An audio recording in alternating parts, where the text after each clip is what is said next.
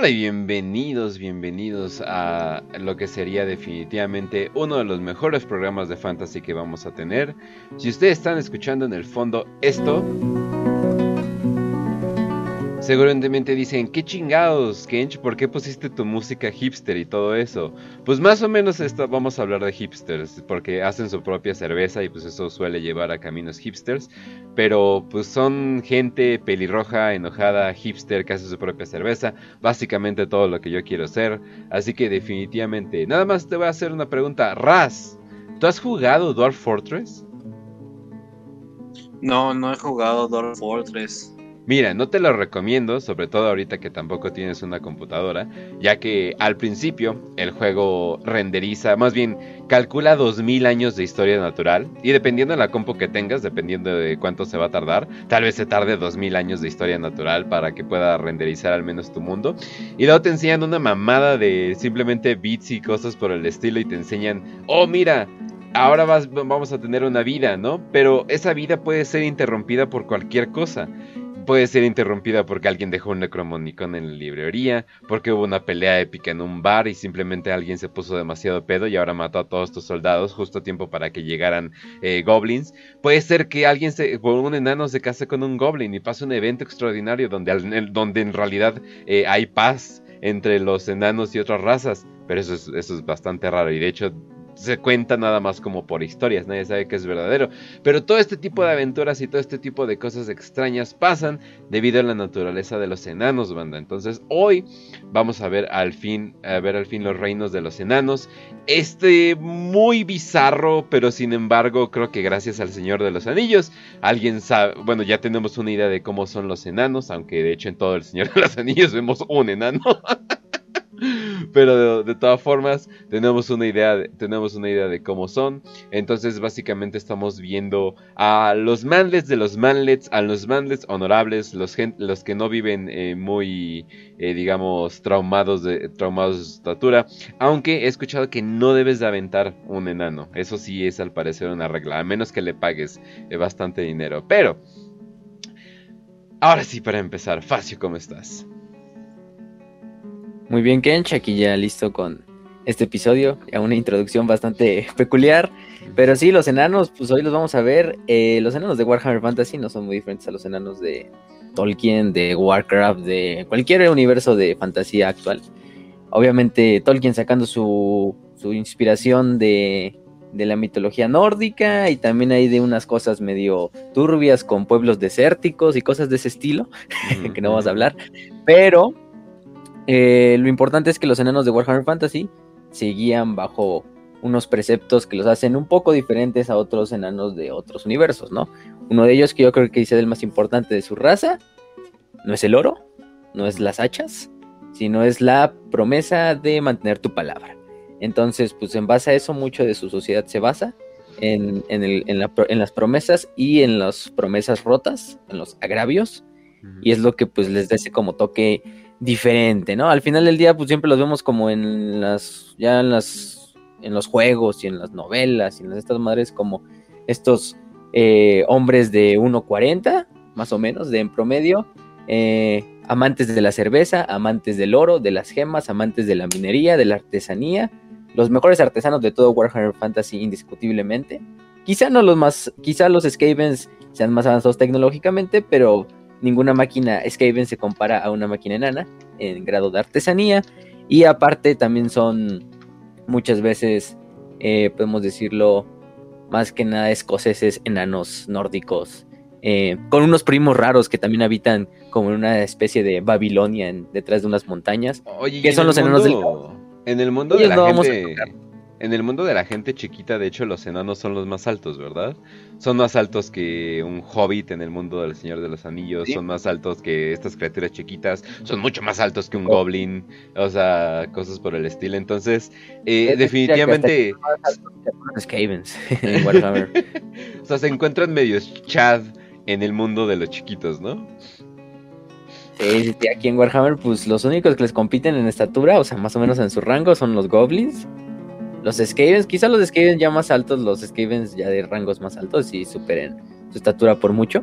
Pero los Skavens esclavos por lo general no llegan a vivir mucho tampoco. Em, y también hay hobbits en, en Warhammer Fantasy, ¿no? Que son los halflings, que también son mucho más pequeños que un enano. Pero sí, o sea, nos dicen que es 1.40 más o menos su estatura. Em, tienen grandes barbas, por eso es clásico que los tienen que reconocer. La barba también tiene un significado cultural y importante en su, en su raza. Y también hay mujeres enanas, claro que sí, solo que aproximadamente son el 25% de la población, hay más hombres que mujeres, casi no las van a ver en el artwork ni fuera en las batallas, pero sí existen y no son como las mujeres del Señor de los Anillos, las mujeres enanas, que sí tienen barba. Aquí no tienen barba, afortunadamente aún siguen siendo enanas, entonces, pues no mames. Pero, mm, y en vez de dejarse crecer el- la barba, se dejan crecer el cabello, ¿no? Porque pues, no tiene barba, entonces, es parte de su estatus. Pero bueno, ahorita vamos a hablar un poquito de su sociedad más adelante, cuando Va toquemos va, esa va parte. Y también. Y le damos. Sí, también Raz, ¿cómo estás? Un saludo, maldita sea, Kench, ¿cómo estás? Puta madre, estoy muy feliz de hacer un programa de los enanos, la única raza que me va a permitir hablar tantas groserías por minuto como yo chingados quiera. Oh, sí, así. Estoy No, feliz. es- sobre- Bueno, ¿y tú eres lo contrario, un enano? Creo que podría ser eh, un enano con un enano en los hombros de, de tan alto que estás. Entonces, definitivamente, esta es como que tu oportunidad de pretender, ¿no? Sí, es el máximo, es el máximo larpeo. Soy un enano, obviamente. Perfecto. Mido 1.90, pero sigo siendo un enano en el corazón. En mi mente era real, bro.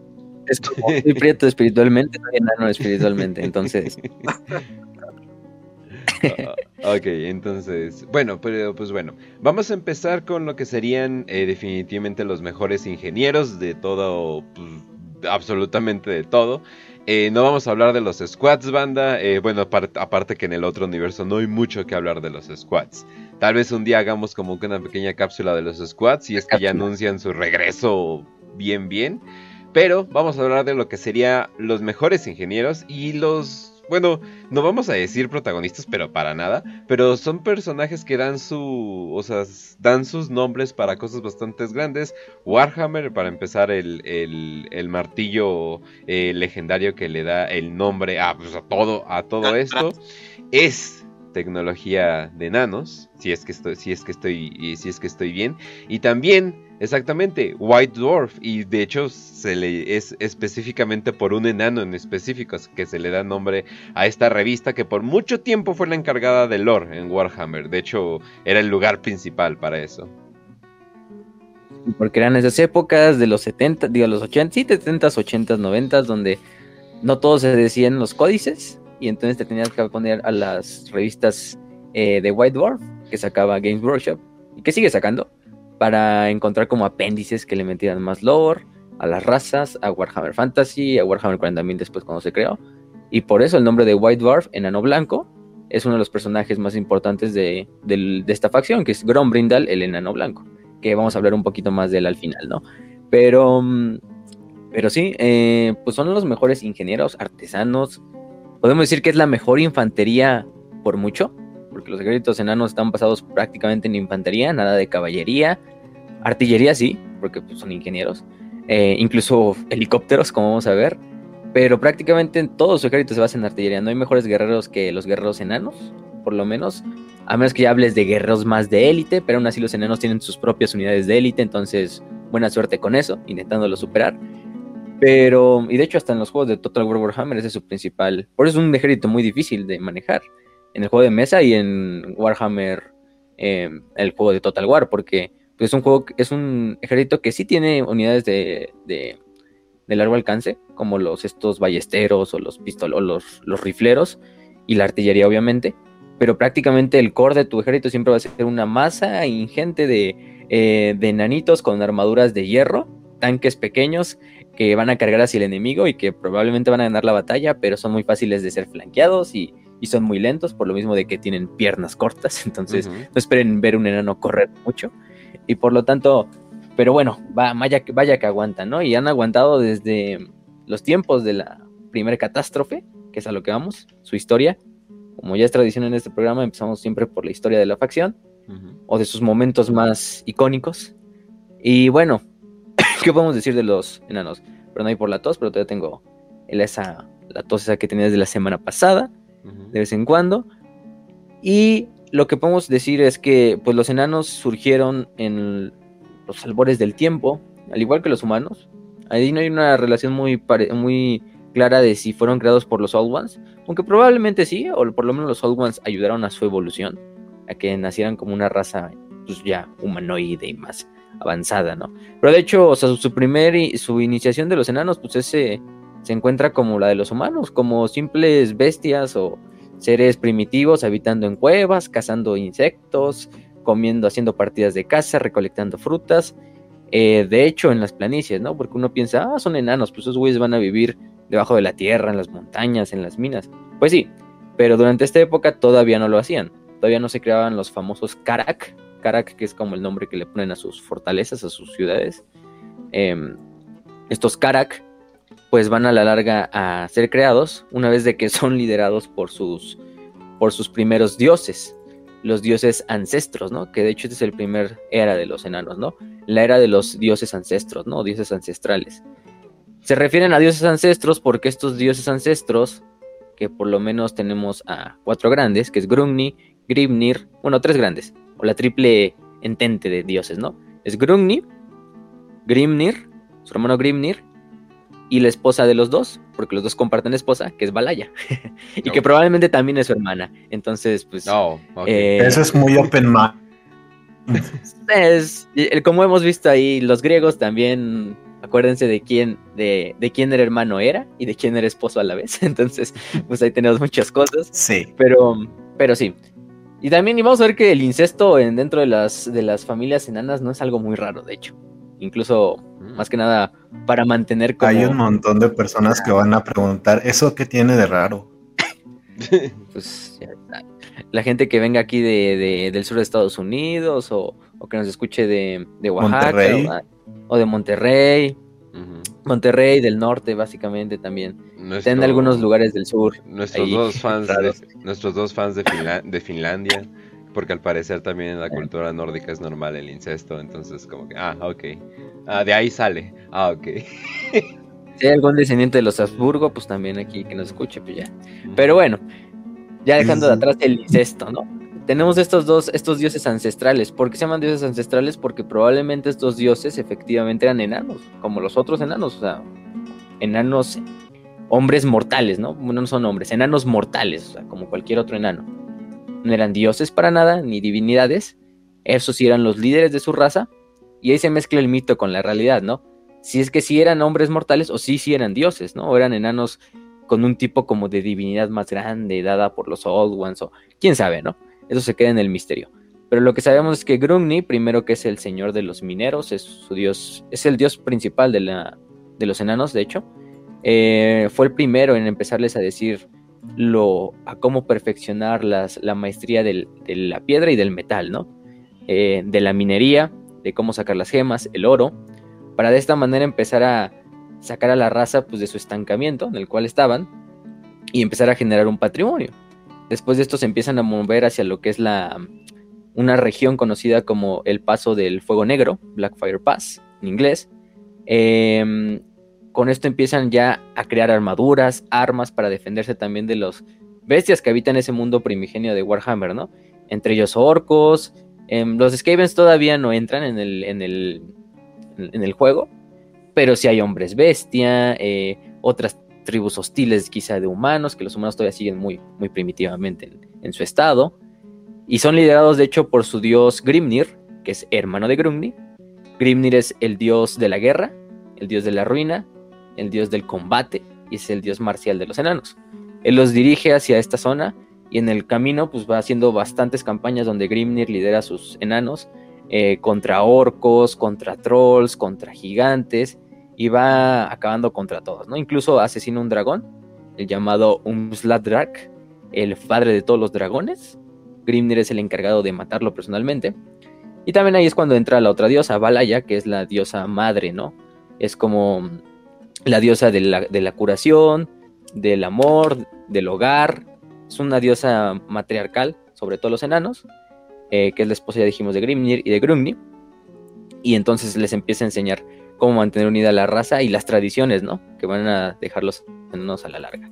Y ya es cuando empiezan a hacer su dominio su dominio lo empiezan a hacer durante esta época en lo que son todas las montañas del World Edge Mountains o montañas del, del borde del mundo, del eje del mundo, que es una cadena montañosa que pasa y prácticamente divide el viejo mundo, que es prácticamente donde está el imperio, Bretón y todos esos güeyes, hacia las demás partes, ¿no? Hacia el, hacia el este, donde está Catay, donde están los reinos ogros, etcétera, ¿no? Y hacia las zonas del sur, que son otras tierras que conectan con el continente de las tierras del sur, con Arabia, con todo esto, ¿no? Entonces es una cadena montañosa que se esparce por todo el mundo. Y por esta parte es cuando empiezan a generar estas, estas, estas Carax, ahora sí, lo que son los Carax, que son sus fortalezas, sus ciudades, es en el nombre de su, de su, su lengua enana, que es el Casalit. Eh, es cuando empiezan a generar estos Carax. Entre ellos el más famoso es Caras, eh, As Angkor, eh, que es el principal, ¿cómo decirlo? La capital. la capital de estos enanos y que se va a generar como el más grande ciudad enana de toda la historia, ¿no? Y donde de hecho va a estar el trono del alto rey enano. Eh, también se fundan otros como Caracochopicos, como Caracasgal, Carac Israel. Eh, de hecho, hay un grupo de enanos que aprovechando y diciendo, no, nosotros no queremos ir hacia el sur a fundar nuestros Carac, ¿no? nosotros nos quedamos acá en el sur, en el norte, cercanos a la zona de Norska, de hecho, donde habitaban esas tribus humanas como vikingas, que posteriormente adorarían al caos. Y ellos fundan su propia, su propio, sus propios asentamientos. Entre ellos el más conocido es Karakadrak, o el Karak del dragón, por la traducción más o menos, con la fortaleza del dragón. Em, ¿Por qué se dice esto? Porque ellos dicen, no, pues nosotros nos gusta vivir aquí, no hay tanto problema. De hecho, el caos todavía no surgía, por lo tanto era una época relativamente pacífica, a diferencia, nada más había bestias y todo esto que ya dijimos. Entonces ellos fundan su esta tierra. Se mantienen muy comunicados con sus primos del sur, que es el resto de la raza enana, y hasta eso son, se llevan muy bastante bien los, y, reciben luego el nombre de enanos del norte o enanos nórdicos. Em, mm. Estos enanos nórdicos a la larga van a tener esta relación mutua con sus compañeros de sus hermanos o sus primos del sur, aparte con los reinos humanos que luego se van a fundar, principalmente Kislev, que es como la Rusia de Warhammer Fantasy, Rusia, Polonia y medio raro. Y de hecho van a servir como un, uno de los principales también bastiones en contra de las invasiones del caos en, el futuro, ¿no? Hay otros primos que posteriormente van a irse hacia el este, que van a quedar aislados totalmente de, su, de la demás raza enana, van a terminar en lo que son las tierras de los reinos ogros, más o menos por ahí, en otras montañas, y a la larga cuando se venga la era de la ruina, la era de la ruina pues se van a convertir en los famosos enanos del caos, que ellos no vamos a tocarlos en este episodio, los vamos a tocar en su propio episodio, en una cápsula, porque ellos también se merecen su propio olor, porque sí son muy diferentes ya a sus primos, eh, aunque se dice que la raza, la raza enana tiene como una cierta protección eh, innata a la magia y a la corrupción del caos, estos enanos sí fueron corrompidos por el caos posteriormente y de hecho son los que pueden ver con sus armaduras de color rojo prácticamente, que tienen un aspecto muy babilónico, o sea, muy semita, de hecho parecen así como, o sea, sí, la inspiración es totalmente babilónica, semita, este, cananea, todo el desmadre. Hasta su dios es un pinche dios con cabeza de toro, entonces ahí díganme. Mm, oh, no. No, entonces imagínate. No, pero, pero bueno. Aparte de la leyenda, bueno, se supone que los enanos literalmente son personas de hechos de piedra. O sea, se supone, se supone que de ahí, o sea, se supone que por eso son, tienen esta como que resistencia natural a la magia y cosas por el estilo.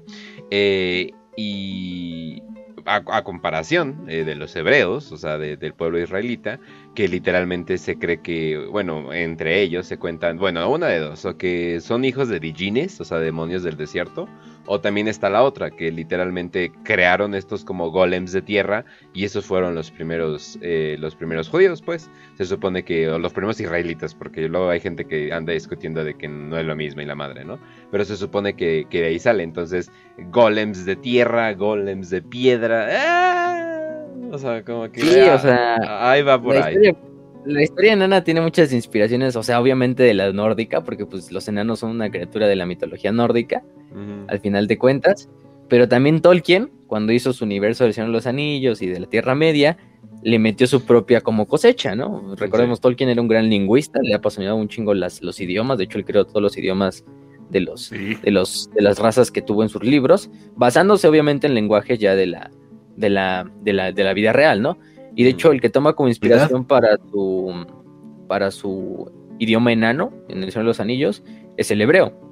Y de hecho hay unas ciertas analogías, ¿no? Como que es de un pueblo errante, porque luego vemos que pierden muchas de sus cosas. Es un pueblo que presta dinero, es un pueblo que le apasiona mucho el oro y la y de hecho es muy, vamos a decirlo así, avaricioso en ciertas partes.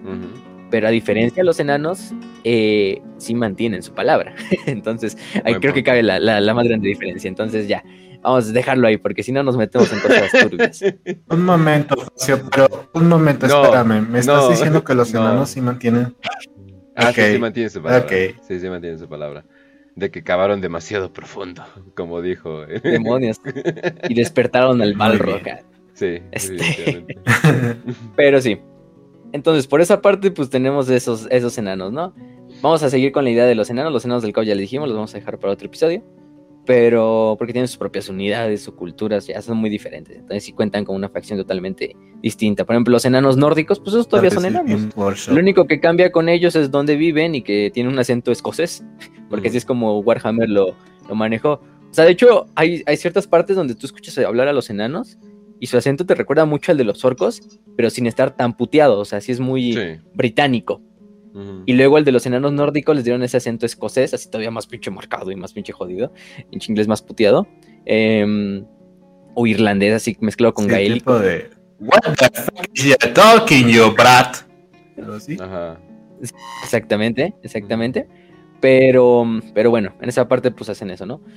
Entonces hacen su este, fundan finalmente su imperio, su civilización, que la llaman Caras Angkor, que se traduce, se traduce como el reino eterno o como la montaña, el reino montaña, porque la, palabra montaña eh, y, eterno tienen el mismo significado para los enanos, que es caras. Entonces, pues sí, una montaña es eterna y es la montaña es como el, el germen de la civilización enana, ¿no? Es todo lo que significa para ellos la montaña, pues es sagrada. Entonces, bueno, ya después de esto se viene lo que es la Avenida del Caos entre el año 5500 al año 4119 del calendario imperial. Bueno, y antes del calendario imperial, antes de la era de Sigmar. Entonces sí es una pinche época gigantesca, o sea, prácticamente son 1500 años de invasión del caos, imagínense ese desmadre.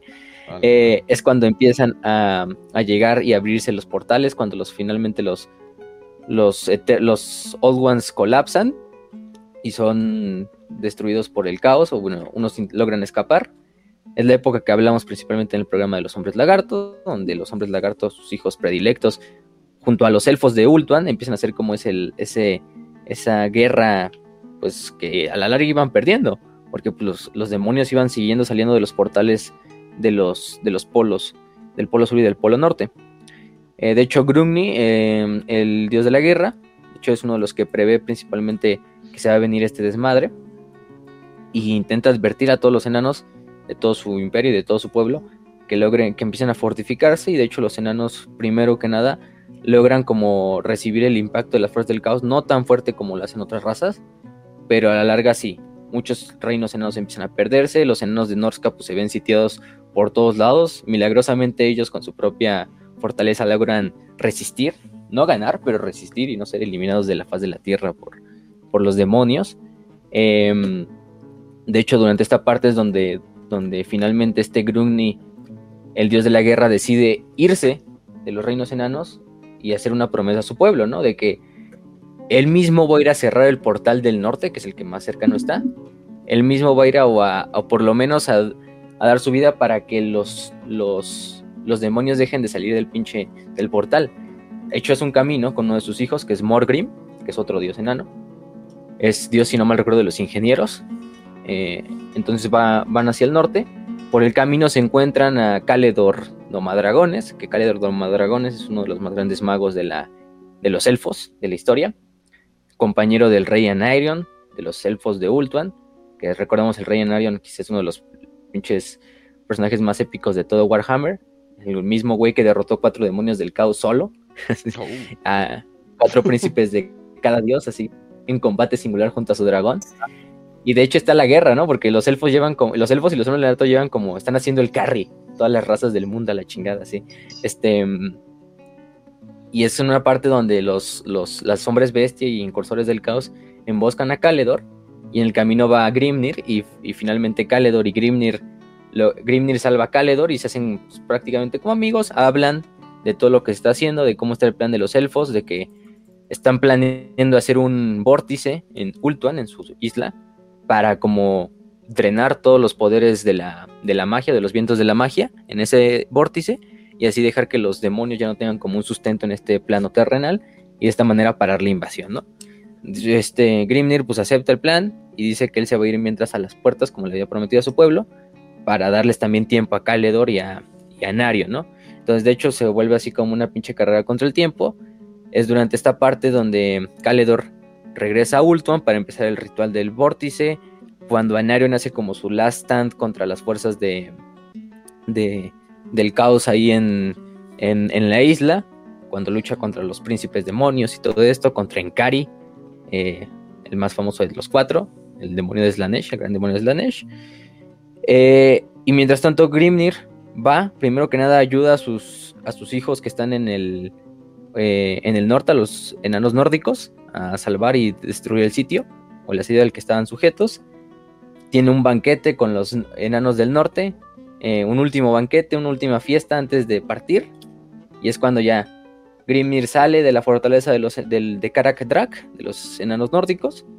Eh, ya listo su hijo también para acompañarlo en el camino, que obviamente es un camino de solo, de solo ida no se espera que regrese Grimnir y su hijo. Y es cuando Grimnir le dice a su hijo que se quede atrás, que el viaje lo va a, lo va a emprender él solo, que es su misión como dios de la guerra de los enanos y como dios de la ruina, eh, traerle la ruina a los, a los enemigos de la raza enana, y que él se debe quedar para también liderar a su pueblo una vez que él ya no esté. Y es en este momento en cuando el, este Grimnir agarra sus hachas y se corta prácticamente lo que es la, eh, todo el cabello simplemente dejándose como un moicano, que se va a convertir como en el principal símbolo luego del culto de los Slayers o de los matadores, em, que son estos, estos enanos que ustedes pueden ver, que son pelirrojos, eh, que tienen este moicano, que van a la, guerra sin, sin, armadura, ni siquiera sin zapatos, solo su pantaloncito ahí y sus hachas, en honor al dios Grimnir, eh, buscando una muerte heroica, luchando contra las bestias más grandes del mundo que les ofrezca. Entonces es en honor, de hecho, a, Grimnir. Y Grimnir se vuelve, pues prácticamente podemos decir como el primer matador, ¿no? Y por eso es que se vuelve esta, esta leyenda, ¿no? Grimnir, este dios pelirrojo, este dios que se pone el moicano y que dice, no, yo me quedo aquí. Y de hecho Grimnir va y se va hacia los portales, al portal del norte. Y es de hecho que Grimnir se queda en la puerta del, caos.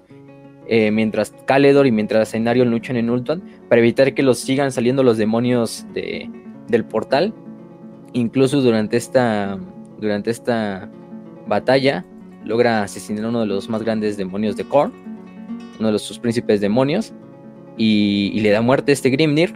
Finalmente Grimnir, una vez que ya ve que se bajó un poco la incursión, decide entrar, a la, decide entrar y tomar más todavía tareas y entrar al portal para salir del lado de los reinos del caos y pararlos desde ahí, o sea, que ni siquiera puedan salir del portal los pinches demonios. Y es cuando en ese momento entra Grimnir se pierde para la historia, Caledor logra hacer el ritual en Ultuan, se abre el vórtice y todos los demonios son, son desterrados de, del mundo de Warhammer Fantasy, ¿no? Pero finalmente pues se cierra la puerta del caos y Grimnir pues se queda atrapado del otro lado, ¿no? Prácticamente. Entonces su destino es desconocido, en lo que sabemos, ¿no? Probablemente falleció, pero falleció pues como lo debería de ser un dios, ¿no? Y un dios de la raza enana. Cañón. Sí, eh. cerrando la puerta del pinche infierno mismo, entonces pues muy, muy, muy, muy épico este, este, este Grimnir. y luego de eso es cuando ya viene la era dorada, ¿no? Una vez que ya se cerró el portal, que viene desde el año 4119 al 2005, antes del nacimiento de Sigmar, que es la era dorada de los reinos enanos, ¿no? Ya una vez que se acabó con el, con el caos, pues ya el reino enano vuelve a florecer de las cenizas. Empiezan a ponerse asentamientos enanos en todas partes del mundo, en todos los continentes, por lo menos en la mayoría, ¿no? Excepto en Ultuan y en Lustria, ¿no? Donde viven los hombres lagarto. Eh, llegando hasta las tierras que luego van a ser tierras del imperio, en Bretonia, en las montañas de, de las tierras del sur, entre todo esto, ¿no? Y empiezan a hacer sus underways, sus em, como carreteras subterráneas que comunican cada Karak y se vuelve pues el imperio que siempre soñaron todos los enanos, ¿no? Este imperio súper rico por la minería, por el oro, por las gemas. Em, y es en este momento en cual también los elfos, pues una vez que acaba su guerra contra el caos, también empiezan a expandirse, ¿no? Se expanden unos hacia lo que es el continente eh, de Nagaroth, o la tierra de Nagaroth, eh, que es como lo que podremos poner como Norteamérica, si lo pusiéramos en nuestro mundo real, que es la zona que está sobre Ilustria. Eh, otros se van hacia el viejo mundo y se asientan prácticamente en lo que son las costas del viejo mundo, en lo que hoy es Bretonia. De hecho, dijimos en el capítulo de Bretonia que muchas ciudades bretonianas son, de hecho, ciudades élficas destruidas sobre las que se construyeron. Ajá. Mm. Em, quiero poner en duda lo que tú dijiste. Tú dijiste que, ¿qué era lo más importante para la raza de Nana? El honor, ¿no? Algo así. El honor. La promesa. La promesa. Sí, mantener tu promesa, mantener tu palabra.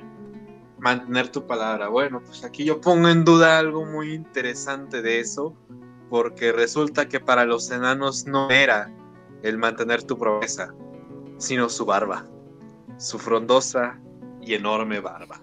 Van de la mano. no, sí, pero de hecho, de hecho aquí va la, la siguiente parte, ¿no? Justo eso de la introducción. Porque la barba se vuelve algo importante, ¿no? Aquí es donde ante esta última parte de la era dorada donde se supone que los dioses del panteón enano se despiden de su pueblo y desaparecen para la faz de la historia, ¿no? Desaparecen y ya se vuelven como los dioses ancestrales, ¿no? Los que les llaman así. Este Grugni, Balaya, simplemente se despiden de su pueblo y se dice la leyenda que pues se van hacia lo más bajo de las montañas a volverse uno con ellas, ¿no? Y un desmadre así, ¿no? Y desaparecen. Pero pues él mantiene el culto en ellos y el culto en los ancestros de, de cada clan porque ese es otro punto importante de la religión enana. Uno es el culto a los dioses ancestrales, como Grumni, Grimnir, Valaya, Morgrim, todos estos. Y otra parte es el culto a tus propios ancestros de tu clan, a tu familia, a los que te precedieron y honrarlos, ¿no? Constantemente. Em, que se va muy eh, de la mano con eso de mantener la promesa. Y de hecho, el último, el primer rey enano, el primer gran rey enano, High King, es Snorri Barba Blanca, pues Snorri Whitebeard en inglés. Este es el primer rey enano, que de hecho es hijo de Grimnir, del mismo dios. Entonces, podemos decir que su linaje es divino, el de todos los reyes enanos. Entonces, eso sí hay que decir. O sea, hay un gran rey enano, que es el rey de todo, como digamos, el imperio enano. Pero aparte, cada Karak tiene su propio rey, su propio gobernante. Pero todos al final del día le responden al gran rey, ¿no? Que es el, el de todos, ¿no? Que es como un sacro emperador romano, germánico, ¿no? Y los diferentes condes que había en la época medieval. Este, mm, pues por esta parte, pues es cuando este Snorri Whitebeard se vuelve el primer gran rey y se hace amigo, muy amigo de los, de los estos, de los elfos. Y de hecho luchan juntos los elfos y los enanos para acabar con las últimas legiones demoníacas que aún quedaban en el plano terrenal o que se habían logrado infiltrar de alguna forma en los últimos momentos de, la gran guerra contra el caos. Eh, y los derrotan en la batalla de Karak Black, los ejércitos de los enanos y los elfos unidos los enanos comandados por Snorri Barba Blanca, y los elfos, en este caso los elfos en este momento eran una sola raza, ¿no? Aquí no hay distinción ni de elfos silvanos, ni de elfos oscuros, nada, ¿no? Simplemente es la raza élfica, ¿no? O el imperio elfo. Este, son liderados por un joven príncipe, eh, que apenas va empezando ahí, joven príncipe con, con, sangre real, de hecho hijo de Ainarion, del mismísimo Ainarion, eh, llamado Malekith un personaje, pues yo creo que nada importante en el futuro, ¿verdad? Entonces, ese joven Malekith, ese joven príncipe elfo, se hace muy amigo de, de, de, de, este, de finalmente Snorri. De hecho, después de que se asesine, se hace un asesinato del, del rey Phoenix, Belchanar, em, este, durante esta época. Eh, y durante esta época, pues eh, bueno, antes de eso, Belshazzar nombra finalmente a, a, Malekith como embajador de la raza elfa con los enanos, ¿no? Y de hecho, Malekith se queda bastantes años a vivir eh, en Karas Akarak, que es la capital enana, junto al rey Snorri, siendo su más grande asesor, uno de sus más grandes amigos, se vuelven bastante compañeros, incluso uno siendo elfo y el otro enano. Obviamente Snorri, sin saber, pues, él, no, sospechaba de Malekith, le tenía mucho aprecio eh, y Malek también le tenía mucho aprecio. Simplemente no le iba a contar a su amigo lo que él estaba tramando en, en, en ¿no? Porque cuando, cuando hacemos el episodio de los elfos oscuros vamos a ver qué pasó con Malekith, ¿no? ¿Qué hizo Malekith o cuál era la aspiración de Malekith? pero en corto Malekith usurpa el trono de los elfos. De hecho, él es el que manda a asesinar a Belshazzar, el rey Fénix. Em, y se viene como una guerra civil entre los elfos, ¿no? Los elfos que primeramente siguen a Malekith y los elfos que siguen eh, o que se mantienen leales al trono, ¿no? Eh, Malekith intenta reclamar el trono por ser hijo de Anarion. De hecho, pasa por el fuego de. Por el fuego este que escoge a los reyes Fénix, pero se quema todo. O sea, el güey simplemente no es como digno para ser el rey, aunque sea hijo del mismísimo Anarion. Se quema todo y por eso es como lo vemos con su armadura, así como tipo Darth Vader, así de que ya el güey ni siquiera tiene expresión porque lo que tiene es una máscara de tan pinche quemado que está por abajo. Y es en esta parte donde se hace esta gran guerra. Finalmente los, los elfos oscuros o los elfos seguidores de Malekith son desterrados desde el continente de Nagaroth, donde hacen su dominio, y se les vuelve a nombrar y se les nombra elfos oscuros, ¿no? Eh, liderados por el rey Malekith, que pues, sigue hasta el día de hoy, ¿no? Por lo menos antes del fin de los tiempos. Eh, y por otra parte, pues los, los, altos elfos, ya ahora sí les pueden decir los altos elfos de Ultuan, nombran un nuevo rey que es este Caledor, Caledor el, el conquistador, hijo del, rey Caledor I, que a su vez es nieto del Caledor, el Domadragones, ¿no? El que hizo el vórtice, el que era compañero de Ainario. Entonces, tenemos este nuevo rey Caledor el Conquistador, que pues ya no tenía nada que ver con Malekith. Este, por lo mismo piensa Snorri, pues no, no hay pedo, no, no tenemos pedos con los elfos.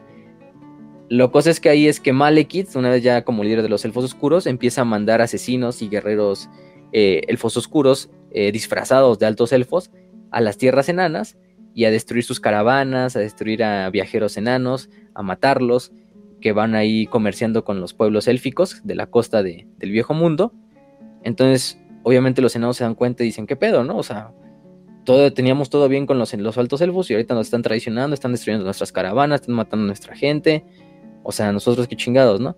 Y ya dije, y como dijimos, los enanos pues una, una promesa una traición, pues no se la toman nada a la ligera. Y de hecho el, el, rey, el último rey, Snorri parece entonces ya había pasado, ya había muerto. Eh, de hecho Malekith lo acompaña durante sus últimos días, sus últimos minutos, eh, cuando Snorri fallece. Eh, y, y le, dice a Malekith que haga su promesa de que, que mientras Malekith viva, como que la raza enana y la élfica sigan siendo como compañeras, ¿no? O por lo menos en términos cordiales. Pero es cuando se viene esto, ¿no? Y. Ya sabemos también los elfos. Los elfos son muy castrosos. Y no solo Malekith, ahorita vamos a ver por qué no solo Malekith. O sea, quizá Malekith es el que empieza el conflicto. Por su, malicia de, chingar a los altos elfos. Eh, quizá no tanto por traicionar a los enanos. Pero pues al final de cuentas, pues ahí dijo, ah, pues ahí en enanos hay que aprovechar eso. Entonces, el que, el que sucede a este a Snorri es su hijo Gotrek, eh, rompe estrellas, bastante buen nombre, Starbreaker. Em, él es el nuevo rey enano. Y él dice, no mames, pues qué pedo, ¿por qué no están atacando los elfos? Nosotros que les hicimos, nada, ¿no? Y es cuando, cuando los invita, de hecho los invita y les dice, no voy a hacer la guerra todavía. Yo creo que todavía podemos hablar con ellos, ¿no? Y de hecho envía un emisario hacia, hacia hacia la isla de los estos elfos. Para ser un emisario enano. Estoy seguro de que los elfos me van a respetar a mí y a mi integridad física. No me van a hacer absolutamente nada, ¿verdad? Sí, nada. Después aquí no va a pasar nada. Los elfos, ¿verdad? Exactamente. Y pues, lamentablemente, este emisario enano llega a Ultuan, se entrevista con el rey Caledor II, dijimos hijo de, de Calidor I y, bisnieto de Calidor Tomadragones, que era el nuevo rey Fénix de los elfos, y les demanda a los elfos de que les hagan un pago en reparación a todo lo que se perdió durante las, durante las destrucciones de las caravanas y también por las vidas, una indemnización durante los ataques, porque pues es lo, justo, ¿no? Porque, porque chingados nos atacan, nosotros no les hicimos nada. Y los elfos, pues ya bastantes arrogantes y orgullosos para ese momento durante el reinado, después de, la guerra contra sus primos de los elfos oscuros y todo esto, pues les importa un bledo la, acusación del rey elfo, del rey enano, y el rey Caledor II manda a agarrar, al, arrestar al embajador eh, enano y no matarlo, ¿eh? No matarlo, sino algo peor que la muerte para un enano. Lo mandó a rasurar, a que le rasuren la barba. Entonces, ah. pues no mames. Es el más grande insulto que le puedes dar a un enano. después de romper una, una promesa, ¿no? Este, cortarle su barba. Eh, ni siquiera los enanos, o sea. Es que la única equivalente que yo encuentro es darle una barra de jabón a un otaku. O, darle una novia a un incel. No, it's over. Hay cosas que no se deben hacer. Hay cosas que no se deben de hacer, no mames. Este, mm, y una de estas es, una es de rasurar un enano. Si no, vayan a la calle y busquen una persona de, talla pequeña y rasuren a ver si les va a gustar, ¿no? no, creo que nadie. mi personalidad, no. sí, no mames. No, mis ancestros, este, todos sabemos que en realidad era. Es que yo me veo bien, güey. A mí sí me crece la barba, no como ustedes pinches elfos lampiños, que ni, ni barba les crece. Entonces, pues sí, y ya, y, rasuran al enano, al embajador enano, y lo mandan de regreso a, que vaya con su rey, que vaya con Gotrek, rompe estrellas. Y, y pues no mames, o sea, cuando Gotrek rompe estrellas le informan de que ya regresó el embajador y que viene rasurado, pues dicen, no mames, este es el más grande insulto que le pueden hacer a mí como rey y a mi reino y a mi gente, ¿no? Entonces, pues finalmente le declara la guerra. Y de hecho es el más grande insulto que se ha puesto en el libro de los agravios, que es un libro que tienen los enanos donde registran cada agravio que le han hecho a su raza, ya sea otros enanos o otras razas o lo que sea, ¿no? Por lo menos los más grandes, porque cada clan, cada clan de enanos tiene como su propio libro de agravios. Pero te echan cara la noche de tal pendejada porque, ay, es que viste a mi amiga. Pues es que me saludó. No, es que tú la viste. Yo sé cómo la viste, no te hagas. Me imagino a los enanos de. Sí, yo me acuerdo. 500 mil diciéndome que mi barba tenía una cana. Aunque creo que lo de las canas no les trae tanto pedo porque creo que les gusta más que estén canos a las barbas a que estén coloridas. Entonces sí. Pero, ah, bueno, hay otra cosa que decir. No todos los enanos son pelirrojos.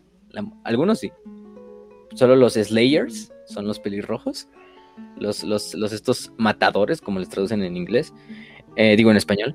Eh, y muchos de hecho no son pelirrojos naturales, simplemente cuando se unen al culto de los asesinos o de los matadores, eh, se tiñen el pelo de, rojo para parecerse a, su dios, este, a este Grimnir, y de esa manera como honrarlo y también honrar el culto, ¿no?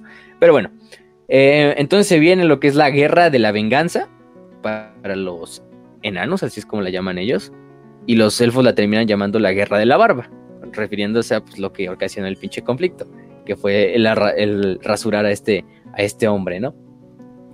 Eh, finalmente, durante esta guerra, pues hace una pinche guerra, que de hecho hay una trilogía completa que habla de la guerra, eh, de libros, de novelas de Warhammer Fantasy, que de hecho se llama The War of, the War of Vengeance, o Guerra de la Venganza.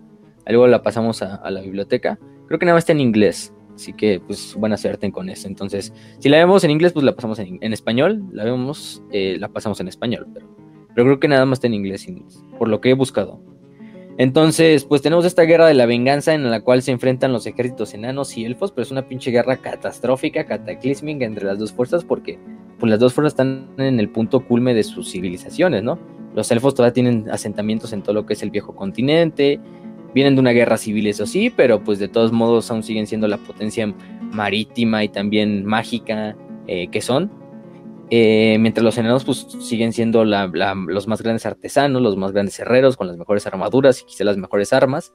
Que también los elfos, los herreros elfos pues no se quedan atrás, ¿eh? Quizá no tanto como los enanos, pero sí, también son bastantes, bastantes letrados en eso.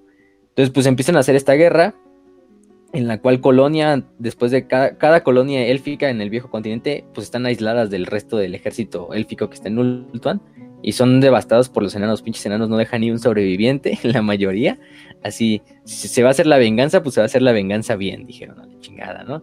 Entonces empiezan esta movilización masiva de tropas a destruir cada asentamiento élfico que se encuentran.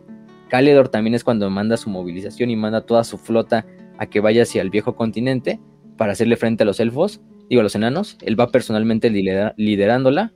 Eh, llegan a lo que es la ciudad de Toralesi y repelen a los, a los invasores enanos durante la batalla, ¿no? La guerra, pues a la larga termina durando 400 años. no, mames, o sea, es tanto el pinche, de hecho es tanto el pinche odio que tiene Gotrek hacia los, a los elfos durante la guerra, que Gotrek, pues al final de la guerra ya tendría fácilmente unos 500 años, o sea, por mucho superando la expectativa de vida de un enano normal, porque un enano normal a lo mucho quizá vivirá unos 400 años. Y Snorri, y este Gotrek simplemente por el odio que le tenía a los, a los elfos, lo mantiene vivo el cabrón. Entonces hasta después de que acaba la guerra, que finalmente unos años después ya es cuando Gotrek fallece así ya pacíficamente, diciendo pues ya, ya hice lo que tenía que hacer, ya me puedo ir en paz. Ya, ya humillé a los pinches elfos. Pero bueno, o sea, sí. Entonces, durante una de estas batallas, Caledor II mata al príncipe Snorri Halfhand, al hijo de, de Gotrek, en una, en una batalla. Entonces todavía se le añade más. ¿Eh? Estaba demasiado enojado para morir. Sí, no, no. todos los enanos siempre están demasiado enojados para morir, eso lo vamos a descubrir. Si no, pregúntenle al otro Gotrek, a este Gotrek Gurnison, el famoso Gotrek de las novelas de Gotrek y Félix. Ese güey también está demasiado enojado para morir. Bueno, ese güey más bien es demasiado UP para morir, o sea. lo vamos a ver al rato. Entonces, pues sí. Caledor mata al príncipe Snorri, al hijo de, de, de Gotrek, en esta batalla. Y pues imagínense, o sea, si la guerra empezó por una pinche. Eh, por rasurar un embajador y por destruir unas cuantas caravanas, imagínense, ahora cuántos guerreros enanos han muerto, o sea, ya son todos esos agravios eh, sumados al libro de los al gran libro de los agravios y aparte al libro de los agravios de cada clan, de cada clan enano, porque tienen el propio suyo, eh, su libro chiquito donde ponen todo lo que le han hecho a sus miembros y cómo, y, cómo pagarlo y, o sea, cómo, cómo vengarlo. Y aparte ahora le matan un hijo a un príncipe enano, pues no mames, o sea, ya, la pinche guerra no había forma de, ay, sí, vamos a declarar la paz, ¿no? Ahorita dicen, no, que es una pinche guerra de exterminio, a ver a quién, finalmente quién... Lo, de, hecho, los enanos, sus guerras, o sea, fácilmente es así de, se salda la deuda y pueden acabar la guerra, o sea, y la guerra no iba a acabar hasta que Caledor II estuviera muerto y quizá igual sus descendientes, entonces, pues durante una de estas también, el príncipe de Morgrim Probablemente el libro de los agravios es como para tener algún tipo de reglas y no, querer exterminar razas derecha e izquierda por cualquier pendejada, ¿verdad? Sí, es como un registro ahí de. digamos, ahí, está, ahí está la falta, ¿no? Eh, un, grupo de goblins de las montañas negras asesinaron a mi hermano. Entonces no, no se va a saldar ese agravio hasta que yo vaya y extermine hasta el último de esos goblins de las montañas negras, ¿no? Aquí es lo mismo, entonces es un ejemplo. incluso pueden ser ejemplos de esos de, ah, no, me mataron un hermano. O hasta ejemplos de, este mercader humano me dio eh, dos monedas menos de oro de las que valía el pinche, el, cargamento que le envié, ¿no? Voy a saldar esa deuda y incluso si un enano se muere y no lleva a cabo su, este, su venganza, es deber de sus hijos, de sus descendientes, volver a recuperar o saldar esa deuda con el que, la, con el que, la, con el que faltó con ese enano. Igualmente, si un enano hace una promesa y no logra cumplirla antes de, antes de su muerte, es deber de sus descendientes eh, terminar la deuda o saldar la deuda, eh, eh, incluso aunque se pasen 500 generaciones, ¿no? Sea, es, necesario así para los enanos. Entonces, pues sí. Durante esta parte es durante el príncipe Morgrim, que era primo del otro príncipe, sobrino del rey, eh, asesina y lidera un ejército enano y asesina nada más y nada menos que al, hermano, al, hermano de, del rey Caledor, este, de su nombre, si no mal me acuerdo, era, eh, por aquí lo tenía, mm, mm, mm. bueno, se los digo, pero bueno, Morgrim si finalmente asesina a uno de los príncipes élficos, ajá. Mientras quiero mencionar uno de los agravios que le han hecho los enanos, y este es uno que muy probablemente sea cierto, lo que te acuerdas, porque justamente hay un, hay un escenario que me estoy imaginando de tu bisabuelo le dijo a mi tatarabuelo buen día cuando estaba lloviendo, por lo que debo de matar a toda tu familia. ¿Cómo te atreves a decirme que buen día cuando está lloviendo. ¿Acaso no me, estás mintiendo, maldito humano? Así me, imagino que serían los enanos, pero de hecho siento que el libro de los agravios sirve como para que no se vayan al extremo. O sea, es como que, ok, se apunta esto, se apunta esto, se tiene este castigo y después de eso se acabó. ¿Entiendes? Se acabó. ¿Por qué? Porque si no estarían, pues básicamente estarían simplemente ¿Ah, enojados, o sea, más enojados todo el tiempo. Sí, es como un, es un ojo, un ojo por ojo, diente por diente, o sea, así de fácil, o sea, me matas un hermano, entonces yo te tengo que matar un hermano. Eh, me, diste menos oro del que era necesario, pues me lo tienes que reponer, o sea, tampoco es que todos los castigos son así de extremos, pero sí, o sea, los, enanos nunca la van a olvidar, entonces crees así, si a un enano le haces una falla o lo atacas o lo hace, pues lo va a recordar él y sus descendientes. Entonces, pues sí, es una forma de autocontrol de la raza enana ahí para, no mames, no hay que, no hay que entrarse en tanto pedo, ¿no?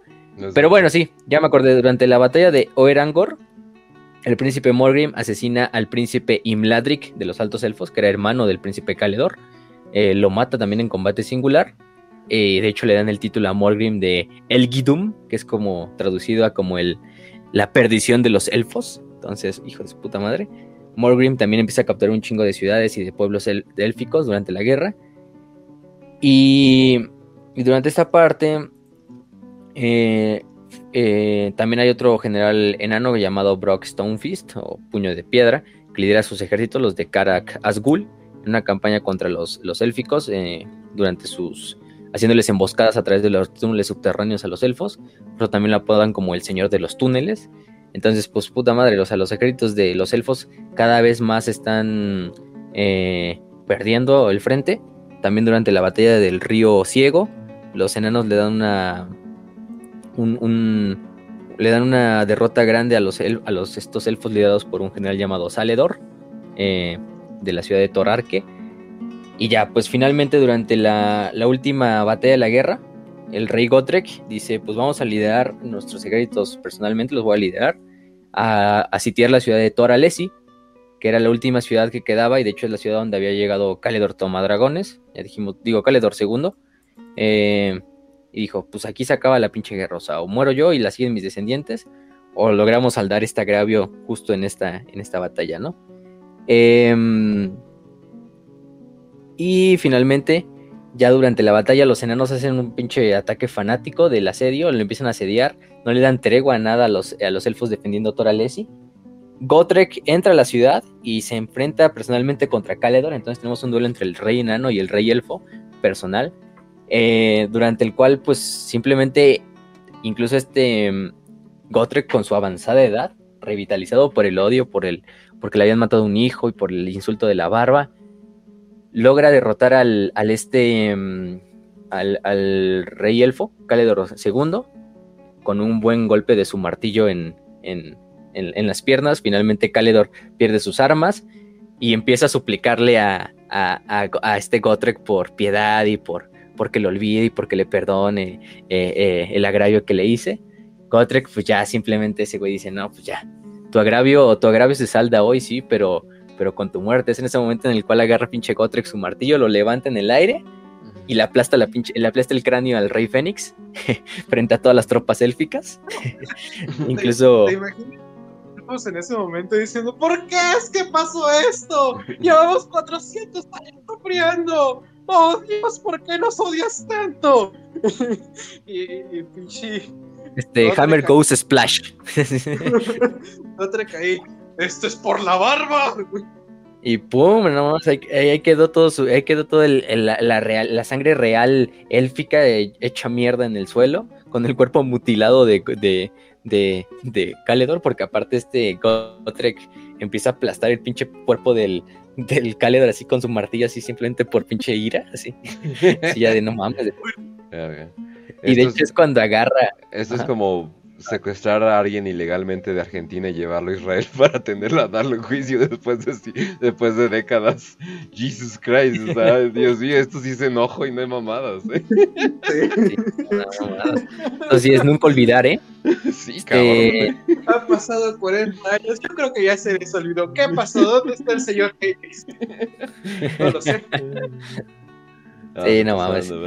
Y de hecho es God, ahí justo ya cuando está el cadáver mutilado ahí del rey Caledor en el suelo, Gotrek agarra la, la, corona del rey Fénix, la agarra en sus manos y, y, va enfrente de todos los ejércitos élficos que ya están así como pues ya rindiéndose porque pues ya vieron que su pinche rey fue humillado ahí y, pues no tienen otra más que rendirse y les dice, miren aquí tengo su corona de su rey, les doy todavía la piedad de que vengan a Caras a Karak mi capital y que me supliquen de rodillas porque se las regrese. Entonces pues ya el resto de las pruebas élficas no tienen otra más que irse del viejo mundo, abandonar todas las colonias que tenían en el, en el viejo mundo para siempre, ya nunca regresan, y todas retirarse a Ultuan, humilladas, sin rey. Este. Güey, yo creo que esa es la. O sea, si los elfos descubrieron la humillación máxima para los enanos, que es cortarle la barba, yo creo que Gotrek descubrió la, la humillación máxima para los elfos, pedir algo. Sí, sí, no mames. Y tener que pedirlo, por favor. Y humillarse para, para pedirlo, ¿no? Así como su rey le hizo. De hecho, los, los elfos ya estaban así listos para, no, güey, vamos a hacer un pinche ataque suicida, así a caras a Karak. Nos vale madre así ya para matar a Gotrek y todo, aunque ya no tengamos al rey Caledor, ni siquiera le conoce cómo le vamos a hacer. Y es cuando les llegan noticias también de que Malekith ya empezó otra vez a invadir Ultuan con sus flotas de los elfos oh, oscuros. Y dicen, pues ya estamos bien jodidos, ya mejor regresémonos, ¿no? Y ya les digo, abandonan a todas las colonias, le dicen a todos los elfos, pues regresense, a todos los colonos elfos, ahí lleven, lleguen a su flota cercana, los, los enanos les dan pasaje porque ya se saldó la deuda, entonces los enanos ya no están así como buscando tampoco una pinche guerra de exterminio. Bueno, por lo menos, ¿no? O sea, por lo menos el agravio más grande que era el de la barba y el de matarle un hijo al rey, están saldados, ¿no? Obviamente todos los demás enanos de los demás clanes, los guerreros, pues obviamente perdieron familiares, perdieron gente, perdieron todo esto, pues todavía tienen sus agravios en sus propios libros de clan, ¿no? Pero, pero bueno, estos se van a saldar en muchos años más, ¿no? Entonces, pues ya, los únicos que se, de hecho, los únicos elfos que se dicen, no, nosotros no nos vamos del viejo continente, nosotros nos vale madre, nosotros nos quedamos aquí a vivir en el bosque de Alteloren, son los que posteriormente se van a quedar y se van a convertir en los elfos silvanos, ¿no? son los únicos elfos que todavía cohabitan en el, en el viejo mundo, ¿no? Y que se vuelven un poco los más. silvanos en ese momento diciendo. ¿Te imaginas a los elfos silvanos diciendo, mm, bueno, perdimos la guerra. Diablos, tengo muchos traumas de por vida. Bueno, ¿quién quiere drogas? Vamos al bosque.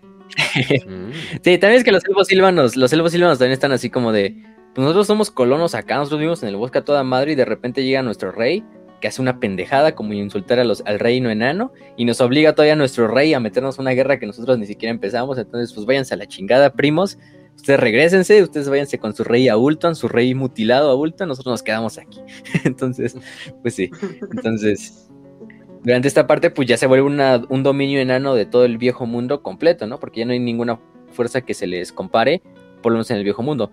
Las tribus goblin no son nada, son una sombra. Eh, los Skaven pues apenas están como surgiendo y en sus guerras civiles intestinas que pues ahí van a mantenerse.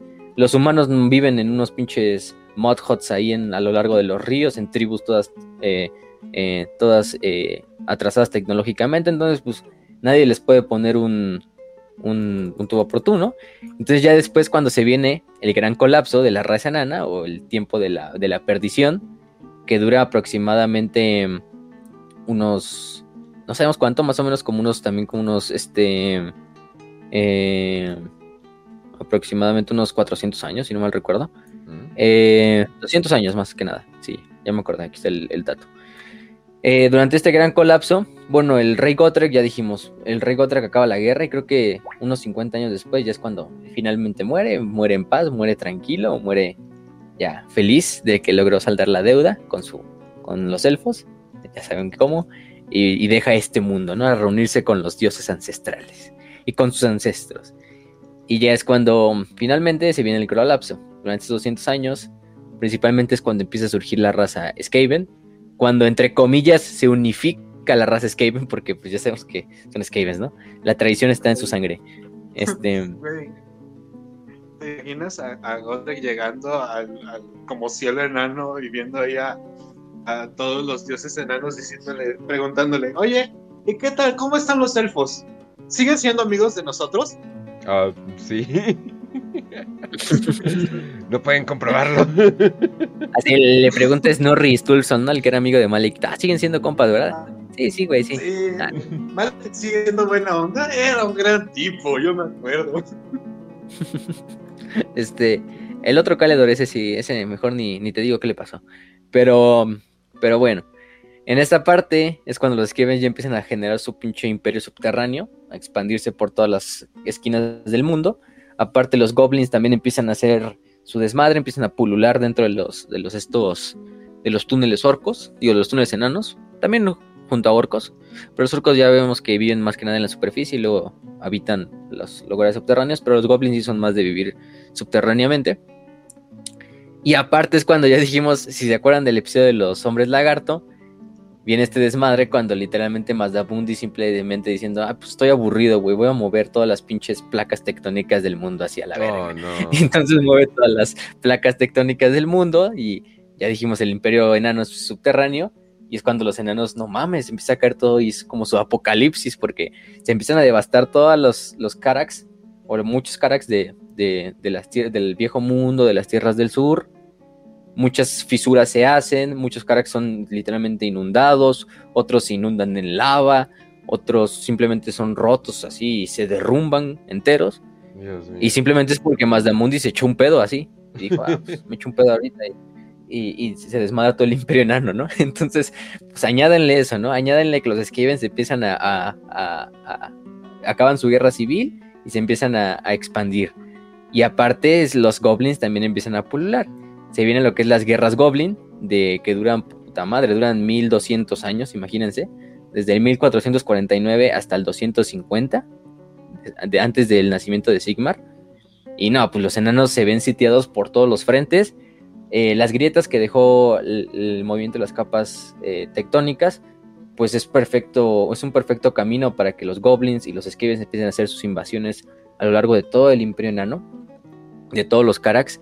Cientos de Carax, millones de enanos son asesinados, millones de otros son refugiados, algunos ven como se pueden, algunos se retiran y se van como refugiados a otros Carax eh, de la parte central del imperio enano que estén más seguros como la capital, obviamente, eh, este eh, Caracas Ancor, que es el, más grande, ya dijimos, muchos llegan ahí, otros incluso se van a vivir con las tribus humanas o a pedirles refugio, así de, pues, de que después de que les desmadran todas sus, ciudades, otros pues no tienen otra más que luchar hasta el final protegiendo a la tierra de sus ancestros y protegiendo sus, sus riquezas y, sus, y su historia, y pues finalmente son, son destruidos por, y asesinados por las mareas de Skavens y de Goblins, ¿no? Em, entre ellos el primero en caer es el famoso Karak Ungor, eh, caer ante los, ante los Skavens. Los Skavens también con su avance tecnológico, para nada fino, pero sí es un avance tecnológico, pues también empiezan a hacer esta guerra. Y es una guerra, ya vivimos como una guerra fría, ¿no? Porque los Skaven crean un tipo de armamento para despejar los túneles y los enanos igualmente crean un, un, tipo de tecnología para, para despejar los túneles de Skaven, ¿no? Como los Iron Breakers, los lanzallamas, todas estas cosas, ¿no? Entonces también como una pinche carrera que les beneficia a las dos razas al final de cuenta, ¿no? Porque las dos empiezan a avanzar tecnológicamente, aunque los enanos pues al final del día vemos que les va, les va como en feria a los pobres cabrones. Eh, aparte de eso, pues también durante, la, durante esa época las, tribus humanas empiezan como a tomar más forma. Entre ellas sale una tribu llamada los Umberogenos, que ahorita vamos a ver qué pasa con ellos. Eh, y finalmente, ¿no? Pues eh, el imperio enano cae en su época más oscura, en la época oscura, en la época de la perdición, o en la época del, sí, de la perdición más que nada. Y pues millones mueren, millones fallecen, millones son asesinados, millones de cientos de Karak son tomados por o goblins o por Skavens, que al final de cuenta lo peor es que no tomen la ciudad, ¿no? O sea, al final del día, pues ciudades se pueden construir en otro lado, ¿no? Pero a los enanos lo que sí les duele es que pues son tierras ancestrales, ¿no? Son tierras que sus padres, sus abuelos, sus tatarabuelos crearon con sus propias manos, que trabajaron, que hicieron las minas, que hicieron las, las maravillas arquitectónicas que hay dentro de esos Carax, para que todos esos Carax se conviertan finalmente, no sé, en un pinche salón de criadero de Skavens, ¿no? O en una pinche zona de un baño público Skaven, ¿no? Así donde todos los Skavens vayan a hacer del baño y, sea la sala ancestral de los ancestros del clan Angur, ¿no? Por ejemplo, ¿no? O sea, eso es lo que más les duele. Imagínense todo ese pinche legado ancestral eh, destruido por esos bárbaros, por estas bestias. Y pues sí. Em, entonces es como una época dorada para los Skavens y una época dorada para los orcos, ¿no? También, porque pues pinches orcos empiezan también a, a meterse a los Carax y a pulular. Y pues finalmente ya, cuando, cuando viene esto. Entonces es también la analogía que decíamos en nuestro episodio desde cuando dos grandes imperios se terminan destruyendo para que de entre, eh, de entre sus cenizas salga otro imperio eh, joven y los termine destruyendo los dos, ¿no? La historia más famosa de eso es, por ejemplo, la guerra entre los romanos y los persas, ¿no? Los dos se dan en la madre, terminan siendo, terminan ganando los romanos relativamente, eh, se supone que va a empezar una nueva era dorada para Roma, y de las desiertos de Arabia sale el califato árabe, ¿no? Entonces, pum, se desmadra al imperio persa, a lo que queda del pobre imperio persa, y le quita a Roma todas sus posesiones de África y de, y de Medio Oriente. Entonces, pues es la misma analogía. Vemos la... No por nada... Warhammer se inspira en muchas que a mí me a mí me recuerda un poquillo como a estas ondas que pasó en Japón, en el Japón medieval, en la, era de Edo, porque justamente había dos clanes que están manejando todo Japón. Y estos dos clanes se metieron a pelear en un lugar que ni al caso, ¿no? ¿Y qué fue lo que pasó? Este ejército que estaba como dominando completamente tomó una mala estrategia. En una sola batalla que salió mal, perdieron todo el ejército, pero los que estaban ahí, o sea, el, clan local, tomó como la ventaja y pues ahí tienen la historia de Oda Nobunaga, ahí sí lo quieren checar. Es una muy buena historia. Pero sí, es básicamente lo que... Es como que una regla general de la historia, muchachos. Dos, dos imperios se desmadran y nace otro de esos. Entonces, pues sí. Aunque aquí nacieron otros dos, ¿no? Porque son goblins y skavens. Entonces, puta madre. Pero, de hecho, uno de los más famosos en caer de las fortalezas enanas es Karak Ocho Picos. La famosa fortaleza del clan Angrud. Em, se, se disputan como entre los tres. Sí, entre goblins, skavens del clan Morse y pues los liderados por Belegar martillo de hierro del clan Angrud, que quiere recuperar como esa tierra de sus ancestros. Eh, luego, pero sí, o sea, se, vuelve se vuelve ahí. Finalmente los enanos la pierden y se queda, creo que primero que nada por los Skavens. Sí, los Skavens se la quedan y la convierten en su famosa City of Pillars o Ciudad de los Pilares del clan Morse. Eh, entonces, pues sí. También se fundan otras, ¿no? Ah, no todo es perdición, se fundan otros strongholds como Karak Norn, como Karak Isor. Em, también muy ricas en sus depósitos minerales, que logran como sacar a esa, a esa, a ese imperio enano de, la perdición eterna. Además, la capital sigue de pie y súper fuerte, impenetrable, al igual que otros, otros muchos asentamientos enanos. Entonces, pues el imperio enano no está perdido del todo. Y es finalmente cuando ya luego viene la otra era, que es la era del nacimiento de la humanidad, desde el menos 250 hasta el año menos 1 antes del nacimiento de Sigmar, que es bueno, lo podemos tomar después incluso del, año del Sigmar, ¿no?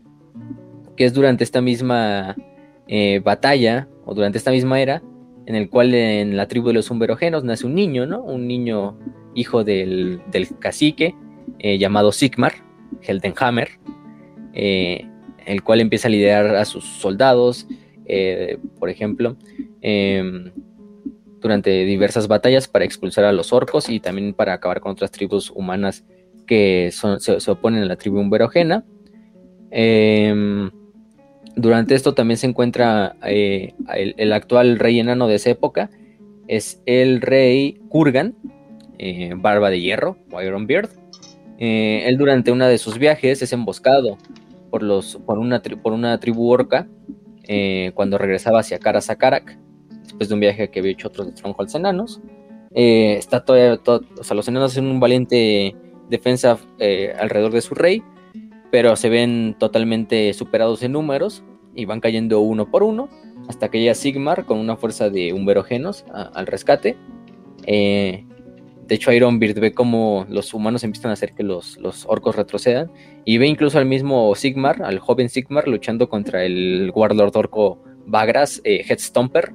Em, lo ve luchando con su espada, pero la espada del pobre Sigmar no le hace nada a la, a la armadura del, orco, aunque, aunque como dice Kurgan, aunque el mismo, el mismo eh, joven le está dando buenos golpes, golpes que serían mortales si no tuviera esa armadura del orco. Y es cuando finalmente el Kurgan le habla a este a Sigmar y la avienta. No, va, va a su tienda donde tienen sus reliquias de los reyes y, y, agarra un martillo, un Warhammer, ¿no?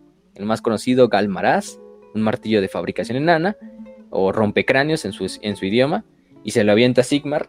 Sigmar lo agarra y con eso asesina al, al Warlord Orco, ¿no? Ya todos así como se dan las gracias, se, se, reúnen los enanos y los humanos, y todos pensando, no, pues ahorita Sigmar, Sigmar obviamente con buena fe va y le regresa el martillo a, a este, al rey Kurgan, y Kurgan en algo que nunca se había hecho en la historia, eh, Enana dice, no, no me lo devuelvas, te lo regalo, y este símbolo, este Warhammer, este Galmaraz, es el, nuevo, es el nuevo signo sobre el cual se va a fundar nuestra alianza eterna entre enanos y las tribus humanas, ¿no? Del viejo mundo, ¿no? Por lo menos.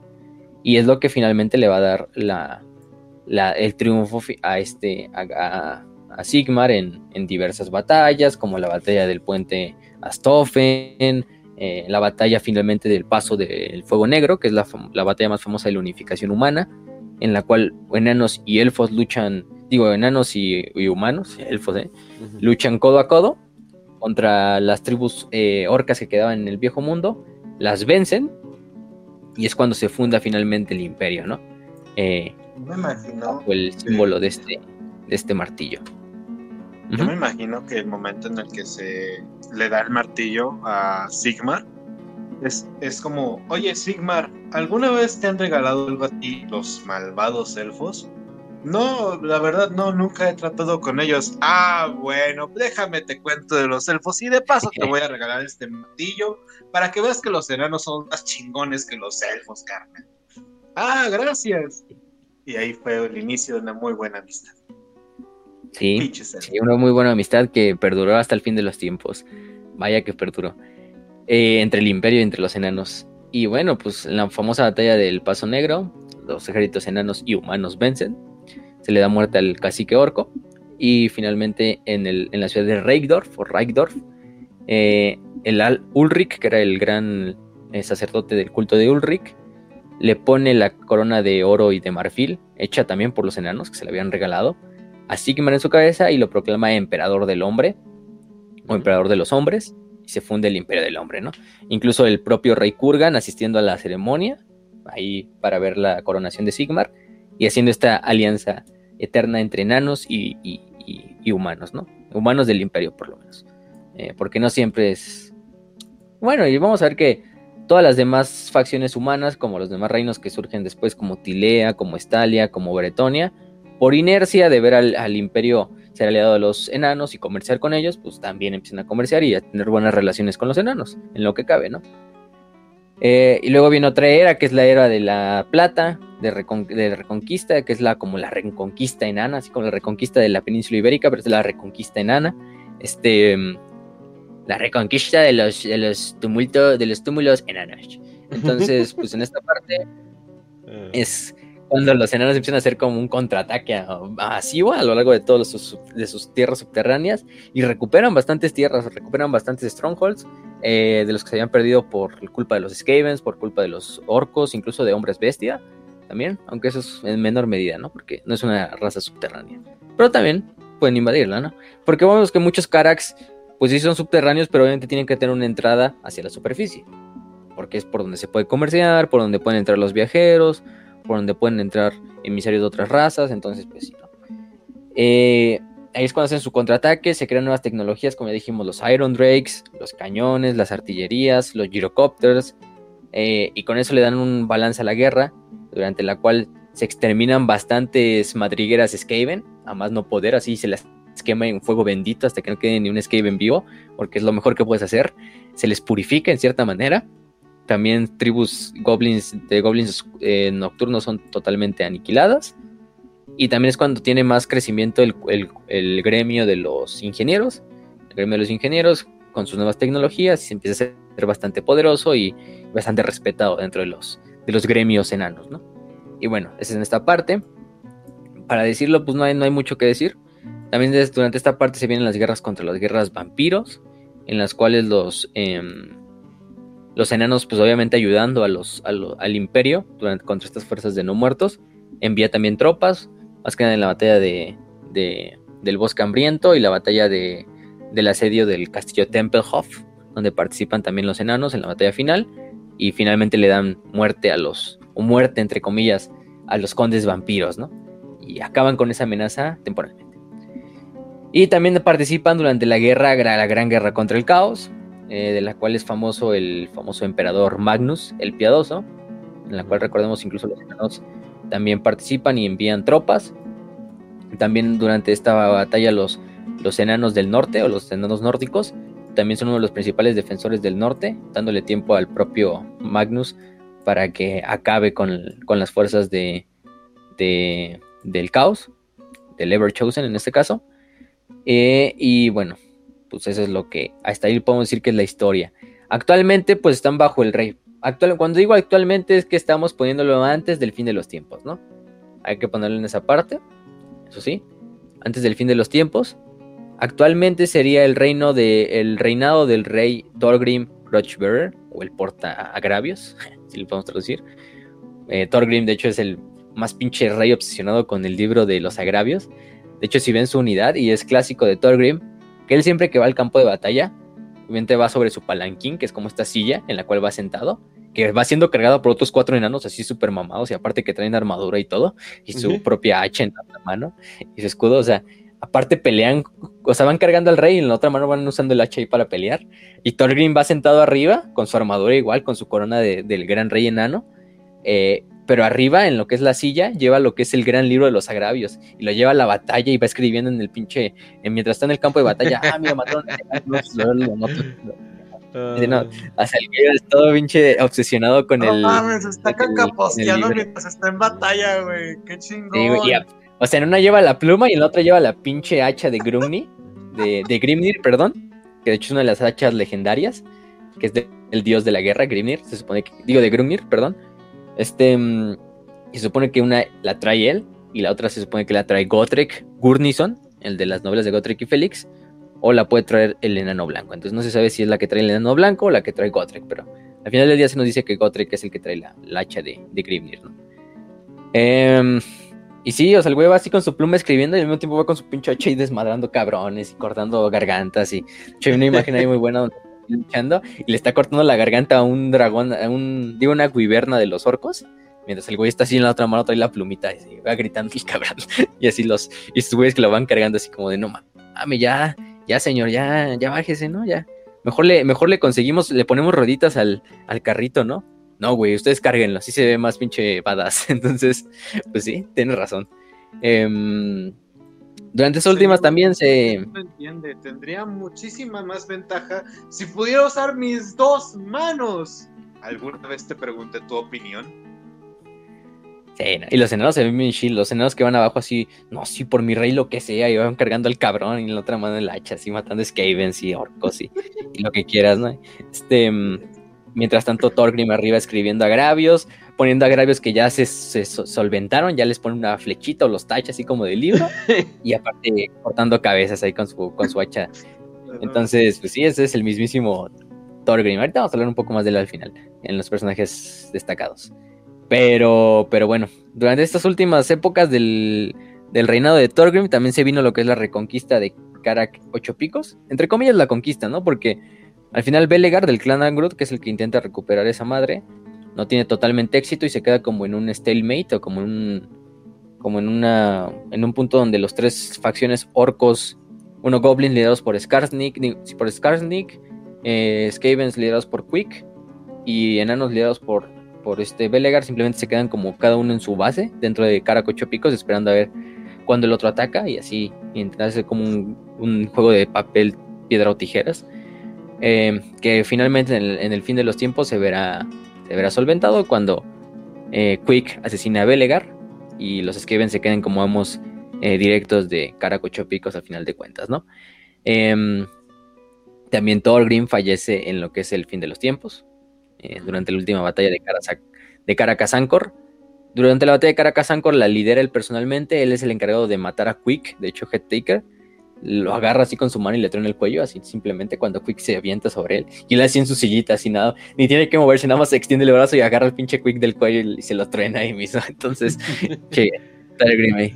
Luego Talgrim ya después de la batalla, cuando se retira a su, a su este, a sus aposentos a dormir, es asesinado por Snitch, el, el este, el gran asesino Skaven. Entonces, pues, puta madre se les va, se les va como, se les va como en feria a los enanos, pierden prácticamente todo, pierden incluso Caracas Ancor, eh, Ungrim Iron Fist, que es otro de los reyes, el rey matador, porque es un, o sea, el güey es rey, pero aparte está dentro del culto de los matadores. Entonces el clásico enano que lo van a ver con su armadura así bien super mamoncísima, pero con su moicano así de, de que es el rey de los, de los Slayers. Y de hecho ese güey se vuelve creo que el avatar del Lord del Fuego en el fin de los tiempos, si no recuerdo. Entonces, durante la batalla de... No, no me acuerdo si es la de Middenheim. No, no es la de Middenheim, es creo la de... De Raigdorf. Que el güey se sacrifica y se vuelve literalmente una pinche tormenta de fuego y mata un chingo de, de hordas del caos, simplemente nada más como explotando así el güey, así desafiante. Ah, bastante épico. Al rato lo hablamos más, pero. En el fin de los tiempos, pues sí, todos los enanos, de cierta manera, fallecen, entre comillas, excepto Gotrek. Bueno, Gotrek también, más o menos. Vamos a hablar más de eso al rato. y eso es el, lo que pasa, y ya finalmente en Age of Sigmar ahí no sé muy bien qué, qué desmadre hay con los enanos. Ya hay como tres facciones de enanos diferentes. Están como.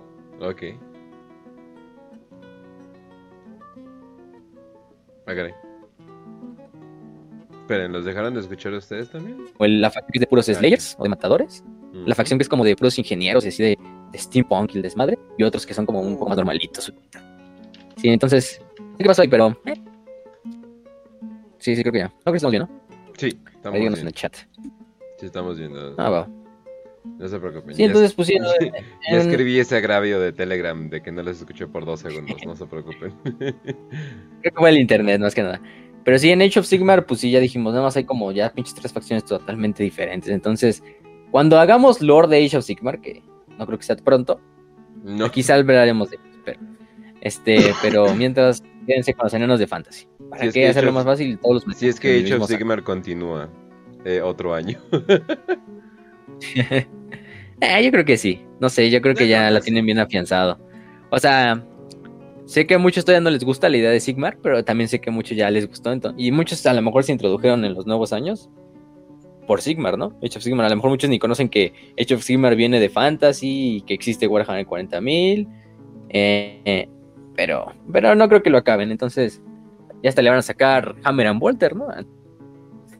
que sacaron las animaciones de, de Age of Sigmar y Ah, uf, se, se ven peor que Hammer and Bolter, no mames, entonces no pensé que podía sacar algo peor, entonces me sorprendieron, ¿eh? Ahora sí me sorprendió. Dios. Después de tres semanas de nada de animaciones, dicen, ah, creían que podía ser peor.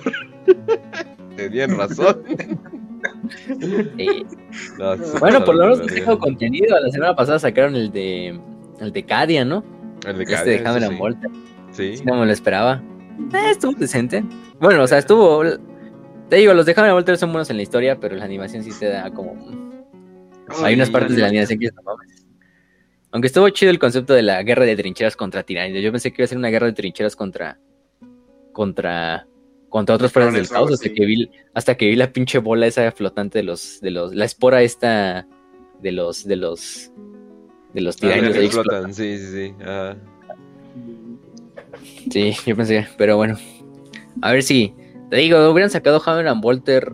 Si hubiera salido un Hammer and Bolter en la época de Fantasy, o estas animaciones en la época de Fantasy, uff. Ahora Mm. tendremos muchas buenas. Muy buenos capítulos. Por lo menos, quizá no de animación, pero de historia. sí, ¿no? Entonces. Danos, sí, danos algo. Bueno, por lo menos es el renacimiento con los videojuegos. Entonces, no todo está perdido con Warhammer Fantasy. Eso sí, eso sí. muy. Eh, entonces, y con eso de que van a sacar, creo que el Warhammer The Old World, que es como un reboot del Warhammer Fantasy, que no sé todavía cómo está muy bien estructurado, pero, pero quién sabe. O sea, Se ve, se ve bien el futuro. O sea, Total Warhammer, Warhammer Total, Total Warhammer literalmente agarró de la espalda a Fantasy y dijo, no es tu tiempo todavía. y, y- Sí, y lo ca- y ya, los carrió yo- bien cabrón. Sí, pues sí, no, se vino como un resurgimiento de la popul- Y también el Vermintide. El Vermintide 1 y el, Oh, el 1 más que nada, porque. Este, también les hizo un resurgimiento de chingón. De hecho, este, este mes ya, bueno, el próximo en febrero sale Total War Warhammer 3. Para los que estén interesados. Eh, con las nuevas facciones eh, para el juego, que van a ser los cuatro dioses del caos, Katai, Kislev y. mm, Kislev y los reinos ogros. Y quién sabe, a lo mejor nos revelan a Belacor por ahí. Entonces, pues, si, si, si les gusta Warhammer Total War, ya vayan pensando, ¿eh? Porque ya se viene. Ya vayan preparando el torrent, ya vayan preparando la billetera si lo quieren comprar. Entonces, ahí está. Bueno, pues ya. Creo que con eso acabamos un poco la historia de los venanos. Vaya, que qué historia, hijos de su puta madre. Este, pero sí es que es una de las razas con más como profundidad en el lore. O sea, como dijo Kench, quizá no son los protagonistas, ¿no? Porque los protagonistas, pues ese título se lo podemos quizá dar a los a los humanos. Porque pues es Warhammer y a huevo nuestro etnocentrismo así humano, a huevo, así somos los más vergas. Que sí, eso sí es al final de cuentas, ¿no? Entonces, Lo somos, ¿Quién? ¿eh? Lo somos. lo somos, lo somos. Entonces, pues, pues ellos son los protas, ¿no? Pero los enanos han tenido bastantes historias, bastantes novelas, bastantes, de las facciones con más unidades, que más amor se les ha dado en el juego de mesa y en el lore. Em, pues no por nada, quizá yo creo que la, la saga más famosa de, de, Warhammer Fantasy de novelas es Gotrek y Félix. Fácilmente es Gotrek y Félix. Eh, o sea, ya dijimos, son como 12 novelas, más las que se oh. vienen. Ya le están sacando novelas de Age of Sigmar a Gotrek. Y el protagonista es un humano y un enano. Más siendo el papel de Gotrek, ¿no? Porque él es el principal. Aunque Félix pues también está ahí con él porque es su compa. Pero pues imagínense, ¿no? Y tienen bastantes, bastantes novelas. Y es una facción que se le ha dado mucho, mucho amor en el lore. A diferencia de, de otras, ¿no? Como o un Warhammer 40k. A los squats, a sus contrapartes, ¿no? De hecho. pobres, pobres squats. Pero bueno. Eh, ahora sí, vamos con lo. Con las cosas más como prácticas de su, de su civilización. Principalmente vamos a iniciar con su con su biología, ¿no? O sea, es algo muy rápido, pero algo también interesante.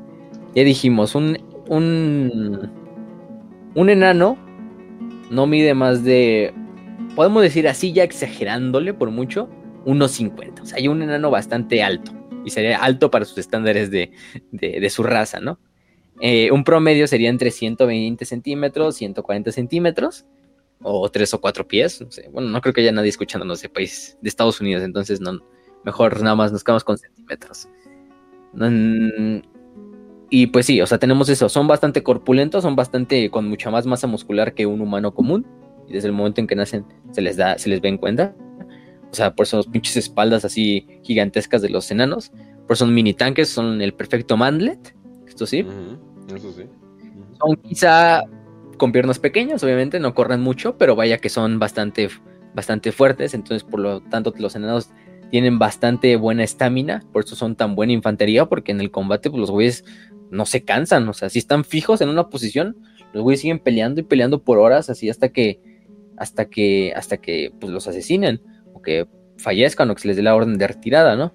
Y aparte, imagínense la fuerza, porque aparte de su masa muscular y de las armas que tienen que cargar, que por lo general son hachas grandes, martillos, un escudo y un hacha, hechas con el mejor metal, de, Warhammer Fantasy, que es el Gromdil, que es como el. Como el este del Señor de los Anillos, no me acuerdo de su nombre, que es el metal ese que le dan al Frodo, como la camisita esa que trae abajo, eh, para que le proteja. Mitril, creo que se llama Mitril. Sí, Mitril. El Gromdil es lo mismo, pero en Warhammer, en Warhammer Fantasy, sí. Es como el metal, un metal precioso que sacan los enanos, de lo más resistente, de, con lo que se hacen las mejores armas, las mejores hachas, que no se, no se raya ni pierde el filo, entonces y además ejerce bastante protección. Entonces van cargando eso y aparte la armadura, puta madre, entonces va, tienen, son bastante, bastante fuertes, ¿no? Incluso las mujeres también. Em, eso sí son un poco más, ahí está, lo dicen en la, en la, esta, en la wiki, ¿no? Son muy, tienen la misma complexión, pero son más, más curvas, tienen más curvas. pues sí, tiene sentido, ¿no? no, los enanos no se reproducirían para nada, ¿no? Entonces, eh, además, es muy bueno eso de que son pequeños y compactos, porque dentro de los propios túneles subterráneos, pues les favorece, ¿no? Porque ciertas partes de los túneles, incluso cuando están creando los Carax y en las minas, son bastante angostas. Quizá una persona de 1,80 no va a pasar por ahí, pero un enano sí. Entonces, eh, además, se ahorra mucho recurso porque no tienes que hacer una puerta más grande ni nada que eso, ¿no? Simplemente son puertas para enanos. Entonces, no es como que vaya a haber un emisario humano que vaya a ir hacia la mina a visitarla. No, simplemente va a haber siempre enanos. Entonces, y además también genera como puntos de choque dentro de sus ciudades para que solo los enanos puedan pasar, donde pueden hacer una buena defensa contra los Skavens, contra los Goblins, contra los Orcos quizá. Entonces sí. Em, principalmente cuando empieza la, vida de un, de un, de un enano, pues los enanos tienen una una esperanza de vida un poco más alta que la de un... Bueno, bastante más alta que la de un humano, pero bastante más baja que la de un... La de un elfo. Porque bueno, obviamente los elfos son virtualmente inmortales, de cierta manera. Pero los, los enanos sí pueden morir de edad, y si lo hacen. Pero podemos decir que en promedio su, esperanza de vida quizás está en unos 400 años. Ya a lo mucho, a lo mucho 600, o sea. Y son, son, eh, son a veces casos especiales, como ya dijimos, el del rey Gotrek o, entre otros, ¿no? Eh, durante estas etapas de, de, la vida, pues sí, envejecen mucho más lento que un ser humano. De hecho, no se les considera adultos hasta los 30 años a un enano. O sea, a diferencia de un humano que lo puedas considerar adulto, quizá algunas culturas desde los 16 hasta los 20, depende, ¿no? Pero los enanos sí son de los 30 años, apenas ahí son cuando se vuelven adultos, entonces es algo cagado, ¿no? Eh, em, tienen su infancia, obviamente, de hecho ahorita vamos a hablar un poco también de sus tradiciones, nacen los enanos, su periodo de vida, pues digo, su forma de reproducción es por espora, ah, sí, no, no se crean, pues es obviamente igual que la de, que de los pinches humanos, no nos vamos a meter en detalles, ya saben qué va a pasar ahí. Em, mamá enana y papá enano se juntan y la mamada, ¿no? Y nace un, nace, nace un enano y los recién nacidos enanos eh, lo llevan. Lo primero que hace cuando nace un enano es llevarlo a, su bautizo, ¿no? Obviamente nacen sin barba, ¿no? Son, son bebés, ¿no? Pero sí les va a crecer al poco tiempo. Entonces, la, barba les empieza a crecer desde, desde que son infantes. O sea, pequeña, pero ya tienen una barba, ¿no? Este los llevan a su bautizo, ¿no? Al día del bautizo que se llama Namstek, así, le ponen el nombre, ¿no? Que es cuando lo presentan al niño en el templo de Grumni y en el templo de Balaya para que reciba las bendiciones de los dioses ancestros.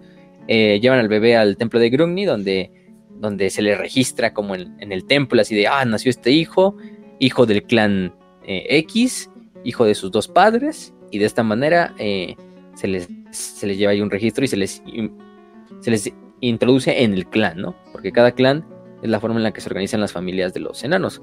En clanes, que puede haber muchos clanes dentro de un Karak, eso sí, eh, pero cada clan se dedica en algo en especial, ¿no? O sea, hay clanes que se dedican, no sé, a ser herreros, clanes que se dedican a, eh, por ejemplo, a la, joyería, clanes que se dedican a, a la orfebrería, clanes que se dedican a la ingeniería, etcétera. Entonces, pues sí, y de hecho esto se va a mezclar con lo de los gremios que ahorita vamos a hablar. Pero sí, entonces llevan a este niño, se le presenta, luego se le lleva al templo de Balaya, donde las mujeres de la familia lo que hacen es eh, pasar al bebé a través del humo del hogar del templo sagrado y darle una primera cucharada de sopa de piedra, que sí es sopa de piedra. Eso ya es, y así se hace, se involucra a este niño y se vuelve un, miembro ya enano y de la raza enana y del clan, ¿no? Es el bautizo. Eh, ya vimos que la, la comida de los enanos ahorita vamos a ver y es bastante relacionada con la piedra, sopa de piedra, pan de piedra. La cerveza afortunadamente no es de piedra, pero también a veces se le puede poner algo de ahí, entonces, pues sí. Em, ya cuando son adultos, bueno, ya cuando son jóvenes, que es prácticamente hasta antes de que lleguen a los 30, pues aprenden el oficio de su clan, las tradiciones, su lugar en la sociedad enana y cómo entrenar para el combate, ¿no? Obviamente, la sociedad marcial y todos los enanos, hasta las mujeres, deben de saber luchar porque también es una raza que se está como en el borde, borde de la extinción, porque... Y no en el borde de la extinción como los elfos, ¿no? Pero los enanos sí tienen una... Em, no se reproducen tan rápido como los humanos. Ahí nos lo dicen que es que una mujer enana no es tan fértil como los como los estos como, los como una mujer humana. Mm. Y aparte, pues ya dijimos, el 75% de la población enana es un son hombres y solo un cuarto de esos, de esa población, son mujeres. Entonces las mujeres son de relativamente escasas. O sea, hay bastantes enanos y pocas mujeres. Entonces, oh, que no. Pandas, güey. O sea, eso está como los pandas. como los pandas. Enanos, los, enanos pandas ahí. Pero sí. No, pues sí, o sea, es que la tienen jodida, o sea. El peor es que las. Por eso es que también las mujeres son bastante apreciadas dentro de la cultura enana Incluso la cultura enana, aunque sí es como de cierta forma patriarcal, también es matriarcal, porque las mujeres sí heredan su apellido, y de hecho las mujeres más viejas del clan sirven como las líderes del consejo del clan, eh, siendo los demás ancianos del, clan los demás consejeros, pero siempre la que como que maneja el, las, sesiones del consejo del clan es la mujer. A excepción de... Mm, del rey, del gran rey enano, ¿no? Es decir, el gran rey enano tiene a su esposa, que es la reina enana, pero ella no tiene ningún como poder político, aunque sí es como consejera de, del marido. Eh, de hecho, creo que los enanos incluso no tienen como, como artículos o como pronombres para referirse a mujer y hombre. Simplemente es que es algo también cagado de los enanos, que es así de, nuestro lenguaje es tan sagrado que no hace falta gastar letras ni escritura en poner artículos ni en poner eh, adjetivos ni preposiciones, ¿no? O sea, es bastante directo el idioma, ni, ni nexos entre las palabras. Entonces, por eso es que nada más, creo que la única palabra que tengo para distinguir es como la palabra de reina, ¿no? Para distinguirlo obviamente del rey. El rey siempre es hombre. Entonces, pues sí. Mm. Pero, pero bueno, cuando, cuando son estos jóvenes, se le dice barbilampiños, o sea, porque no tienen barba, o berlings en inglés, o en su idioma garas, o gnustubi, ese es otro de sus idiomas. Y ya cuando empiezan a subir ya de edad, cuando ya se vuelven adultos de cierta manera, em, eh, hacen un rito llamado Kumenov, donde el joven enano va y se presenta formalmente al clan, porque quizá no todos los clanes ya dijimos que los clanes, pues hay clanes que habitan solamente en un Karak, pero hay clanes que son tan grandes, o sea, son tan grandes de familia, que habitan en diferentes Karaks. Entonces, quizá un, un clan que está en, una, en un Karak, Ajá. ahí es un pequeño pedazo del clan, pero la gran parte del clan está en otro Karak. Entonces, durante este ritual tienen que ir al Karak donde está la cabeza del clan. Ajá. Y se está presentando como hombre. Sí, y se presenta formalmente a, a sus ancestros, a sus a los, a los ancianos del clan, O y ya diciéndole, ah, pues yo soy. eh, Es un bar mitzvah. Sí. ah, ok. Y de hecho los nombres son bastante cagados, ¿no? Es, Kunemno, güey. este, Ajá. Te tu bar mitzvah. Te Ajá, vamos a presentar a tu tío, Sí, es- algo así.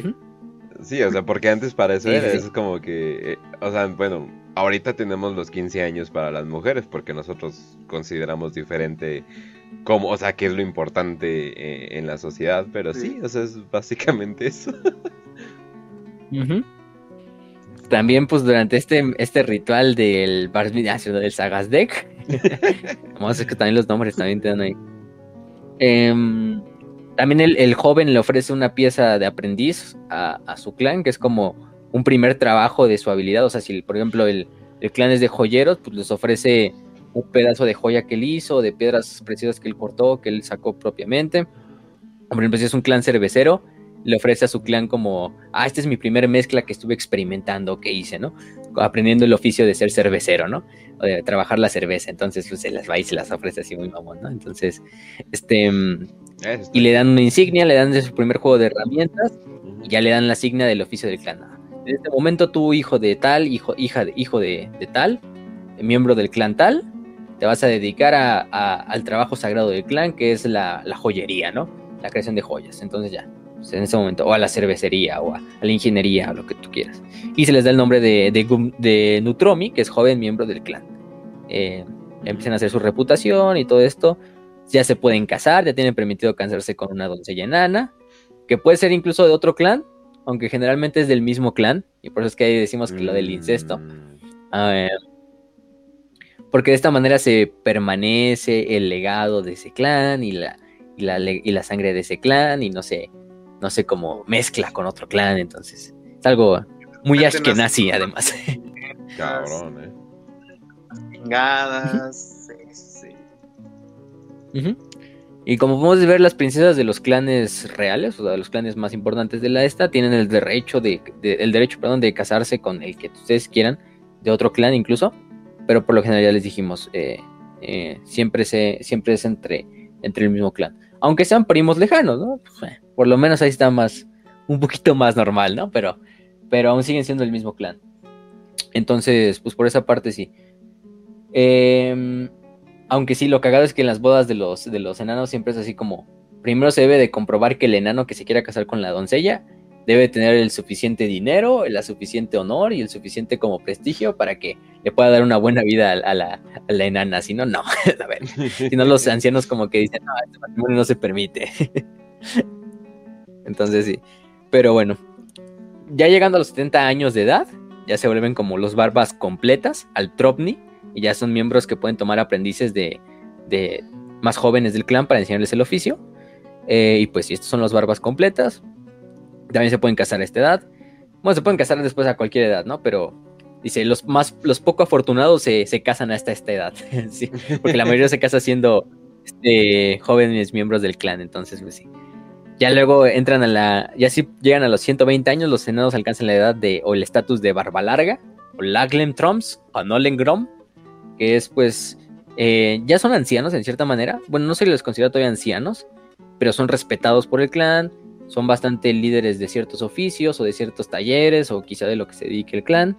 Y pues son bastante conocidos no solo en su clan, sino en otros clanes también. Entonces ya incluso les pueden mandar como embajadores. Son los principalmente guerreros también de los clanes, los guerreros más experimentados. Y todo esto, ¿no?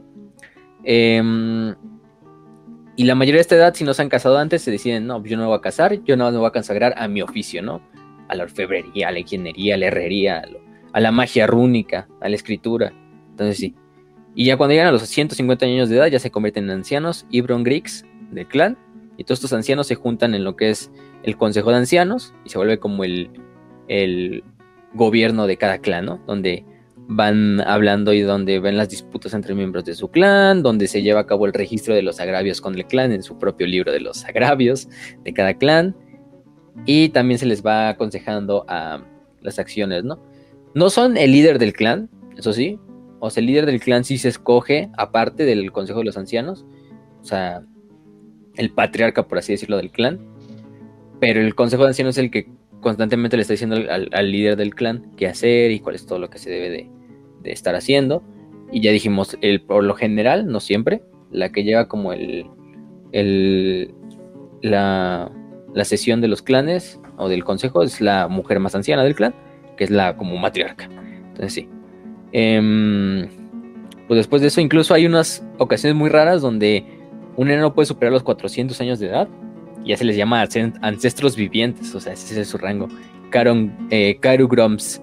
Em, se le dice que son bendecidos por los ancestros porque han llegado a tanta edad y se les ve como una pinche reliquia y con el más grande respeto dentro del clan, o sea, y de hecho no es que se vean ya así como ancianos, o sea, simplemente, de hecho un enano como que cada vez que se va haciendo más viejo, como que de cierta manera se revitaliza el cabrón y como se vuelve más sabio, pues es este mm, eh, más respetado dentro de su clan, ¿no?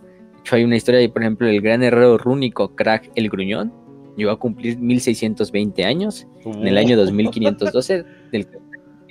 O sea, no mames, imagínense. Pero porque su clan es de tanta importancia, el plan de los herreros rúnicos o de su oficio, que dijo, no, pues aquí yo hasta que ya, ya la vida ya no me dé más, entonces, sí, ¿no? Pues, y pues es cuando esto, aunque sí se pueden morir de enfermedad, ¿no? Es lo que más los mata, a los, ya los ancestros vivientes. Pero ya cuando, se, cuando llegan a esa edad, pues no mames, se vuelve así como el güey más respetado de todo el clan. Eh, ¿Qué otra cosa? Por ejemplo, sus funerales, ¿no? Cuando ya se mueren. Eh, pues los funerales enanos son bastante, bastante ostentosos, o sea, lo que generalmente hacen es, se entierran a los cadáveres, no se les quema, no se les crema, no se les... Ese es su ritual, simplemente se les entierra, pero se les entierra en cámaras especiales que tiene cada clan, que es la cámara de sus ancestros, ¿no? Donde están enterrados todos los ancestros del clan, todos los miembros del clan, al morir se entierran ahí. Son cámaras inmensas, gigantescas, por eso es que muchas veces cuando se destruye una tierra de los de los, de los enanos por culpa de los Skavens, los Skavens tienden a convertir esta sala de los ancestros pues, en sus lugares de apareamiento, de, de, parir bebés, entonces, porque son bastante gigantes, entonces pueden poner bastantes cosas. Y por lo general están hasta abajo, están hasta abajo de los Karaks, porque es sagrado, o sea, no puede estar hasta arriba porque si llegaran a atacar el, el Karak, eh, la pueden tomar fácilmente, pero también es un arma de doble filo, porque hasta, hasta, hasta abajo genera que si, si el enemigo viene desde abajo, pues con lo primero que a lo mejor se va a topar va a ser el, la sala de los ancestros. Entonces, pues sí. Los Skavens. Y a los Skavens les sirve también porque ponen ahí a las hembras, que es lo más preciado que tienen los Skavens, eh, porque es por donde se reproducen, eh, las ponen en esas zonas que están hasta abajo. Entonces, sí, pues se vuelve todo un pinche desmadre y los enanos por eso dicen, no mames, nos escribieron otra. Lo primero, que, lo primero que hacen es quizá incluso salvar, antes que a la propia gente, salvar el pinche sala de los ancestros, ¿no? Evacuando por lo menos los cadáveres y, todo esto, entonces sí. ¿te imaginas que tengan algo así tipo como la película de Coco, güey? Que regresan los muertos una vez al año.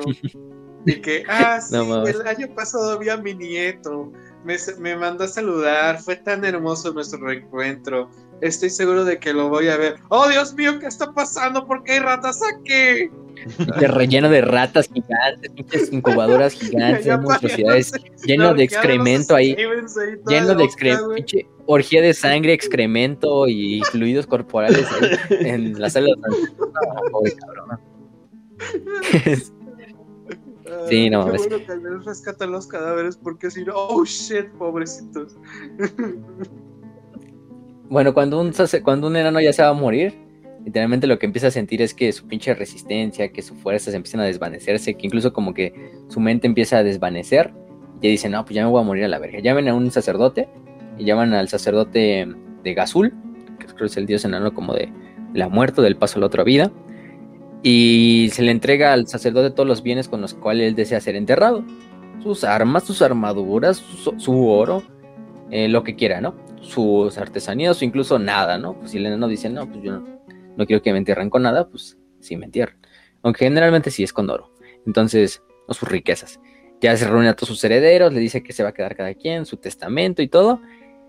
Eh, el enano ya se muere y se le deja cuatro días durante el en el templo de Gazul para que eh, los sacerdotes invoquen la protección del dios sobre el cuerpo del fallecido, para que su espíritu llegue sin, sin problemas al reino de los, de los, de los este, antepasados, y también para que el cuerpo de ese ancestro no se pueda utilizar para rituales nigrománticos, para que se pueda revivir. Entonces es algo importante, porque sabemos que la nigromancia en Warhammer Fantasy es algo que está presente, principalmente los condes vampiro, lo utilizan para revivir a los muertos, entonces pues con eso se logra proteger el cuerpo de que no se puede revivir, entonces es algo importante. Em, el cuerpo es colocado en el panteón del clan y el sacerdote pues pone una runa en el sellado del mausoleo para evitar que cualquiera pueda profanarlo eh, dentro de esta sala de los ancestros. Y pues sí, ¿no?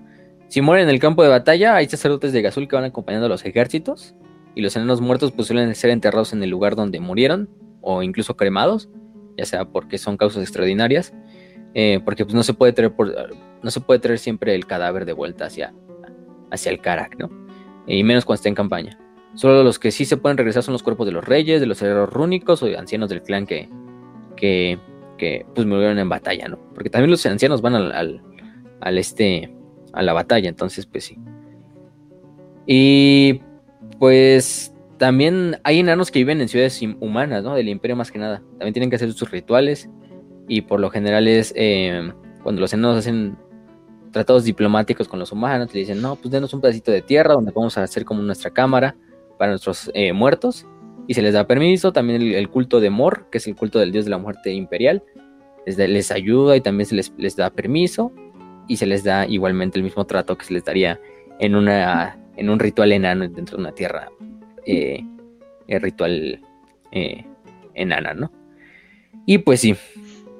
Y ya dijimos que otra cosa, el casamiento, pues el casamiento simplemente es precedido por sacerdotisas de Balaya, eh, más que nada es intercambio de votos y de regalos, es para ver si el novio, que es el que tiene el problema, tiene la capacidad económica y delegado y su clan tiene el respeto para, para como decía, así es un buen partido para, para, la, para la esta. De hecho, al final, sí, la, la única que tiene forma de veto es el, la, la mujer enana, entonces está, está cagado. Pero esa es, esa es su forma de, de, de ver lo que es la, la vida, ¿no? En cuanto a valores sociales, pues ya dijimos, hay, yo diría que hay cinco valores sociales que son más que nada importantes dentro de la, de la cultura eh, hebrea, iba a decir, de la cultura enana. Está bien, está bien. Estamos Espera, ahí. creo que los tengo. Es que Tolkien, Tolkien, ¿para qué nos dice? Ah, abriste la caja de Pandora, Tolkien. Sober. Ah, a ver, creo que los tengo. Son la barba, el decir la verdad, ser grosero, comer mucho y beber mucho. Esos son los cinco valores, Sí. ¿no? Sí. ¿Esos son los cinco Muy antivalores? Ah. Este, ah, pero de hecho uno va, de, uno- de hecho la barba sí va de la mano con la edad, ¿no? Porque que es el primero, ¿no? La edad es la como la virtud principal, porque los enanos son una pinche, vamos a ver que es una facción y una raza bastante tradicionalista, bastante pragmática, o sea, esos güeyes, todo lo que sea ritual, tradición, puta madre, se lleva a y se protege con, la, con el más grande celo. Eh, este, los enanos tienen, ya dijimos, una gran esperanza de vida y lo que generalmente refleja la barba y la edad, bueno, la edad más que nada la refleja la barba. Entre más larga es una barba, obviamente es un enano con mucho más edad, obviamente se infiere con más sabiduría, con más experiencia es un gran líder respetado dentro de su clan y dentro de su gremio y dentro del propio imperio enano. Y por lo tanto la barba y la edad es un estatus de, pues es un símbolo de estatus. Además entre también, por ejemplo, y es entre lo largo, ¿eh? Quizá incluso ni siquiera las canas tienen como un título, ¿no? Porque incluso para nosotros como invariablemente y como instintivamente, como que la gente le guarda más respeto a alguien que tiene más canas, ¿no? Porque lo ve más viejo, lo ve más sabio, entre comillas, y se desmadre, ¿no? Es algo que, incluso con los animales, ¿no? Como los, los pinches gorilas ahí, los lomos plateados que están así, entre más canosos, más, más alfas. Pero pero con los enanos no, aunque tenga canas, pero si la barba de este es más larga que la de ese, y la otra tiene canas, pues no importa, este tiene más estatus social dentro de la, de la, de la, de la sociedad enana. De hecho, instintivamente siguen también como al, al enano, o siempre buscan respetos con el enano que tenga la barba más larga entre todos. Como los orcos cuando ven al orco más grande, ¿no? Pero los enanos con la barba. Como Kata-chan cuando ve un cuchillo largo. también, el cuchillo largo de Kata-chan. Eh, este, y todas estas cosas. Pero mm, por eso es que las enanas de las barbas de los enanos eh, tienen este estatus legendario. Eh, no tienen obviamente por qué cortárselas, no se las rasuran para nada. Arreglarlas sí, o sea, por lo general les dan trenzas o les dan pinches formas bien, bien complicadas a la barba para que sea súper mamoncísima. Le ponen joyas a las barbas, este, anillos de oro a los mechones de la barba incluso propias runas ahí marcadas en las barbas. Entonces sí, o sea, la barba tiene un pinche estatus muy, muy cabrón dentro de la, de la, de la raza, ¿no? Incluso para los senados que han perdido como el honor y todo esto, como los matadores, rasurarse la barba no es una opción. O sea, ni siquiera los más locos que son entre ellos, los más locos de la raza enana, ven como una opción rasurarse la barba. Ni siquiera los matadores, que son los más pinches enfermitos, ¿no? Bueno, no enfermitos, pero los que no tienen nada que perder. Entonces sí. eso te dice que el, insulto de los elfos fue incluso mayor que la peor de las desgracias. Sí, te digo, es más preferible morir para un enano que que le corten la barba. Entonces, pues sí. Este, obviamente no va a haber, eh, no hay, no hay enanos lampiños, eso es obvio.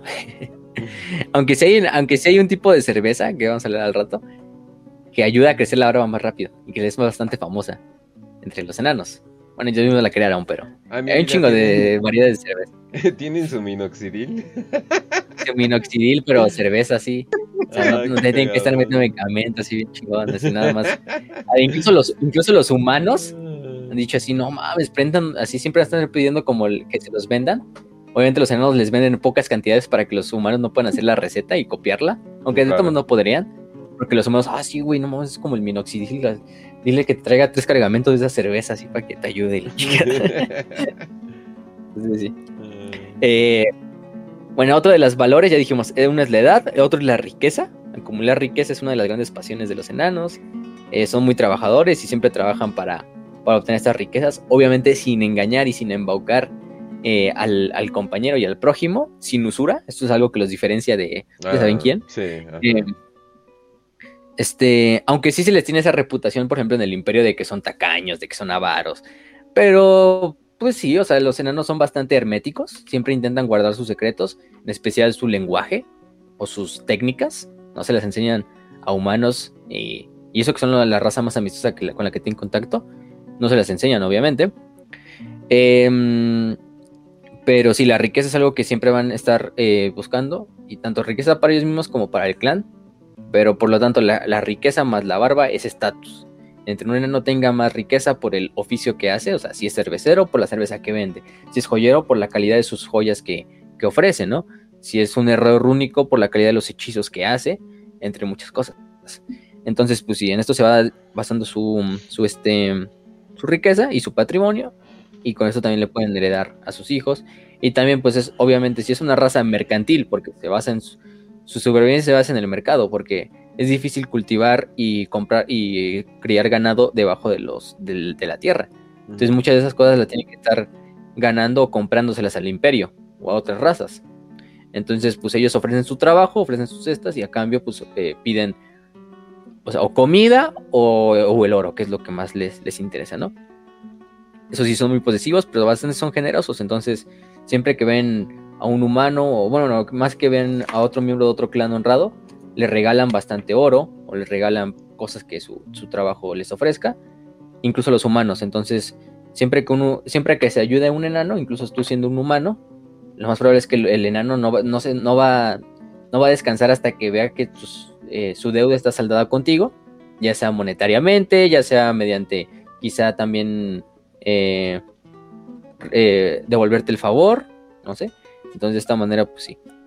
Em, obviamente nunca tienen deudas, esos güeyes sí nunca tienen deudas.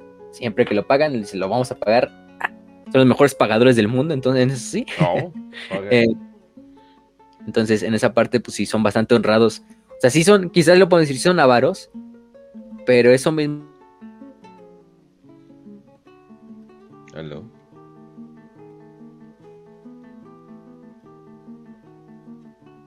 les genera una gran honradez, porque su cultura los obliga a ser honrados con el que, al que le venden, al que le ofrecen algo, al que le ofrecen un servicio, al que le ofrecen su trabajo, y por esa parte también de que ellos, cuando su trabajo no es recompensado, pues la ven con, muy malos ojos. Oh, eh, ¿Qué más? Otro de sus valores es la habilidad. El otro valor es la habilidad, que son pues, estupendos artesanos, orgullosos de todo lo que hacen. Em, es casi imposible convencer a un enano de que haga su trabajo rápido o de apurarlo así de no, es que necesito esta espada para mañana. No le nota decir, no, ni madres.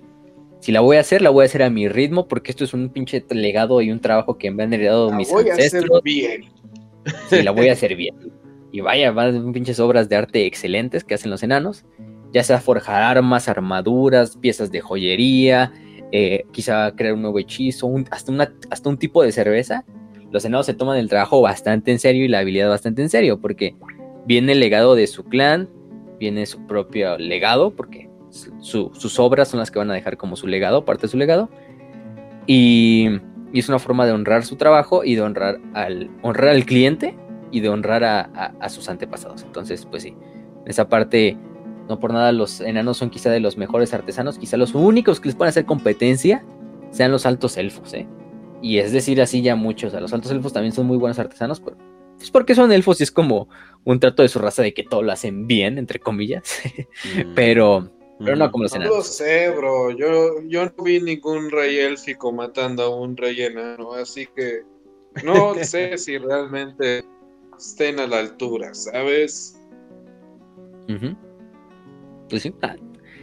Y por esa parte también es que los enanos mantienen mucho y les encanta, o bueno, o sea, es muy valioso y es muy honrado en su cultura preservar las, los artefactos de los antepasados o las reliquias de la antigüedad porque primeramente honras al antepasado, eh, recuerdas la época gloriosa en la que se fue creado eso, y de esta manera preservas el legado de esa pieza de arte, ese pedazo de arma o esa armadura o, lo que tú quieras. Entonces, pues por eso es que preservan bastantes, bastantes cosas.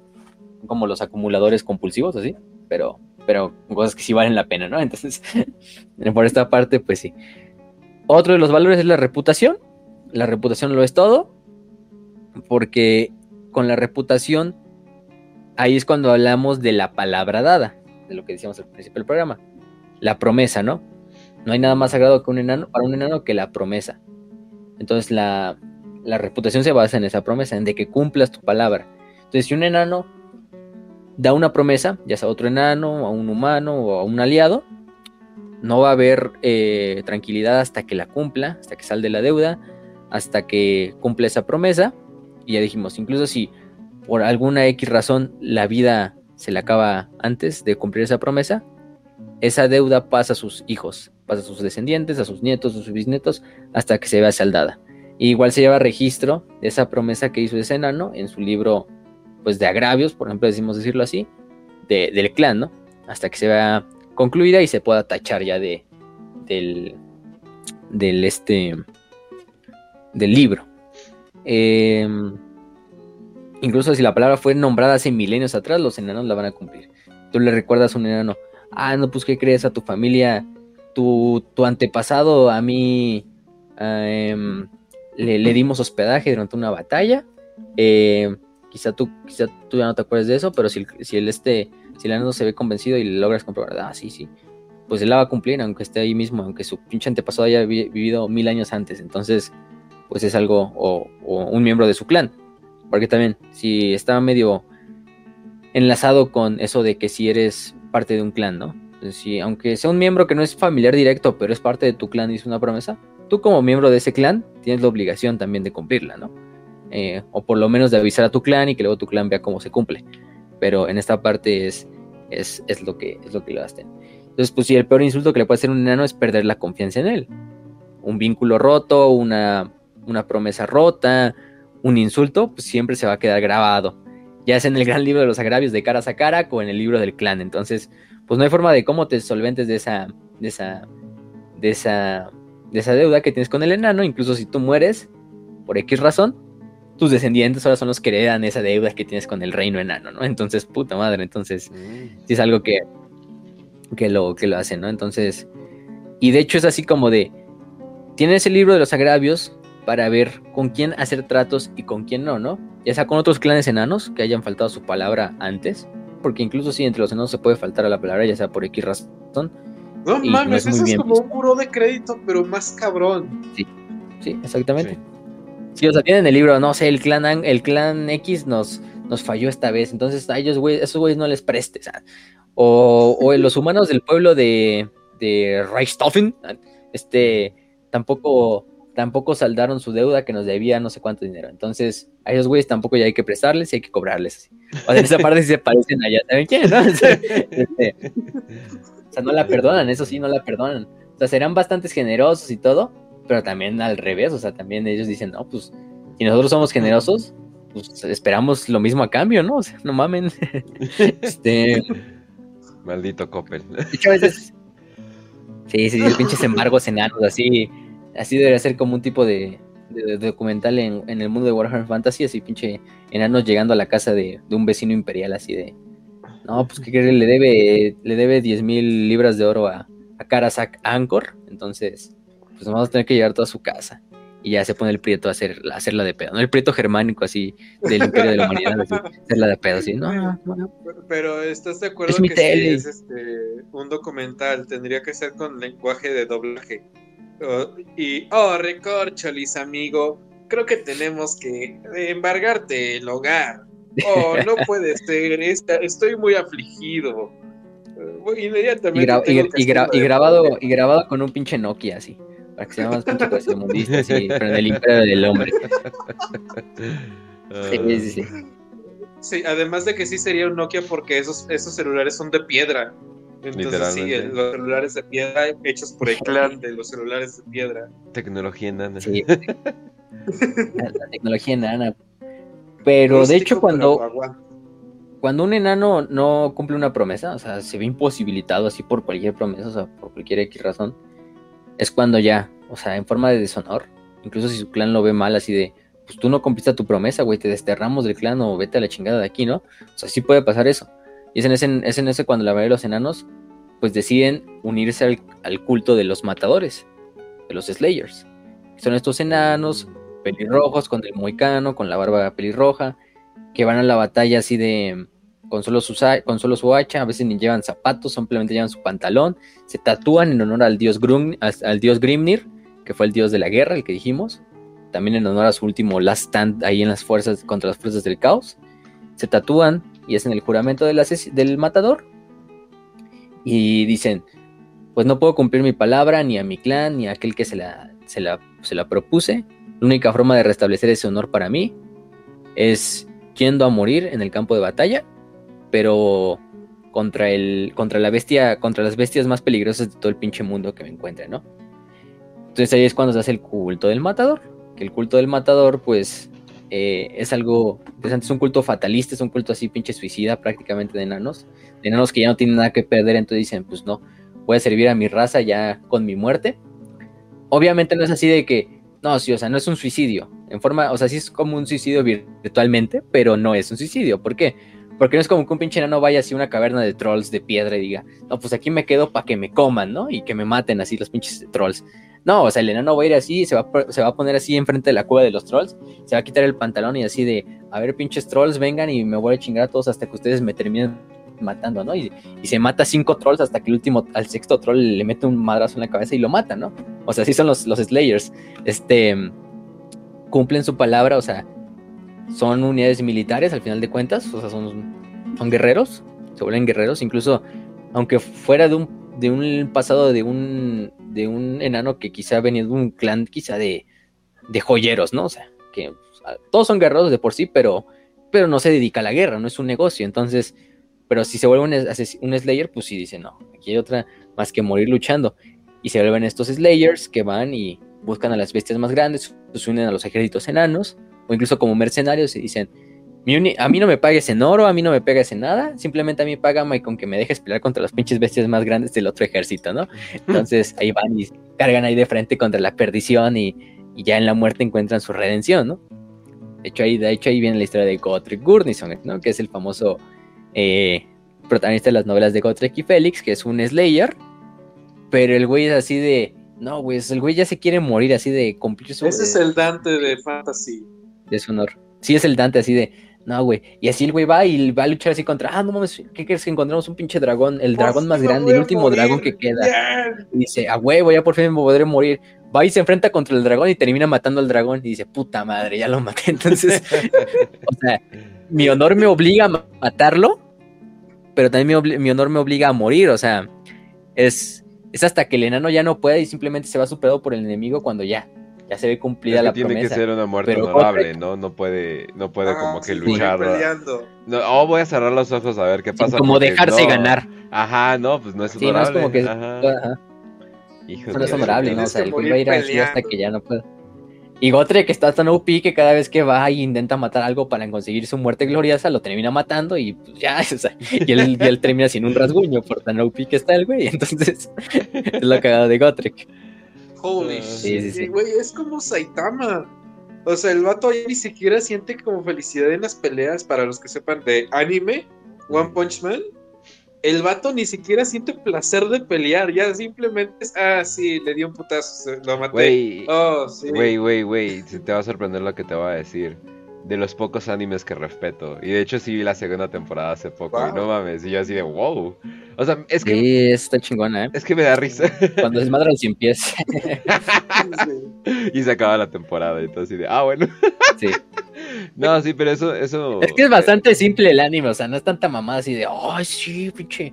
Sí, que le meten luego, o sea, pues ese es el chiste. One Punch Man sí es como de al chile. Ajá, sí. Exacto, y es lo cagado. O sea, de hecho como que se concentran en otras cosas, excepto, o sea, se concentran en otras cosas que los animes usualmente no se concentran. Eh, y Saitama es un personaje como que demasiado directo. Pero el güey literalmente está así de, pues a mí me vale verga, todo, todo se muere de un golpe, entonces que no me va a pasar nada nunca. Entonces como que, ah, cabrón. Está muy bueno, pero no hablemos de One Punch Man. Así, así, así, es Gotrek, así es Gotrek, el One Punch Man de Warhammer Fantasy. Porque el güey, o sea, no mames, no mames. Sí, sí está, sí está cabrón, ¿eh? Este, no por nada, ya en el fin de los tiempos el güey va literalmente dice, lo voy a hacer como, como Grimnir y a la chingada, me meto en los portales del caos, ahí te quedas, Félix. No, no me sigas. Y pum, se va y se, se mete ahí a matar todo lo que se encuentra, a ver si aquí ya por fin encuentras. El güey casi casi, traigan Macorn aquí en mismo, güey, que me mate ese güey, pero ya que algo, algo me mate, güey, así. sí, sí, sí. Mira, si no me muero aquí, ya no mames, ya me voy a, ya me rindo con estas pendejadas. y entra al portal y lo, y lo mata todo además, o sea.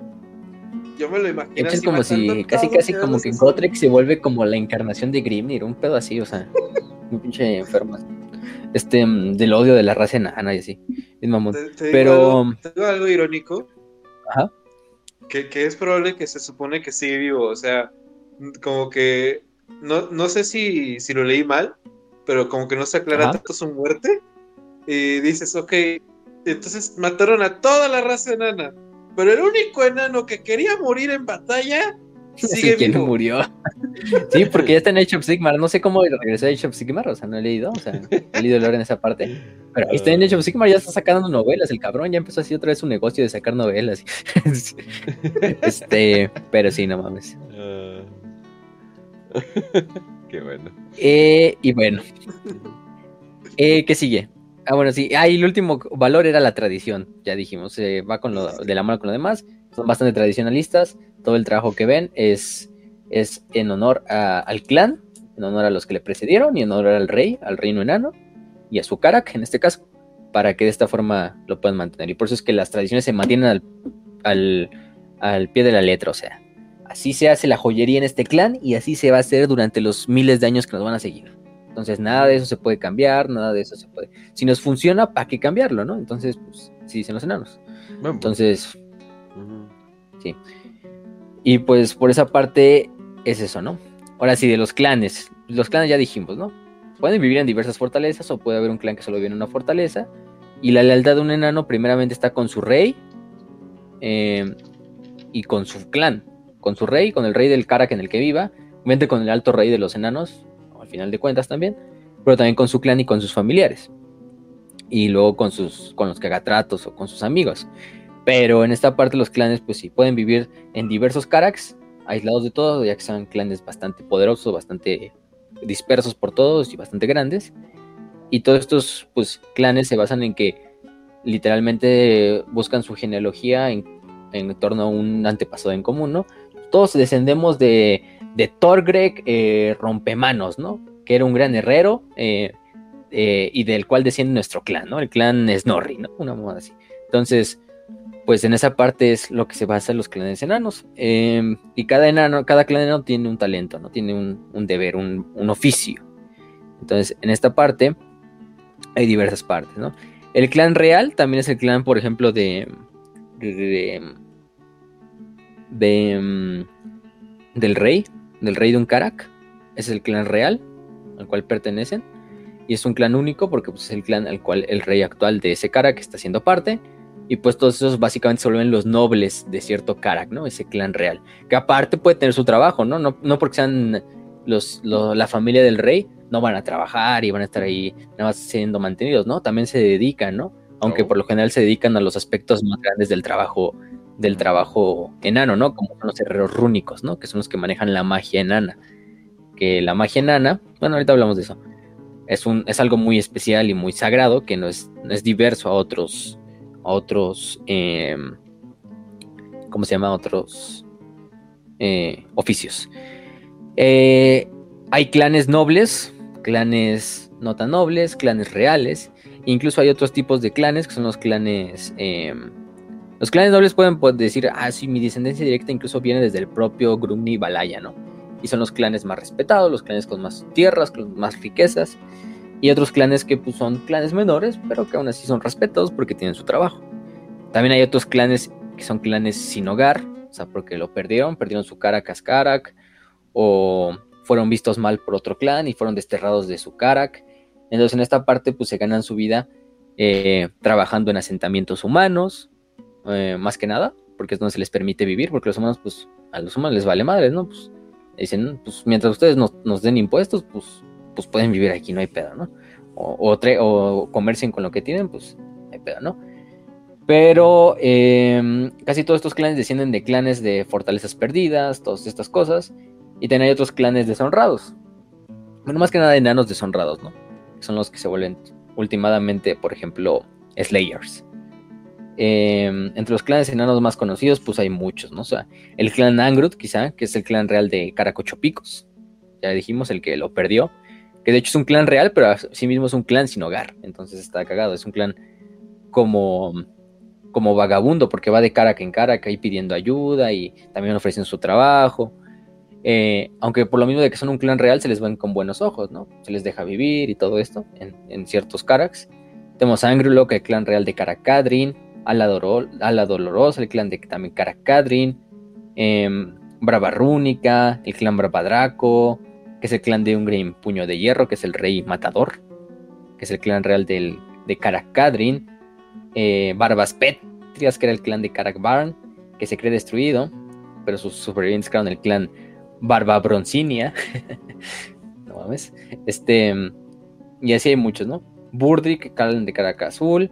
Eh, también está, por ejemplo, el clan Bugman, que es un clan bastante famoso porque es el clan que se encarga de las cervecerías Bugman es el clan cervecero más grande de toda la, de toda la historia de Nana. Son los mejores artesanos de cerveza. Entonces sí. Este. Mm, de hecho, ahorita vamos a hablar de ese, ¿no? Aprovechando de eso, estamos hablando de los clanes, ¿no? Los clanes a su vez se agrupan en ciertas cosas que se llaman gremios. Gremios. Eh, los gremios, pues son. Pues sí, como lo dice, como un sindicato de trabajadores. O en esta parte, como donde se reúnen todos los enanos que hacen un cierto trabajo, ¿no? Común. Es decir, hay un gremio de herreros, hay un gremio de artesanos, hay un gremio de joyeros, hay un gremio de mineros, etcétera, ¿no? Eh, hay un gremio de cerveceros.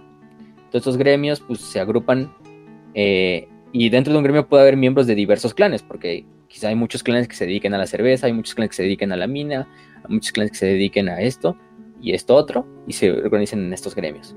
Entonces, de esta manera, al unirse a estos gremios, lo que logran hacer es que generan como una cláusula que se llama Barenumbari, que es literalmente como impedir el comercio, así se llama, que es dentro de este gremio, todos los clanes miembros de ese gremio se protegen y dicen, ningún gremio nuevo puede hacer este trabajo, ya que es parte del gremio de, o sea, si por ejemplo un clan enano dice, ah, ya no quiero ser joyero, que es muy raro de todos modos, eh, ya no queremos ser un clan joyero porque quizá ya perdimos todas nuestras herramientas para ser joyeros o todo esto, ¿no? Ahora queremos ser cerveceros, pues no, el gremio de cerveceros se los va a impedir, porque eso no es su trabajo y no es el trabajo ancestral de su clan. Entonces sí, también está mal, está mal visto dentro de los enanos cambiar de un oficio a otro, ¿no? Porque es, estás como deshonrando el legado de tu clan y todo este desmadre. Entonces, y también por fines económicos, ¿no? Porque pues, en eso se basa, son gremios al final de cuentas, ¿no? Lo primero que quieren es también revenue o dinero para sus, o prestigio para sus, sus clanes y sus gremios. Y bueno, aquí van yendo estos gremios y también se les da entrenamiento más especializado de su oficio, desde siendo aprendices hasta finalmente convertirse en maestros de su oficio. Em, por lo general a veces llevan los, los, los, cuando van a la guerra los enanos llevan incluso banderines o estandartes, donde llevan los símbolos de su clan, obviamente, pero también llevan el símbolo de su gremio, que es lo más importante. Entre los gremios más conocidos tenemos el gremio de adiestradores de animales, de alquimistas, bueno, estos son todos los gremios, los vamos a decir, de armeros, de artesanos, canteros, carpinteros, cerveceros, constructores, curtidores, destiladores, escribas rúnicos, que de hecho los escribas rúnicos son los únicos que pueden escribir o conocen el lenguaje escrito de los enanos, porque virtualmente toda la raza enana es eh, analfabeta funcional, o sea, solo saben hablar el idioma, pero no lo saben leer ni escribir. Pues, Solo los, los, que son escritores rúnicos. Pues, pues sí, la verdad es que o sea, es lo cagado y es lo que y es lógico porque si tú toda tu vida te vas a dedicar a un oficio y además se les enseña el idioma desde pequeños, pues simplemente lo necesitan hablar. No es que lo necesiten ni escribir ni ni ni leer. Para eso están los más ancianos del clan, que cada clan tiene como un güey especializado que se encarga como de escribir y leer por el clan. Entonces, pues sí, o sea, no lo necesitan a final de cuentas. Aunque sí hay ciertos clanes, como los clanes de escribas rúnicos, que se encargan de hacer el lenguaje escrito, pero para, pues, para ponerlo en títulos, para hacerlo también la, magia rúnica, todo esto. También tenemos a los escultores de, de, obsidiana, el gremio de esmaltadores, el gremio de fabricantes de herramientas, de fabricantes de pólvora, de fabricantes de tintes, de forjadores, de granjeros y pastores, de guerreros, de herreros rúnicos, de ingenieros, de jefes de caravanas, de joyeros, lapidarios, mineros, orfebres, sanadores y trabajadores de la sal. Son todos los gremios eh, enanos, ¿no? Todos estos gremios, pues cada uno da su trabajo, entonces se vuelve como un tipo de sociedad este, ahí del trek, ¿no? O sea, ustedes hacen joyas y nosotros a cambio les damos nuestro trabajo, ¿no? No sé, quizá nosotros somos gremio de, de trabajadores de la sal, pues les damos sal, que es lo que traemos trabajar, ¿no? Entonces sí. Em, el, por ejemplo, el gremio de guerreros, porque hay clanes que exclusivamente son guerreros, o sea, toda su vida se, dedican a la guerra, a perfeccionar el, la guerra y todo esto. De hecho, estos gremios de guerreros por lo general son los que se encargan de proteger cada Karak, porque pues es el gremio al que le das el trabajo, ¿no? son guerreros, obviamente. Entonces son, son de los que se especializan en el uso de armas especiales o que tienen rompehierro, las barbas largas. Y sí, son estos gremios que, finalmente generan estas, estas ganancias. Y pues sí, el, las fortalezas enanas tienen que estar comerciando constantemente entre ellos, entre otras, entre otras fortalezas enanas y también con asentamientos más que nada humanos. Humanos, quizá... No, elfos, pues, elfos no, más que los elfos de Alteloren, pero ellos no comercian con enanos. Casi todos son humanos, entonces pero lo bueno es que los enanos tienen a su alrededor bastantes reinos humanos, amistosos. El imperio, Bretonia, eh, obviamente este, Tilea, Estalia, los reinos del sur. Entonces tienen bastante de eso. Eh, muchas cosas los humanos pues ven el trabajo enano como una forma pues, especial de, de, exportación, ¿no? O sea, los enanos les dan cerveza, les dan armas, les dan armaduras, eh, les dan sal, les dan ciertas eh, joyas, oro, todo. Entonces, pues los enanos, los humanos siempre van a estar comerciando. Y a cambio los humanos dan ya sea un pago en oro, o muchas veces también se paga a los humanos, ya que los humanos sí tienen la capacidad de cultivar y de tener ganado, se lo pagan en, en especia, ¿no? O sea, en comida, en trigo, en, carne, en todo esto, y, y, así se vuelve la economía de los, de los, de los enanos, ¿no? Es una forma de trueque, ¿no? Tú me das, yo tengo mi trabajo y tú me das el tuyo, entonces, pues sí. Em, ¿Qué más? Ah, sí, cierto, de la, de, la, de la alimentación, es algo, algo cagado, ¿no? Porque hay cosas curiosas, ¿no? Y la cerveza creo que es de lo que queremos hablar todos. Pero, eh, pues es muy difícil cultivar eh, comida dentro de las montañas y también tener ganado. Aunque sí se tiene, ya vimos que hay un, hay un gremio de, de granjeros y de como pastores. Ese, esos se encargan de tener eh, ciertos rebaños de animales y cultivos en las partes más altas de las montañas, donde pueden ser inaccesibles a los enemigos de los enanos. Y aunque no son de lo más de lo que más comida dé, sí da algo de comida y por lo menos sustenta a un, a un, tiempo, a un caraquenano en tiempos de paz. Entonces, simplemente el trabajo de sus gremios de, de, de, de, granjeros sostienen a esto, ¿no? Muchas veces incluso ese cultivo de, de ¿cómo se llama? De carne y de, y de vegetales se lleva lo que es el carac, se mete en unas bodegas gigantescas donde es como el granero del clan y aparte también hay algunos animales que se pueden llevar a lugares subterráneos que los enanos han como hecho como si fuera un ambiente eh, artificial, donde cultivan pasto, donde para que los animales pasteen y además donde también mediante ingeniería dejan que la luz del sol entre y de esta manera ya pueden generar cultivos, pero no son cultivos bastante grandes ni bastante eh, poderosos, ¿no? Que principalmente lo que llegan a cultivar es avena, cebada, lúpulo, trigo. el lúpulo es importante porque es para la cerveza y algunos tipos de tubérculos, también árboles frutales, em, pero la gran mayoría se, usa para, para, la cerveza y para el pan. Entonces, eso sí. El excedente pues almacena en los graneros para alimentar a los animales. Em, y todo esto. También se comen algunos tipos de setas, aunque eso es más que nada como condimentos o cuando hay mucha escasez de alimentos o para alimentar al ganado. Eh, y peces, porque también hay ríos subterráneos por los donde puedes pescar. Eh, la carne, pues más que nada es carne de, toros salvajes o de cabras, que las cabras es algo que domestican mucho los enanos, porque les da carne, lana y leche en, uno, tres en uno. Entonces, pues sí. Eh, se llevan a los pastos de las montañas, a donde pasten, y ya en los meses de invierno se les mete dentro de los caracs y se les da esa como eh, vida artificial para que puedan estar ahí los, los, animales. Eh, incluso también pueden cazar los enanos y también tienen partidas de caza, donde cazan jabalís, cabras montesas, ciervos, osos, conejos, ardillas, de todo, ¿no? Hasta hipogrifos y dragones han cazado. Ay, güey. Como los dragones pequeños, para tragarlos. Sí. Los enanos también les gusta mucho la bebida y la comida, ¿no? Es algo que una al clan y una a la familia. Entonces, pues sí. Otra, por ejemplo, es el pan de piedra. Algo de lo más famoso que tienen los enanos que son pues una hogaza de, pan, o sea, redonda, un panecito, eh, que lo llaman Duras Brock en su idioma. Es un pan duro, porque el nombre que le indica es pan de piedra, no crean que es porque ah, pues son enanos y le van a poner piedra a todo, ¿no? O sea, porque literalmente el, el, pan sí tiene polvo de piedra molido para hacerlo.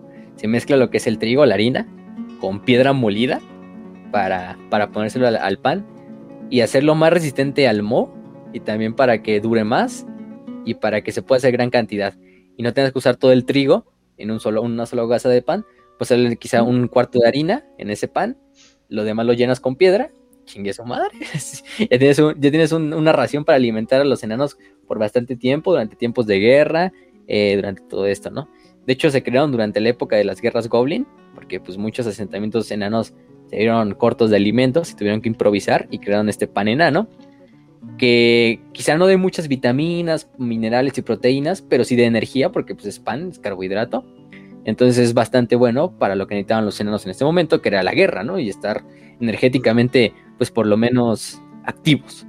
¿Y cómo? A través de este pan, cual se creó, creando esta piedra molida y mezclándola con la harina para crear este pan. Y luego este pan pues se creó, se quedó como se llama, eh, como un tipo de pan ya más ritual, ¿no? Una vez que ya pasa esa edad oscura de los enanos. Eh, y se utilizan algunos rituales y sigue comiendo y, y aunque tiene valor poco nutritivo, un enano pues, le va muy bien, lo revitaliza completamente, pero si un humano intentara comer uno de esos panes, se rompería los dientes, porque literalmente el pinche pan tiene pedazos de piedra ahí en medio y todo eso, del polvo. Em, pero un, a un enano no le hace ni pedo, y la piedra pues tampoco le hace nada. Y de hecho cada, cada, ¿cómo se llama? Karak tiene como su tipo de pan enano, ¿no? Porque depende de la roca que ellos usen para crear ese pan, ¿no? Por ejemplo, nos dice que las montañas grises sus panes enanos saben un poco más a tiza, de donde se sacan, por ejemplo, los hits así más polvorientos, mientras que los panes de subbar tienen sabores más a, este a piedra caliza. Entonces, si es cada, depende de cada, de cada enano. Em, ¿Qué más? Y pues eso es el, en cuanto al pan enano. Eh, y ya ahora sí, la cerveza. La cerveza es lo, lo, cagado. La cerveza enana tiene bastante tradición y es uno de los alimentos más apreciados durante los. Durante la. sí, la, pues la, la, edad tanto antigua como la edad actual. Eh, los enanos prácticamente es su principal exportación al imperio, la cerveza. Em, ellos a cambio piden de la cerveza pues oro o lo que son otros alimentos para evitar o variar su monótona alimentación y obviamente más lúpulo y cebada de los pueblos imperiales para que creen más cerveza y así comerciar y se haga el círculo así de comercio, ¿no? Eh, los enanos son capaces de beber grandes cantidades de cerveza y no quedar embriagados, quizás hasta, hasta muy tarde. Son algo así como los lobos espaciales de, Warhammer 40k, son cinco Space Marines que no. Pero que incluso tienen que chingarse el riñón para que puedan emborracharse. Entonces, casi casi. Eh, Incluso se nos dice que todos los enanos pues consideran a las cervezas eh, producidas por los humanos como eh, que están más o menos al nivel del meado de cabra, de los orines de una pinche cabra. Entonces, pues sí, o sea, no ven la cerveza humana con buenos ojos y tampoco ven con buenos ojos los elegantes vinos de los elfos. Dicen que, no, pinche chingadera, la voy a probar, ¿eh? Esa mamada aquí. Entonces aquí, aquí nos gustan las cosas así corrientotas, así, pero pinches que te emborrachen chingón. Eh, y que, y que termine tirado en el suelo, ¿no? Y para eso se creado muchos tipos de cerveza. Entre ellos el clan más conocido de maestros cerveceros es el Buckman, que de hecho es la cerveza más, más exportada en todo el mundo de Warhammer Fantasy, ¿no? Eh, la creación de la cerveza es un pinche arte también, obviamente.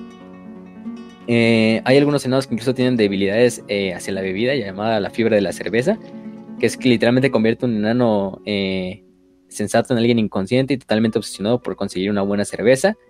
Em, y se disgusta por primera vez la cerveza en un festival anual que se llama Brodak, en honor al dios Grungni, ¿no?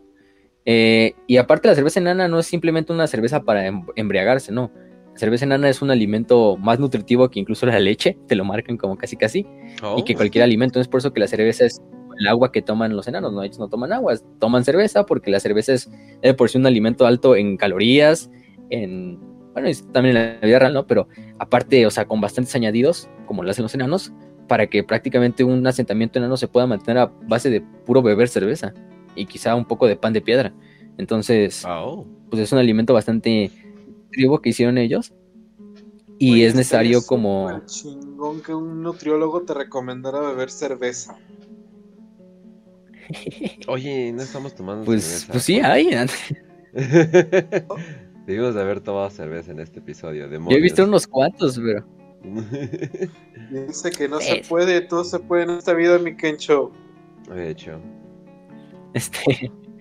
pero sí, no, la, cerveza aquí tiene un pinche papel bien importante, ¿no? O sea, pero sí, o sea, las más famosas son las de Joseph Buckman. Joseph Buckman, que es el actual, pues, líder del clan Buckman, podemos decirlo así. Este es el, más grande de todos. Eh, ahorita hablamos de Buckman, no lo voy a hablar ahorita, pero ha creado de las cervezas más famosas, que es la, la Buckman 6X. Es la, cerveza más famosa de todo el imperio, bueno, de todo el mundo, o sea, es la que más se toma en todo el mundo. La toman en Bretonia, en el imperio, en Kislev, en Tilea Estalia, incluso en las tierras del sur, enanos, elfos, humanos por igual, porque es la cerveza de mejor calidad que ha creado, y es la obra maestra de, de Bogman, ¿no? Eh, dicho, los enanos tienen un proverbio que dice, si nos paramos a pensar cuántas variedades de cerveza fabricamos, nunca tendríamos tiempo para beberlas todas. Entonces, pues sí, o sea, eso es, es lo cagado de los, de los enanos. De hecho, hay bastantes eh, cervezas. Aquí les voy a decir unas de las, de las variedades. Tenemos la Bogman 3X, que es una de las primeras cervezas que hizo Joseph Bogman. No es tan potente como la de 6X, pero es una bebida fortificante, capaz de saciar la sed y dar una sensación de calidez al que la bebe, como si hubiera comido un menú de tres platos. Ay, cabrón, imagínense. Eh, también tuvo la Bockman 4X, que fue una de sus cervezas que se vendió en Mordheim, la ciudad maldita. Esa ciudad donde hay casas recompensas, asesinos de todas las razas y de todos los pueblos diferentes ahí intentando luchar por la piedra bruja que hay. Incluso ahí se vendió la cerveza de Bockman. Entonces, imagínense. Tenemos la Bockman 6X, que es la cerveza más famosa de todo el viejo mundo y la responsable de más de cientos de miles de borracheras en todo, a lo largo de todo el viejo mundo. Tenemos la cerveza de Troll, también en la cervecería de Bugman. Que la cerveza, la cerveza de troll tiene algo curioso. Los trolls en Warhammer Fantasy tienen la, la cualidad de regenerarse, eh, regenerar partes del cuerpo, y cosas así. Entonces, esta, esta cerveza se hizo en base a fermentar eh, sesos y cerebros de, troll, de troll. Entonces, lo que hago de la oh. cerveza de troll es que así se escucha bastante rebuscado, pero la cerveza de troll, tú te la tomas y se regenera la pinche cerveza. Entonces, pues tienes oh. casi como un pinche paso tienes un pinche tarrón limitado de cerveza en el cual te la estás tomando y se va regenerando. Entonces, pues así te puedes tomar, así puedes estar tomando todo el tiempo tu pinche cerveza y se va a regenerar. Ah, cabrón, ¿verdad? Solo los mejores enanos, los mejores, los mejores bebedores de cerveza han podido acabarse uno de esos tarros así completo, así que sin que se logre regenerar, así. No mames. Entonces, es la cerveza de troll, también creada por, por, por el buen Buckman. Em, tenemos la cerveza especial de Bogman que la compró y se la entrega directamente eh, al emperador de la humanidad, o al emperador del imperio de la humanidad. En Warhammer Fantasy es la, cerveza que se hace personalmente para el emperador y para su corte real. Em. La cerveza Volgan, creada por otro artesano llamado Warrak Volgan, que incluso impresionó al, gran Bogman. Reserva especial de Enlaf, que también, em, junto a la cerveza de Troll, eh, tienen básicamente la misma cualidad de que se regeneran. Nada más que una es hecha por Bogman y la otra es por, por otra, otra casa cervecera. La clásica Sargot, que es eh, una cerveza picante, así picante, y que produce hemorroides. Eh, y esa se usa, y pues ustedes dirán, ¿por qué quiero una pinche cerveza que me produzca hemorroides, no? Pues porque esa la utilizan mucho los generales enanos cuando su ejército tiene muchas veces que marchar, marchar grandes cantidades de, de territorio y no pueden darse el lujo de estarse sentando para descansar. Entonces les dan la cerveza clásica Sargot, que les genera almorranas para que no se puedan sentar y no descansar y así pueden seguir marchando. Entonces, pues funciona. la verga. Este, ¿qué más? Tenemos la cerveza original de Godi, que contiene sangre de hombre lobo y que se fermenta a la luna llena. Y es la famosa cerveza que hace crecer pelo en el pecho. Y pelo, más que nada pelo en el pecho, pero también en otras partes del cuerpo. Entonces, muy requerida por los enanos, pero también por los, por los humanos, para, como su minoxidil. Tenemos la cerveza dorada de Game, la mejor cerveza de Caracas Azul, la Weissbier, que es una cerveza enana, eh, bebida para los, es hecha para los jóvenes enanos, porque todavía están pequeños, entonces si les pega muy fuerte si les das una Bookman 6X, entonces se creó esa Weissbier para ellos. Eh, la mejor de Duri, que era una cerveza que se produce en Caracocho Picos y la Junge Uns, que es otra cerveza sencilla también para jóvenes enanos. Y nos faltan muchas más, ¿no? Que no se nos dicen, pero imagínense, los enanos tienen cervezas para todos los tipos, incluso cervezas medicinales, em, cervezas para el entretenimiento, para simplemente para emborracharse, cervezas que dijimos que se regeneran, cervezas para el ejército, como la picante, para que no se sienten por las hemorroides, y entre muchas otras, ¿no? Pero, pero sí, ya nada más para que finalizar el, episodio, vamos a hablar un poquito del idioma, eh, la religión y el ejército.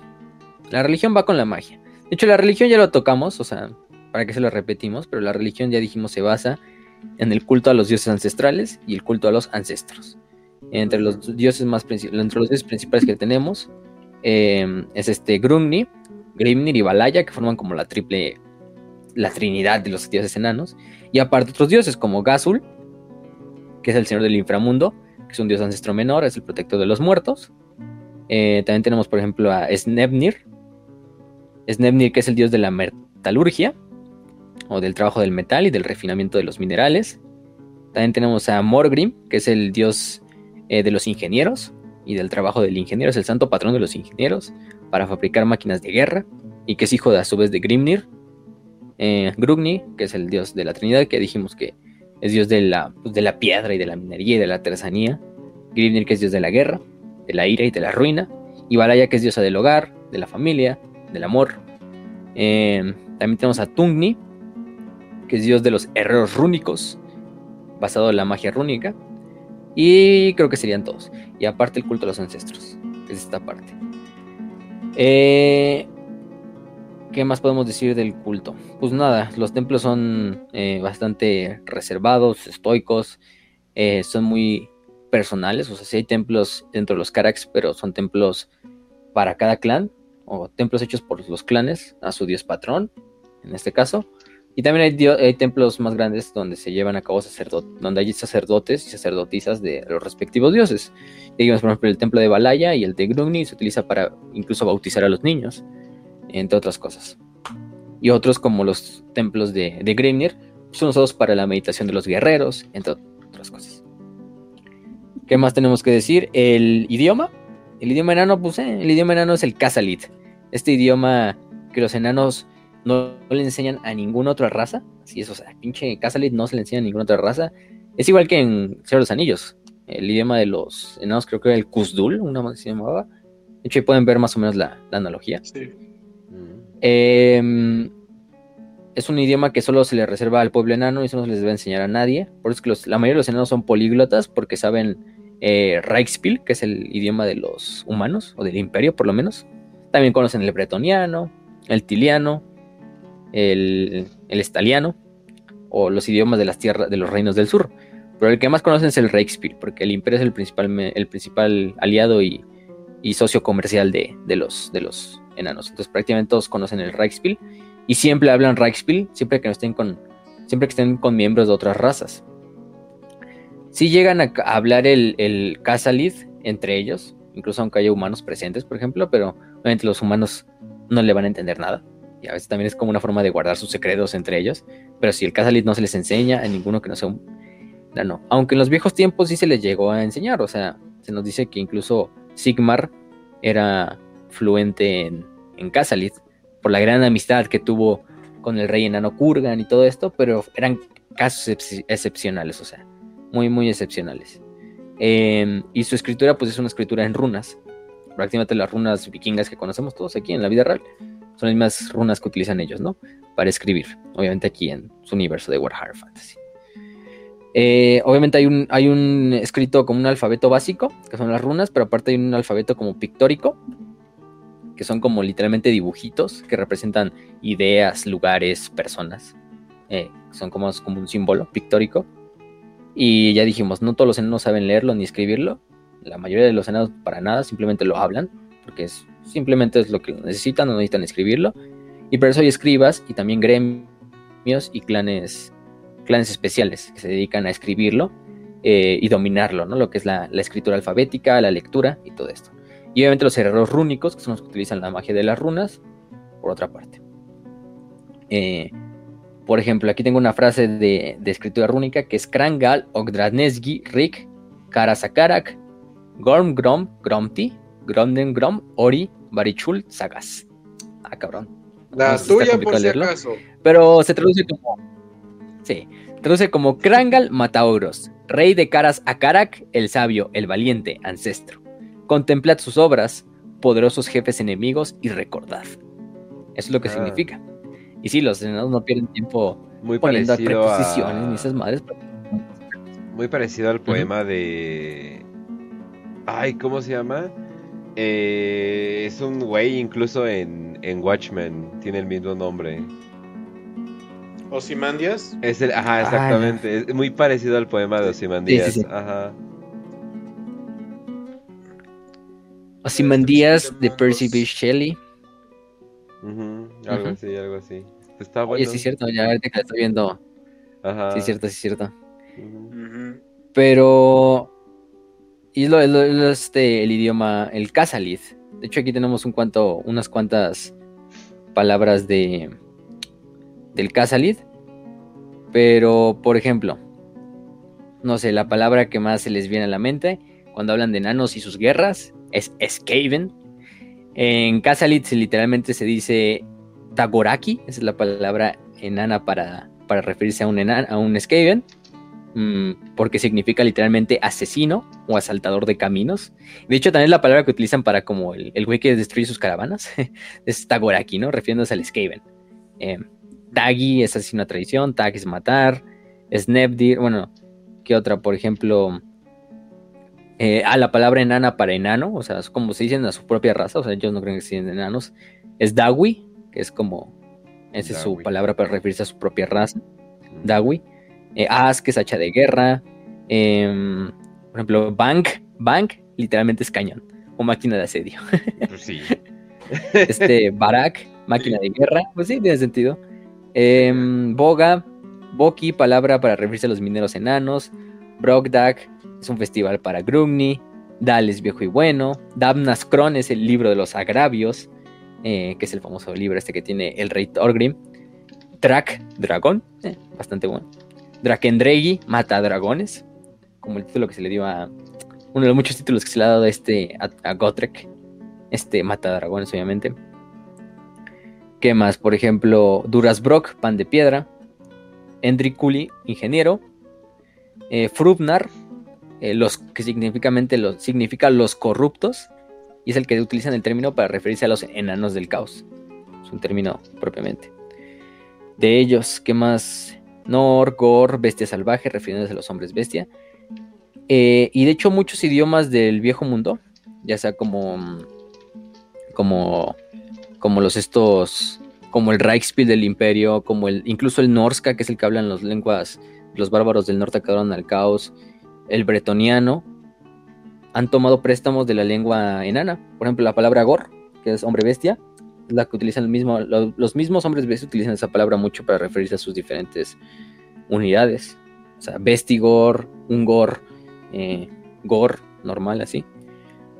E incluso se dice que el propio idioma de la lengua oscura del caos, el idioma rúnico, las runas del caos, se basaron en las runas eh, enanas para, para hacerlo. Oh. Entonces, por esa parte, oh. eh, porque la influencia de los enanos desde tiempos inmemoriales ha sido la más grande, porque siempre tuvieron el imperio más grande, entonces, pues por mucho tiempo estuvieron ahí, ¿cómo se llama? Influenciando otras, otras razas, ¿no? Eh, Gromril, por ejemplo, Grog, cerveza de poca calidad o aguada, que significa, o sea, literalmente es la cerveza de los humanos. este, entre otras cosas. Pero, pero pues sí, ese es su idioma, ¿no? Eh, ¿Qué más? Pues ya con eso pasamos a su ejército, ya. El ejército enano, uff, ¿qué podemos decir del ejército enano? El ejército enano es una pinche institución. Porque ya dijimos, es la mejor infantería del, juego, ¿eh? Sí, del juego. Y. Porque esto es un juego de mesa. Pero también del lore. Porque la principal unidad, o la unidad más básica de los guerreros enanos, o de los enanos, es efectivamente el guerrero enano. Em, este guerrero enano, pues son los guerreros de cada clan dijimos que todos los clanes entrenan a sus jóvenes desde tempranas edades para ser guerreros, o por lo menos saber lo básico en la guerra. Entonces estos guerreros enanos forman el grueso del ejército. Van armados con sus armaduras, sí, armaduras hechas de, por lo general, grumbling o de otros metales de más baja calidad, pero siempre que es artesanía enana, pues ya sabemos que es de buena calidad. Llevan, por ejemplo, simplemente este como casco tipo germánico, es este casco como con forma de cono, pero con cuernitos, a veces lo ven con cuernos o simplemente así sin cuernos. Eh, un escudo redondo de mano y por lo general un hacha, que es la, el arma predilecta de la raza enana, las hachas, ¿no? Junto a los martillos también, pero las hachas son lo principal. Em, esta infantería pesada va respaldada de enormes baterías de máquinas de guerra, aparte de apoyo de, ciertas unidades de, largo alcance, como son los ballesteros y los, este, y los, y los fusileros, o atronadores, que es el nombre que se les da a los, a los rifles este, enanos. Son rifles de repetición, eh, bastante hechos, así como un tipo de rifle mm, de re, sí, pues son rifles de repetición. Para los que no conozcan cuáles son estos rifles, como los rifles, si han visto películas western o de los vaqueros, el clásico rifle, como es el Winchester, que le vas a como jalando esa palanquita que tiene en la parte de abajo y no necesitas recargar hasta después de que se acaban las balas. Son los primeros rifles que se crearon en esas épocas. Pero los, atronadores, los atronadores son estos, ¿no? Los arcabuces enanos. No son como los arcabuces de los humanos. Que de hecho los arcabuces enanos y los ingenieros humanos han, muchos han sido, han hecho sus avances gracias a los enanos, porque los enanos fueron los que les enseñaron primero que nada. O por lo menos hicieron como un tipo de tecnología inversa para terminar copiando. Pero sí. Mm. Tenemos entonces a esos, ¿no? Tenemos a los, a los, por otra parte, en otras unidades de infantería, tenemos a los barbas largas. Los barbas largas este, son los enanos más experimentados de todos los clanes y de los gremios en general. Son los veteranos. Son tan sólidos y tan firmes como tan viejos lo son. Eh, entonces estos enanos son los que mejor armadura tienen, porque son los que más armadura les da su clan. Armaduras quizá casi todas de Gromlin, aunque Gromlin incluso aunque es el material más resistente, pues también puede ser atravesado, ¿no? Eh, llevan un gran escudo y un hacha.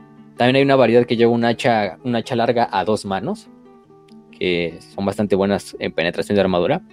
Pero estos barbas largas son los, son el pinche, son el martillo sobre el cual el, más que nada son por ejemplo el yunque, sobre el cual el martillo, que son otras unidades más ligeras, pueden descender, ¿no?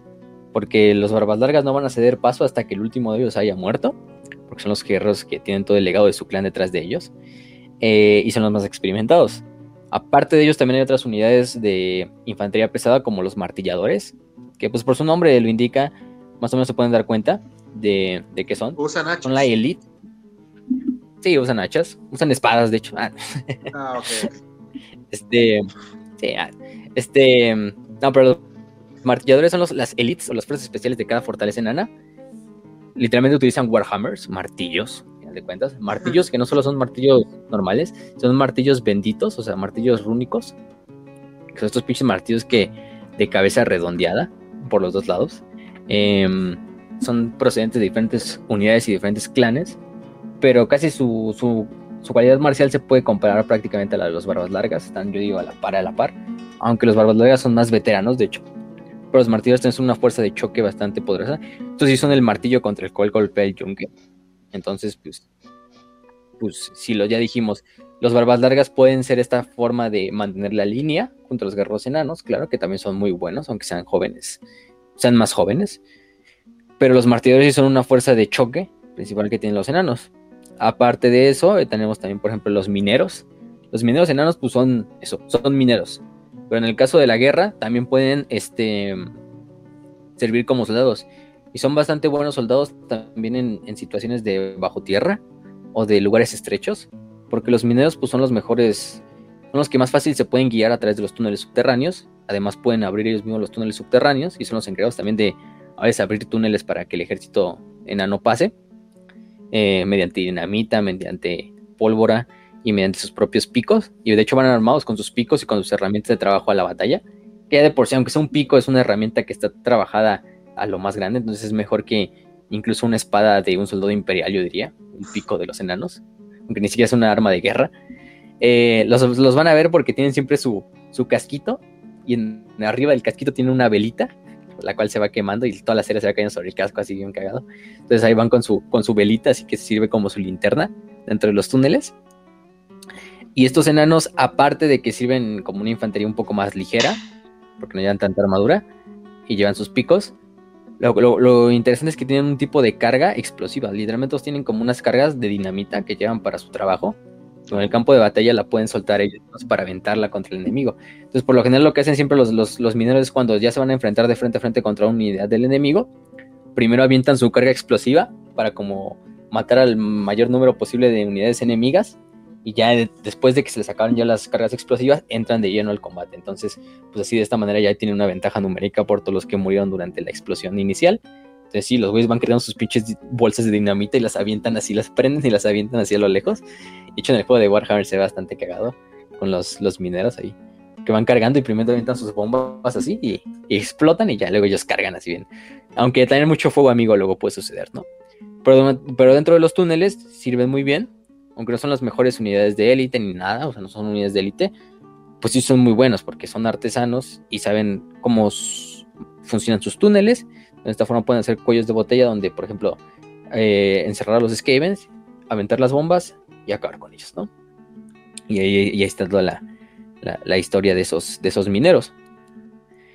Eh, también tenemos otros como por ejemplo los montañeros enanos, los montaraces enanos, que son como scouts enanos, utilizan, son unidades híbridas de cuerpo a cuerpo y de largo alcance, que por lo general llevan ballestas o, rifles, y que pues principalmente son, como el nombre indica, montaraces, porque son enanos que por lo general no viven en los, en los, en los sino que constantemente están por los bosques del viejo mundo, quizá buscando partidas de, de, goblins para matar o cosas de ese estilo. De hecho, hay unos montaraces, una unidad muy famosa de montaraces de Buckman, que son los montaraces que luego siguieron al famoso artesano Joseph Buckman de cerveza. Una vez que los, una vez que una partida de goblins destruyó toda su fábrica y mató a la parte de su familia, pues lo siguen hasta el día de hoy como sus más grandes seguidores y soldados y van ahí por todo el pinche los bosques del viejo mundo buscando a los goblins ahí donde quiera que estén para, para hacerles genocidio ahí por el pinche por el pinche mm, agravio que les hicieron, ¿no? También tenemos, por ejemplo, a los em, lanzafuegos o los los dragones de fuego prácticamente, que son prácticamente em, podemos decirlo, hay otra unidad que se llama rompehierros, los rompehierros también son otra unidad de élite que llevan una armadura, pero, pero la más grande, la mejor armadura que se puede conseguir en todo el Imperio Enano. Em, son estos literalmente sí son tanques, o sea, también son veteranos. Es otra unidad de élite como los martilladores. Y prácticamente también llevan un escudo circular, un hacha. Pero estos güeyes sí son. Estos güeyes van a mantener la línea y son la principal punto de, unidad que se utiliza en, los túneles. Porque funcionan como una fortaleza inaccesible para para que los enemigos choquen contra ella y otros más maniobrables pueden disparar o, utilizar sus, otras cosas, ¿no? Los rompehierros. Y los rompehierros a su vez tienen una como subdivisión, que son los lanzadores de fuego, los dracohierros. Que los dracohierros son estos rompehierros que llevan a cabo estos lanzallamas enanos y también lanzavirotes, que son unos, arpones gigantescos. Que los, principalmente los arpones son para matar bestias, trolls, bestias skavens, orcos o más grandes, eh, mientras que los lanzallamas son para despejar infantería. Ellos son los que crearon para despejar túneles Skaven, para encerrarlos en, cuellos de botella y estarlos quemando como si fueran cuerpos de lanzallamas. Entonces los, draco pues son también súper eh, poderosos en el combate de túneles, en el combate asimétrico, por esta parte. Eh, ¿Qué más?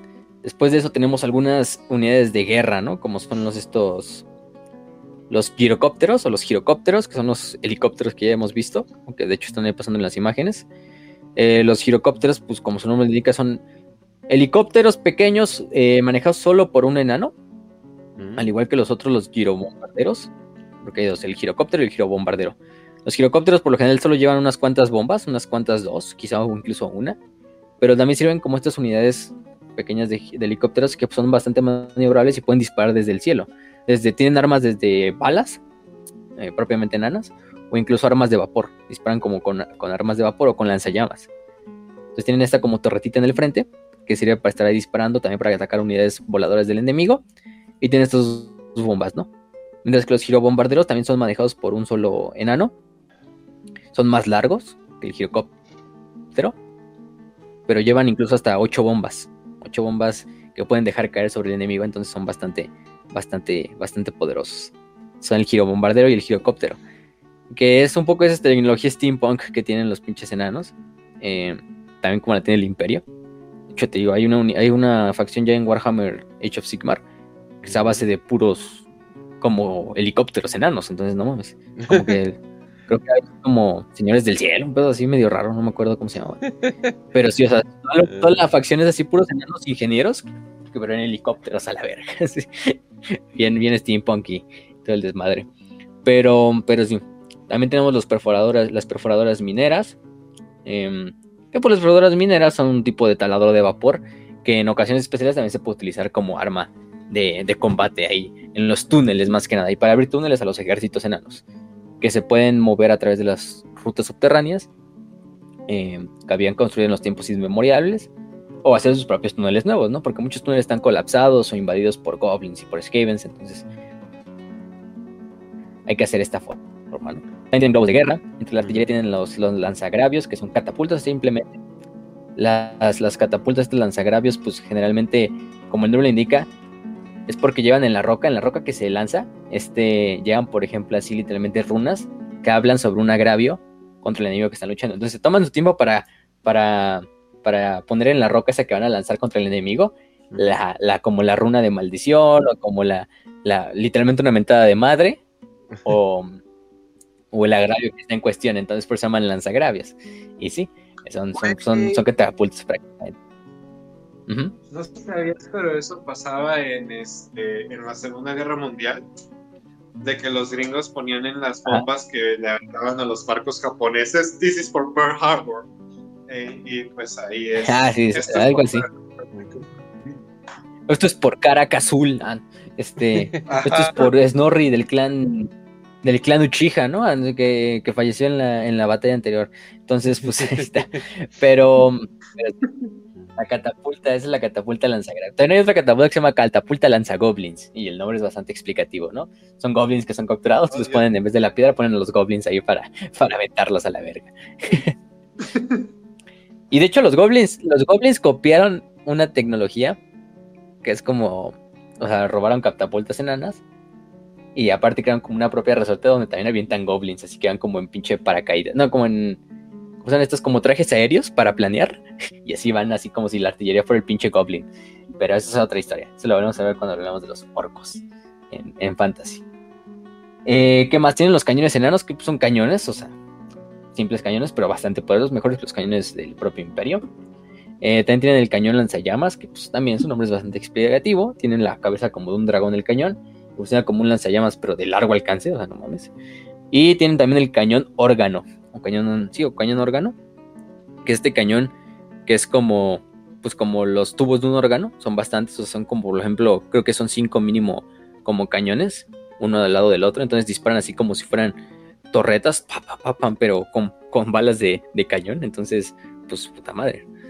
Buena suerte, buena suerte esquivando esa madre. Y que finalmente tenemos, también tenemos los, los matadores, que dijimos que son los estos pelirrojos, que tienen bastantes unidades, tienen desde los matagigantes, matademonios, que más que nada son héroes.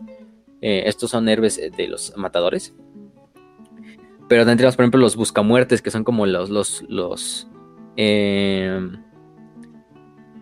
los enanos así como tipo Gotrek, así de que son tan buenos en la batalla que simplemente no se mueren, porque están medio OP.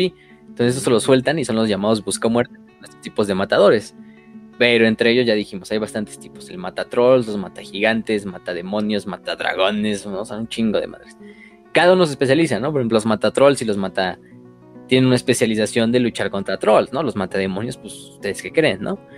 Eh, los mata gigantes, pues incluso llevan como se llaman estas hachas de, de dos manos largas para matar eh, este, bestias más grandes. Pues especializan más, por ejemplo, en luchar contra esto, ¿no? Eh, ¿Qué más? Tenemos a los señores de las runas y a los sacerdotes rúnicos.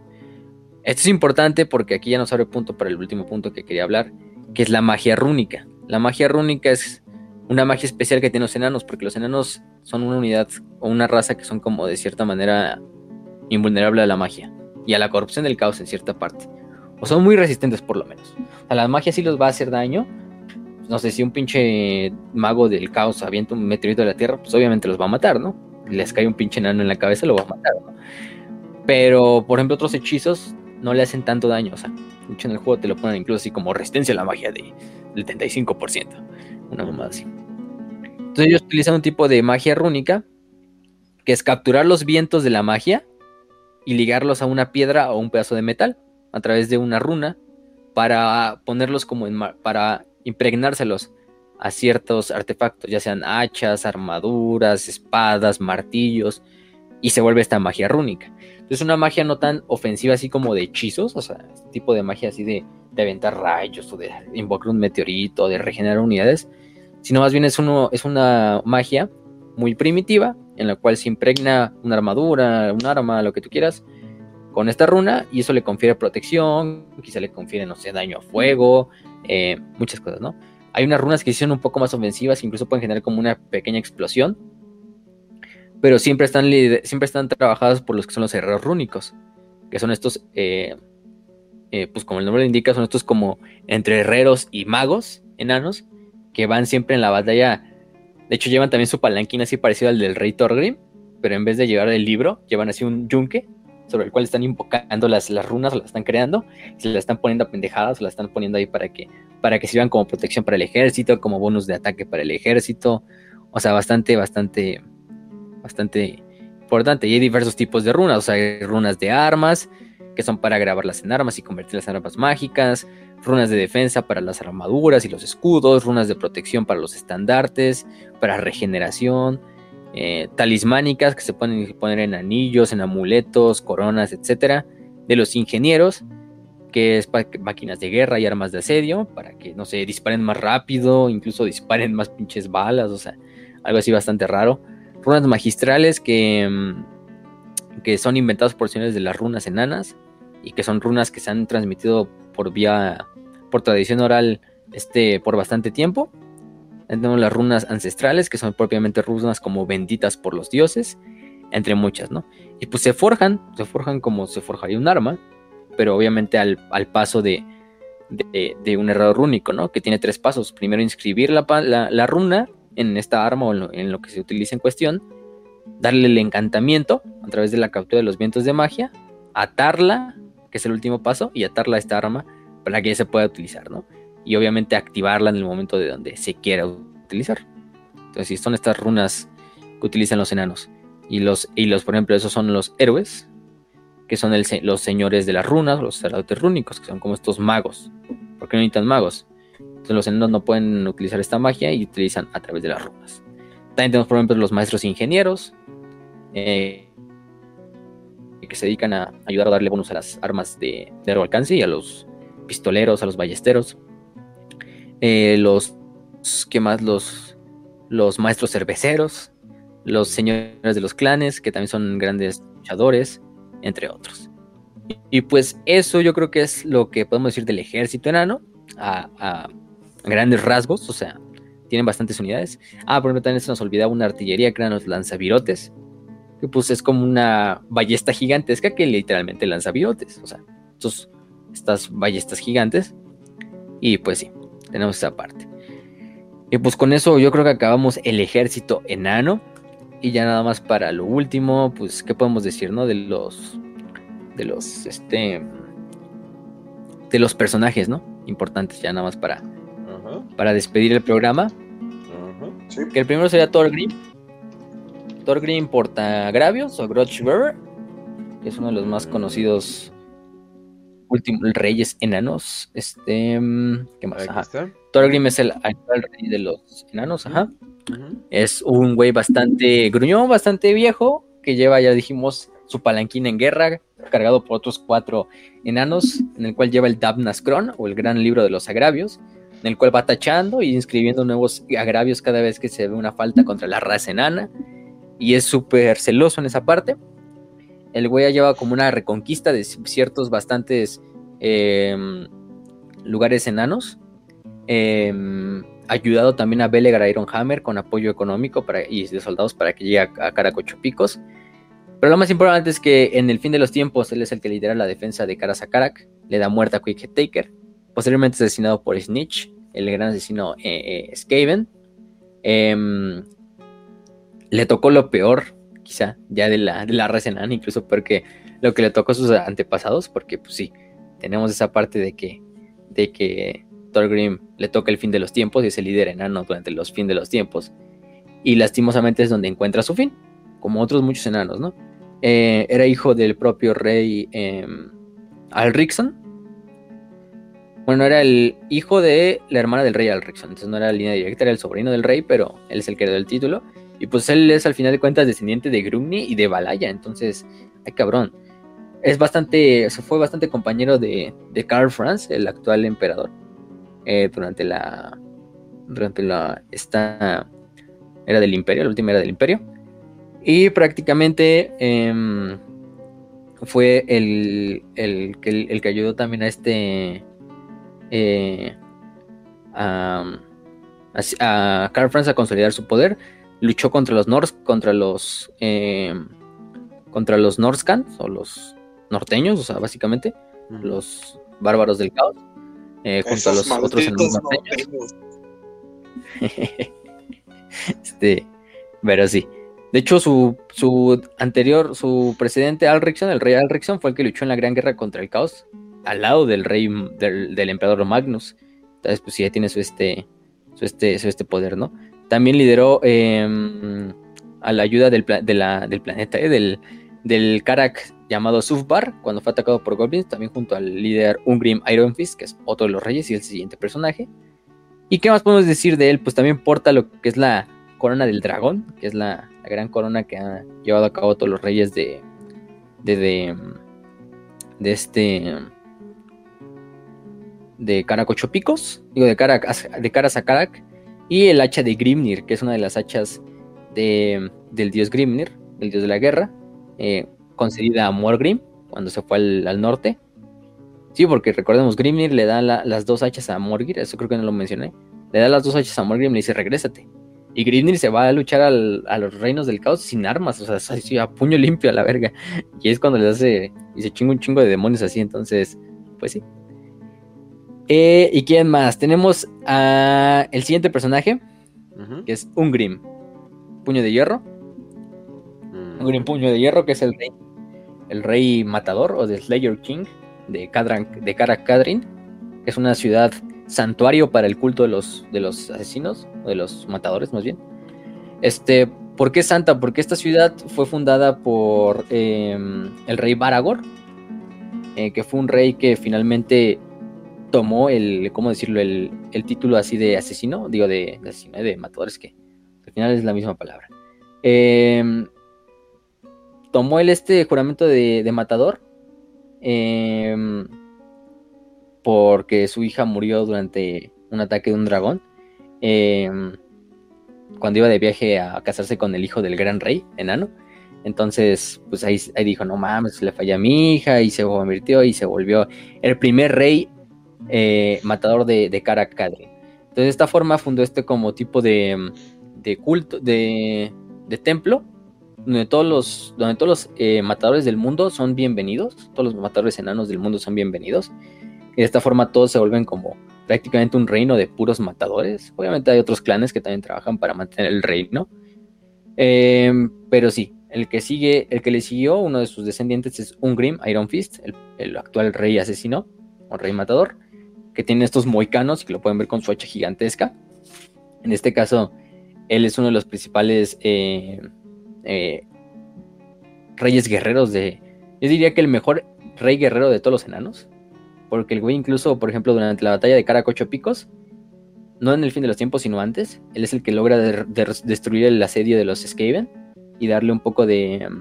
Em, de de rescate a los, a los que están siendo asediados y a Belegar Ironhammer. De hecho, asesinó a uno de los dragones del, del pico negro. De hecho, lo lleva en su armadura el cabrón. ¿Y qué más podemos decir? Ah, sí, durante el End Times el güey se sacrifica de la forma más heroica, dándole tiempo a, a Carl Franz, a este. ¿Cómo se llama este otro güey? Este. ay, bueno, al, gran mago se me fue su nombre, al de la máscara dorada. Este. a Baldassar Gelt. E incluso a Vlad, al líder, uno de los líderes de los condes vampiro, en una de las batallas.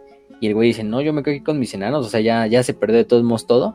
Aquí dice, aquí voy a saldar mi, mi, juramento enano, mi juramento de, matador. Y el güey literalmente se vuelve una pinche tormenta de fuego, así es como en el momento como si Grimnir lo hubiera pinche poseído. Ah, cabrón. Explota así una pinche tormenta de fuego y consume a todos los pinches eh, atacantes del caos que están asediando la ciudad. Por lo menos dándoles ese tiempo así para que los, para que los demás escapen. Mm. Y incluso el Vlad, el de los condes vampiro, en una última vez cuando se está asomando de la ciudad así de regreso ya que va retirándose, nada más ve como se ve la tormenta de fuego que engulle toda la ciudad y nada más se ve como en la, en la, en la, en la tormenta de fuego la cara de, de Ungrim así desafiante ante el destino y así, incluso quemando así al mismo tiempo los pinches grandes demonios del caos mientras están entrando a la tormenta de fuego y, no, o sea, bastante, bastante épico. El, el buen Ungrim, de hecho es uno de los líderes, pueden utilizar también el juego de Total War, ahí está el Tatorgrim, Ungrim, creo que está Belegar, Torek Iron Bro. Y no me acuerdo, creo que, me hay otros, no me acuerdo de todos los líderes, pero, pero sí. Em, ¿Qué más? ¿Qué más? tenemos después a... ¿Cuál puse en la lista, perdón? Joseph este, Bugman. Aquí tengo la lista. Sí. Así, Joseph Bugman, sí, cierto. Joseph Bugman, pues Joseph Bugman, ya dijimos que es el legendario eh, artesano de la cerveza de todos los tiempos. Él es parte, hijo de. Eh, es miembro de la, de la familia Bugman o del clan Bugman. Eh, Joseph Bugman, pues su historia comienza más o menos en que él vivía eh, junto a su clan en uno de los Karaks. Pero una vez este, este Karak fue, fue saqueado em, durante la, pues, una de las guerras contra los goblins. En este caso era el clan Necrund. su padre, Zabnil, es el que finalmente lidera al clan a ponerse afuera y llegar a una ciudad enana, digo una ciudad humana, donde les pide, donde les pide como alojamiento y les pide permiso de poner su como casa de cerveza eh, o su fábrica de cerveza cerca de una cerca de la, de la villa de Wusterburg en el río Sol, en parte del territorio del imperio, ahí en el, a, lo bajo de las cascadas de las montañas grises. Y pues Abnil empieza, se cambia el nombre a Samuel para que ya sea más conocido dentro del imperio y llama a su hijo Joseph, o Joseph, qué, qué, curiosos nombres. Este, y bueno, eh, lo que hago de aquí es que empiezan a tener su, cervecería, ¿no? Que simplemente es que mantienen su cervecería así como de, no, pues para mantener el legado de nuestro clan, ¿no? Que éramos cerveceros, ¿no? Para que no se pierda. Pero es tan bueno eh, Joseph, porque después de que se muere el padre de, anciano, pues Joseph toma el, el, negocio.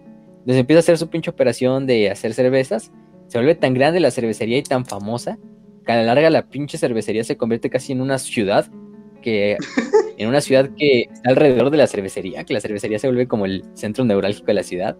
Este es muy muy cagado. Y la cerveza la empieza a comerciar a todos lados del, imperio humano y del imperio enano. La lleva a caras a Carax, incluso se presenta con Thorgrim y Thorgrim lo felicita por su cerveza. Le empieza a vender la cerveza personal al emperador, al emperador del, imperio, este, él crea la famosa Bogman 6X y todas estas famosas cervezas y empieza a generar un chingo de dinero y de, y de ingresos para su familia, para su clan, para su fábrica y para su ciudad, ¿no? Incluso al, asentamiento llegan humanos, otros enanos, así decir, ah, no, pues vamos a trabajar para Bogman y ayudarle a defender su ciudad y todo el desmadre. El problema es que en una vez, em, este, em, un, un Warlord Goblin llamado Git Gostle eh, y su tribu atacan lo que es la, la, esta, mm, la fábrica mientras este Joseph está de, camino a una como misión de comercio, de llevar cerveza.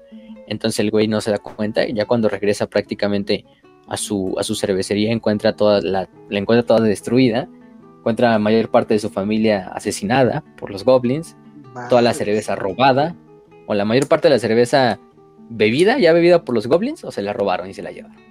Entonces, pues pinche Joseph pierde todo su oh, patrimonio, ¿no? Pierde toda su gente. Sí, ¿no? O sea, este. O sea, y es una historia así medio culera porque el pinche Joseph va bien cabrón así de, no, ya hice mi trato, ya voy a vender la pinche cerveza incluso con el emperador y todo.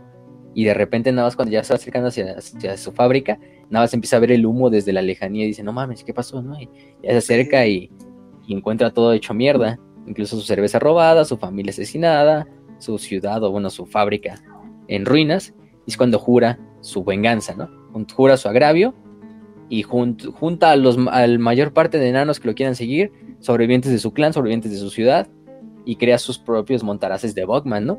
Y estos montaraces de Bogman se dedican ahora a encontrar a todas las tribus de goblins a lo largo de los bosques del viejo mundo y de las montañas del eje del mundo para asesinarlos, para pinche hacerles genocidio. Mm. Sí, sí, sí, y ni siquiera, ni siquiera las tribus que eran miembros del, del, del Warlord sí le valió madre, sino hasta el último lo vamos a buscar y, a la chingada, ¿no? Y es lo que hago que luego Bogman se convierte en este maestro cervecero, pero también se convierte en una leyenda porque Bogman, de cualquier batalla donde haya goblins y los enanos le estén sufriendo, o incluso no solo enanos, pero también humanos, otros pueblos, llega el pinche Bogman, extermina a los, extermina a los goblins y, se va a la verga y se desaparece así como tan rápido como llegó. O sea, el güey nada más ya está así prácticamente, ya hasta olvidó la cerveza. Sí sigue haciendo su cerveza en menor cantidad. Deja su estela de eh, cebada.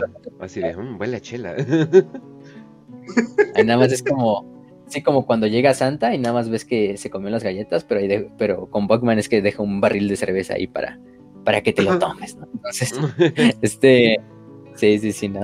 Bugman pinche se volvió esta, estos aliados Rangers.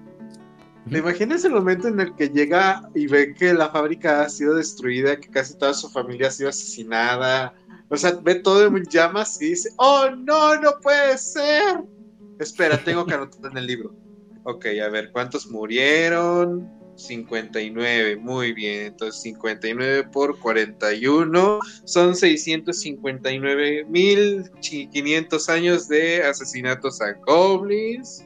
Sí, sí, sí. Haciendo matemáticas y cosas así, güey. Sí, no. Pinche Bogman dejó todo el negocio de la cerveza también que le fue. Aunque pues ahí sigue siendo su cervecilla y todo. Pero sí ya se dedicó a prácticamente genocidar orcos, goblins y hobgoblins. Ahí, eh, siempre que haya lucha contra goblins, ten seguro que probablemente Bogman va a salir del bosque junto a sus montaraces, va a ser un pinche ataque relámpago y se va a ir a la verga. a lo mejor se lleva un cuanto de cerveza, nos deja un poco de cerveza y ya. Y, ahí está. El absoluto Chad llega, hace su desmadre y se va. No da, no da explicación, deja cerveza y se va.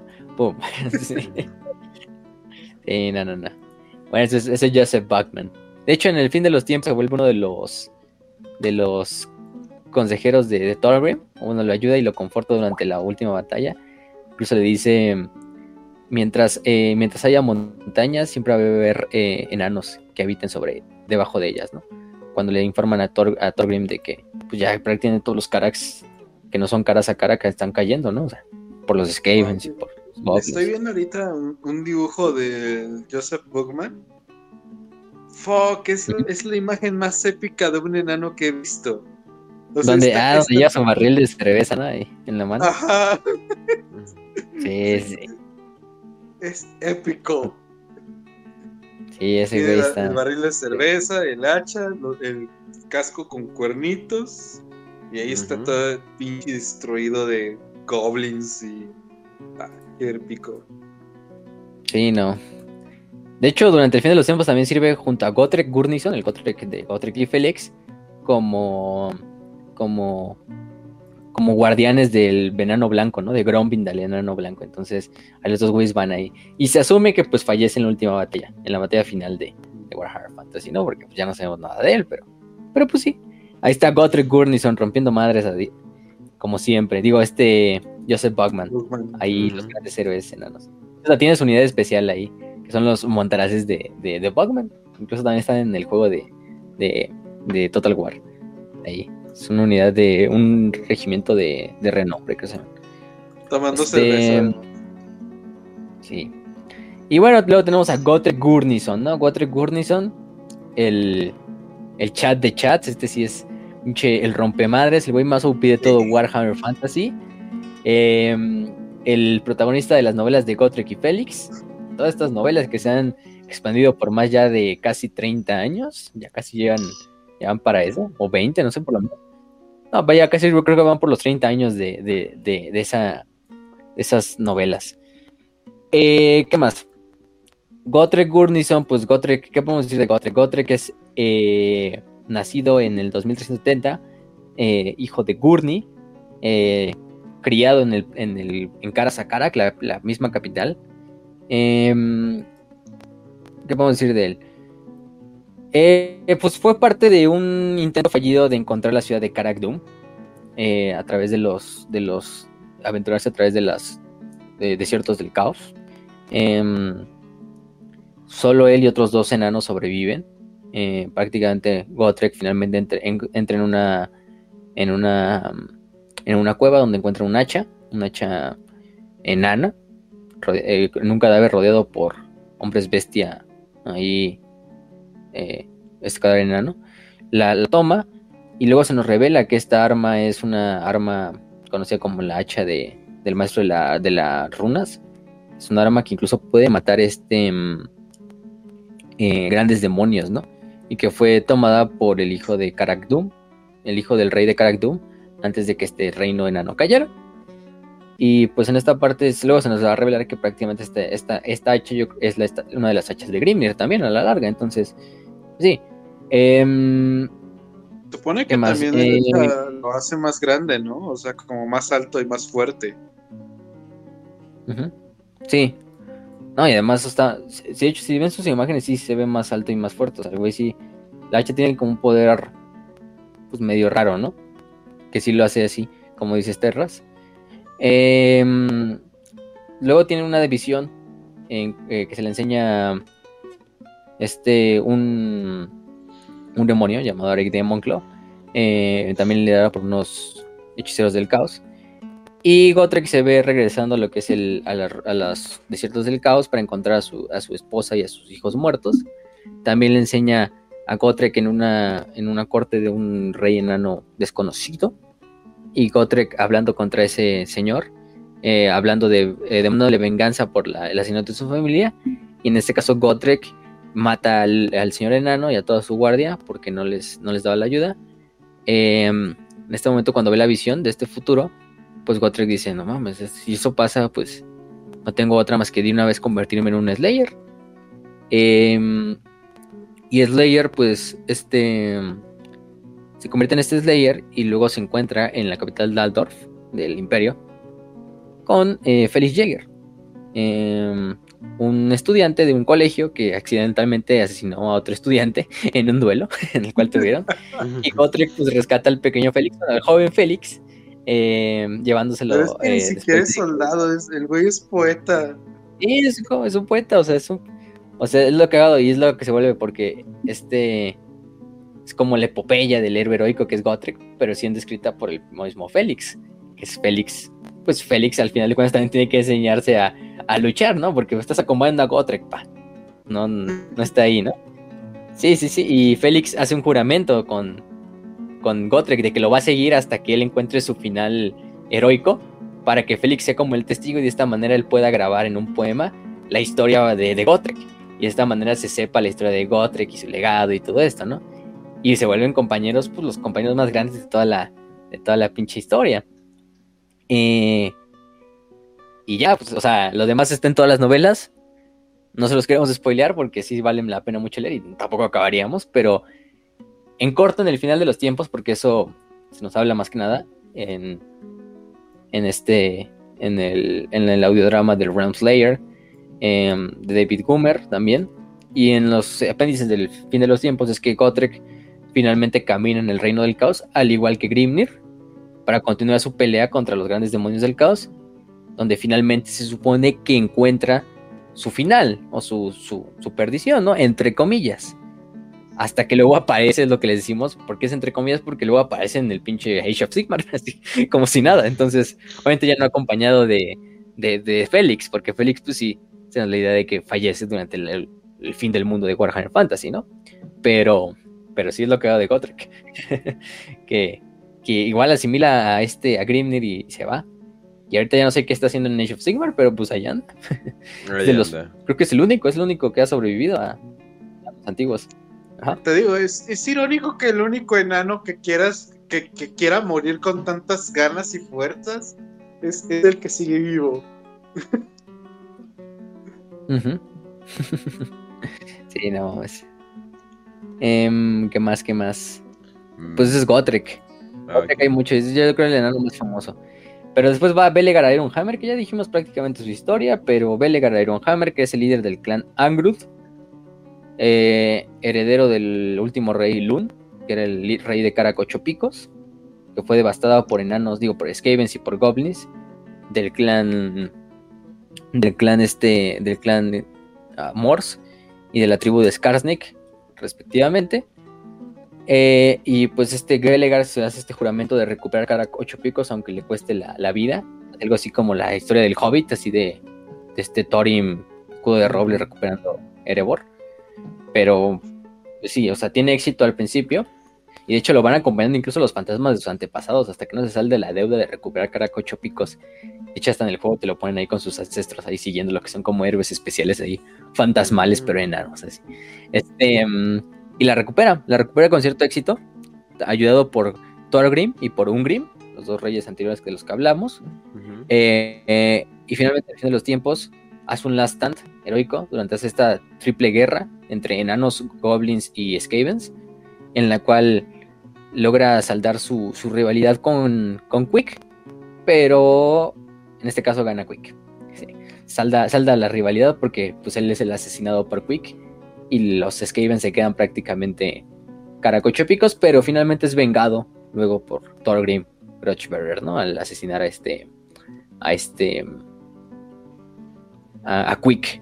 Como ven todas las historias en Warhammer no siempre son heroicas, no siempre salen bien.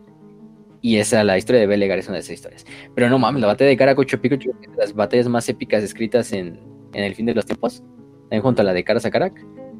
Porque no mames, o sea, tiene de todo. Tiene goblins, skavens, enanos dándose en la madre, eh, ogros, mercenarios ogros cambiando de, de, bando en medio de la batalla. O sea, no, oh. o sea, una, una madre ahí. Luch combates duelo a duelo entre Skarsnik, Belegar y Quick, o sea, pinche combate triple ahí al mismo tiempo entre los tres, así, luchando cada uno por su facción. No, o sea, un desmadre. Y pues sí, eso es, ese es Belegar Ironhammer. Y ya nada más el último enano, Grombrindal. O ¿Quién el guarda, será? guarda- eh, White Dwarf. Exactamente. ¿Quién será? ¿Quién será Grombrindal? Pero bueno, Grombrindal, el enano blanco, es un mito y es una realidad. Es un ser que es eh, pues un enano que se ve de esta forma bastante, con una barba, bastante grande, con un bigote bastante curioso. eh, De Totalmente blanca, Su imagen me recordó un poquillo a Santa blanca. Claus. de hecho, hay una imagen ahí que, que le pasa a Kench así como de, de, de Grombrindal o del enano blanco, así como vestido como Santa Claus para una conmemoración de Navidad ahí de, de la revista. Entonces, sí, o sea, Ujú. De hecho, Gro- Grombrindal es el nombre enano para referirse a alguien con la barba, o el enano blanco, ¿no? O que en realidad es el ancestro de la barba blanca. Sí, sí, parece muy Santa Claus hasta con el nombre. Este, mm, este es el nombre por el cual se le conoce. Y bueno, no se sabe nadie de quién es el este enano blanco. No se sabe nada quién es, de dónde procede, por qué aparece. Pero se supone que Grombrindal y siempre aparece en los tiempos de mayor necesidad de la raza enana. La ha visto en diversos lugares del tiempo, luchando junto a sus hermanos enanos eh, y desapareciendo tan rápido como llegó, en este caso, por lo cual se ha vuelto una leyenda de un mismo como mensajero de los grandes dioses ancestrales, eh, un fantasma de eras anteriores de la, de la, de la era de las eras enanas. Y bueno, finalmente se nos eh, revela en el fin de los tiempos que eh, no es más que nada, es más que nada el mismísimo Snorri Barba Blanca, Whitebeard, el primer rey de Karasakarak, em, el mismo que se hizo gran amigo, ya dijimos, de, de Malekith. Yo creo que el nombre ya nos estaba dando como una pista desde que dijimos Snorri Barba Blanca. Eh, el mismo que fue el primer rey en recibir respeto del rey Fénix de Ultuan. Y que después de la guerra de la barba, una vez que ya Snorri ya había muerto, porque para la guerra de la barba ya había muerto Snorri, entre comillas, pues también manteniendo esa promesa que le hizo Malekith de que nuestras razas ya nunca se volvieran a luchar, es como que esta parte se levanta, ¿no? Y como que Grombrindal regresa para cumplir esa promesa o para hacer que se cumpla esa promesa de que ya no haya esta, esta ¿cómo se llama? Lucha entre, entre hermanos, pero también para ayudar a su, a su pueblo en, la- en las más grandes necesidades. Eh, y por otra parte, Grombrindal también en el fin de los tiempos se le revela a, Malekith, o bueno, se presenta con Malekith. Y es cuando también Grombrindal le dice a Malekith, oye, ¿qué pedo, no? Tú, me prometiste en el hecho de mi muerte que, que me ibas a, que ibas a respetar y todo el desmadre, ¿no? Y, y de hecho es algo así muy, muy, ¿cómo decirlo? Muy este Emotivo. Emotivo, sí, emotivo de la, del fin de los tiempos, que es cuando finalmente este Malekith y, y Snorri, o Grombrindal en este caso, como que se reconcilian. Y una vez que Malekith ya como que encuentra su nuevo camino, ya que se vuelve el rey eterno de los elfos, ya por fin consigue lo que quería el pinche Malekith, y como que salda la deuda y pide perdón con el propio Snorri. Un momento, Facio. A verga. ¿Me estás diciendo que le aplicaron la angelización no jutsu? Sí, güey, o sea, Grombrind. Bueno, es que Malekith como que se le aplicó a sí mismo, entonces. Como que el trauma de Malekith siempre fue nada más ser rey de los elfos y ya una vez que lo conseguí, ah, ya, ya soy bueno otra vez. Bueno, ya ayudo a todos. Listo, ya. Sí, o sea, Olviden todo lo que hice, aunque por siga favor. cometiendo crímenes de guerra y, y, y, y- y chingándose a su mamá, literalmente, o sea, porque pregúntale a Malekith si sabe de incesto, es el mejor que, que, puedes, que puede saber de eso. Entonces, este, Pues sí, no mames. Em, de hecho, Grombrindal es el que le salva la vida a Malekith en el fin de los tiempos, o sea, así de no mames. Para que veas, si yo, no fui tan mierda como tú, ¿no? casi, casi. Em, mm, y ya logran como esta reconciliación entre Snorri y Malekith. Ya que Malekith ya, ya es bueno otra vez. Entonces, pues sí. Em, y que finalmente podemos decir. Eh, eso sería todo. De Grombrindal. O sea, hay bastantes cosas de, de Grombrindal. Eh, su hacha también lleva el hacha de Grimnir. La otra hacha de Grimnir. Recordemos que al final de cuentas también él desciende del propio Grimnir. Porque es hijo de Gromnir. No, de Grimnir. Pinches nombres. No, de Gromnir. Ese nombre es complicado. ¿no? Sí, del otro rey enano. Del otro dios enano que es hermano de Grimnir. Este. Ese nombre siempre se me hacen me complican. Pero eh, finalmente sí, eso es lo que pasa con Grombrindal. Grombrindal. Grombrindal. Muy bien, muy bien. Y, ya eso sería todo, ¿verdad? entonces, vamos a ir entonces a las 5 de 5. Eh, ya, ok, muy bien, muy bien, muy bien. Si pudimos, si pudimos lograrlo, eh, sobre todo con un tema eh, dejen quito la música que la he escuchado ya como por, oh my god, tres horas, sí, ya. Tres horas y media. Ok, vamos a la siguiente. 5 eh, de 5 de Morador del Abismo. Dice, ¿creen que la armadura de los rompehierros enanos pueda soportar un disparo de Volter? Eh, sí. Mm, hijo de su madre. Yo creo que sí, ¿eh? O sea, yo creo que el pinche el, el... Ah, ¿Cómo se esta madre? Se me fue el nombre del metal. El Mitril. Es que ese es el de Sí. es que, bueno, sí, ese es el, el de. sí, el Mithril, vamos a decirle Mithril O sea, tal vez soporta el balazo mm, y la explosión. Se supone que es anti. Ah, pero no sé si el enano lo soporte, pero se supone que. Se supone que el Mithril es una mamada y se supone que absorbe como las vibraciones muy parecido al. Ay, pinche metal ese del escudo de Capitán América, que quién sabe qué. Entonces es como que. Super OP. O sea, súper, súper, súper OP. sí, cierto. Sí, entonces. Se mal de aquí. Sí, definitivamente. Siguiente. Yo, digo que sí lo aguanta. A lo mejor se rompe con el primer impacto, ya otro, otro impacto de Walter, no creo que lo aguante, pero yo supongo que sí puede.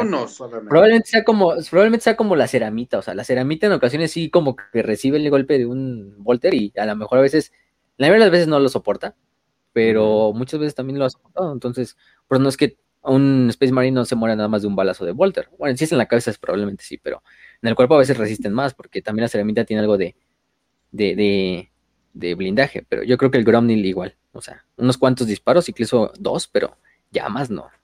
Mm. Mm, ok, ok, ok. Eh, sí, esperen. Ah, chinga. Ah, ¿qué dicen? Vibranium. Ah, ya, ya, ya. Sí, Vibranium es como Mithril. Entonces sí, no hay pedo. Bueno, vamos a la siguiente. De Java. 5 de 5, viendo la inminente salida de los enanos del caos en Total War, existen squads del caos en 40k. Eh, no, no existen squads. Bueno, se supone, o sea, nada más, o sea, los squads eh, sirven, sirven al imperio. Si es que siguen existiendo, siguen sirviendo al imperio. No hemos visto qué pedo con los squads del caos. Y literalmente si los llegamos a... O sea, pero tú puedes hacer tu facción de squads del caos si tuvieras squads. Porque básicamente todo el imperial nada más lo agarra, le pones eh, piquitos y ya es del caos, ¿no? Pero bien, bien, no hay reglas, no hay, no hay nada. O sea, no hay ni un pinche modelo, ni un pinche dibujo oficial, pues. Pues... O sea, es que si nos apegamos al lore, antes de que fueran consumidos el imperio se encargaría si hubiera eh, herejes dentro de los propios squads, o sea, sí. lo mismo con los halflings, digo con los, este, sí, con, ah, se me fue el nombre, ah, ratlings, Mira, oye, ahorita que ratlings, ajá. Mira, o sea, viendo, viendo bien ahorita oh. investigando, o sea, sí hay squads del caos, pero obviamente ya no son Ganon. Porque los mm, squads, de cierta manera, todavía siguen siendo canon. Pero no sé si los squads de Chaos, porque salen desde. O sea, Realm of Chaos. Realm of Tercera edición, ¿no? Sí, güey, de 1990, no mames. Entonces, dicho, eran squads que se habían unido a, a Horus en la herejía de Horus. Entonces bastante cagada, sí. De, que eso, de, la época cuando existían los, los, orcos del caos y... Ah, sí, también hay este... Eldar del caos. O sea... O sea, sí, obviamente hay algo así. Sí hay, pero no hay Qué cagado. Qué cagado. Y ya después sacando, ya como dice Moro, el que mora en el abismo, dice... Sacaron el mecánico oscuro y los cuescues del caos valieron pito. sí, efectivamente. Ahí quieres dos unidades así que están artesanas en la tecnología, que son del caos. Igual puedes tener al, al simplemente al, al, al mecánico. Pero bueno. Ok, vamos a la siguiente. 5 eh, de 5 de Fergos. ¿Sabían, ¿Saben si el idioma que usan los enanos de Warhammer es similar al de otros universos, marcas? ya que he visto que varias palabras se asemejan a otros universos, como El Señor de los Anillos, Warcraft, de hecho la música que está aquí sonando es de Warcraft, D&D. Sí, bueno, si utilizan runas, eh, obviamente van a utilizar eh, runas nórdicas, porque en el... Se supone, bueno, Odín hizo mucho esfuerzo por conseguir esas putas runas, así que todo el mundo como que les quiere copiar, pero de todas formas... pero de todas formas sí, obviamente se van a aparecer. Excepto Skyrim, bueno, el mundo de Oblivion, que igual tiene muchas de las cosas de los enanos. De hecho, bueno, no hay enanos, se supone que ya se extinguieron hace mucho tiempo, pero su lenguaje sí lo hacen muy distinto, como que combinan runas y lo vuelven como lo escriben derecho como el hebreo o algo por el estilo. Entonces, eh, usualmente, sí, o sea, pues lo que ya hemos dicho, hebreo, runas nórdicas y no sé, tal vez algún día alguien haga que, que hablen como escoceses o algo por el estilo. Ah, no espera, todos, ¿verdad? sí. pues ya hemos hablado de esto. De hecho, mm, ya dijimos, no se responde el programa, pero el idioma que hizo Tolkien se basó en el hebreo. Y el de Warhammer, el de los enanos de aquí, el Casalid, sí está basado un poco en el, todavía en el idioma de, de, de, de, del hebreo y el de Tolkien, ¿no? Pero también tiene mucha influencia, ¿saben de qué? Del ruso y de lenguas nórdicas, eso sí. Y del gaélico. ¿Sabes el gaélico, que es como el, el irlandés. toma esas características? El Yiddish, que es uno de los idiomas que igual tienen los hebreos, pero no es, este mítico, sino que agarra como, características de alemán y de polaco. Sí, es lo que hablan los askenazis. Ajá, exacto. De ahí es este igual mucha inspiración. No es hebreo, pero es un hebreo más. Este... O sea, rúnico, cirílico, hebreo, o algo por el estilo. Lenguas indoeuropeas. Eh, eh, es, justo. Es que de hecho también hubo un escritor, un escritor de, de, Warhammer Fantasy, que fue el que le dieron, no me acuerdo del nombre, ahorita lo estaba viendo antes del programa, que le habían dado el título así como de para hacer escribió la mayor parte del lore de los enanos durante mucho tiempo. Entonces el güey sí tenía como estudios en ruso, o sea, literalmente era como lingüista, pero aparte era como en ruso y en esas madres. Entonces sí dijo, vamos a meterle mi propia como cosecha. Y ya se hizo esa mezcla así como bien dice Raz, como de el hebreo del Tolkien, que ya al mezclarlo con el ruso y con el gaélico y con esa madre, se empieza a asemejar un poco más al, al yiddish. Sí. Ok, vamos al siguiente. De... Muy buena pregunta, eh, pero más o menos ya la estamos contestando con el programa. Del tipo cualquiera. 5 de 5. de 5. ¿Existen otras amistades entre un enano y alguna otra raza comparable con las de Gotrek y Félix? ¿O los del propio Sigmar con el rey enano Kurgan? Ah, cabrón. amistades de enanos con otras razas. Es que no manches, creo que dijo a las dos más icónicas, ¿no? Sí, o sea, Gotrek y Félix y, y Kurgan y este y Sigmar. Porque fuera de esa, haciendo memoria no hay. Y a lo mucho la de Malekith con Grom Brindal, pero pues no sé. Y eso puedo decir entre comillas también porque pinche, bueno, cuando estaba en vida, cuando estaba en vida Snorri, sí, o sea, estaban muy bien, muy pedo, eran muy buenos amigos pero, luego el pinche se murió, Malekith se volvió un culero. sí, sí, sí, sí. Sí, no mames, pues sí, solo, solo sería la de Grombendal y la de Malekith. Ok, entonces mencionaron las buenas. Y de Rafa King, 5 de 5. ¿Cuál creen que sea el peor lugar y momento para un humano normal en Fantasy? Ejemplo, la fiesta anual de las ratas en Plagascaven, Noche de la Muerte en Harganet, el Draco con Morris Llena, Azler Loren en la cacería salvaje. Ah, no, no está, ahí no está tan mal. O agreguen otro distinto. O sea, el peor lugar y momento para un humano normal en Fantasy. Yo creo que la de Harganet se lleva, en mi caso, Harganet que es la de la fiesta, de la noche de la, de la muerte. Porque es como una pinche fiesta que se celebran por las brujas élficas o las brujas elfas. Este, es como una pinche orgía de, de, sangre y de pinche. En la cual prácticamente la gente de Harganet se tiene que fortificar en sus casas. Porque si lo encuentran en la pinche calle, y de hecho las brujas también intentan como entrar a las, a las, a las estas casas para llevarse captivos familias enteras de otros elfos oscuros y sacrificarlas en el pinche altar a Kane y pero aparte es una pinche tortura así muy pinche Drukari, entonces, bueno, son elfos oscuros, ¿no? entonces sí. sí. Yo creo que elfos esa madre. Porque los elfos normales no podían ser lo suficientemente culeros. o sea, otra vez los Dark Eldar Drukaris. es el peor lugar para estar. ah, ok.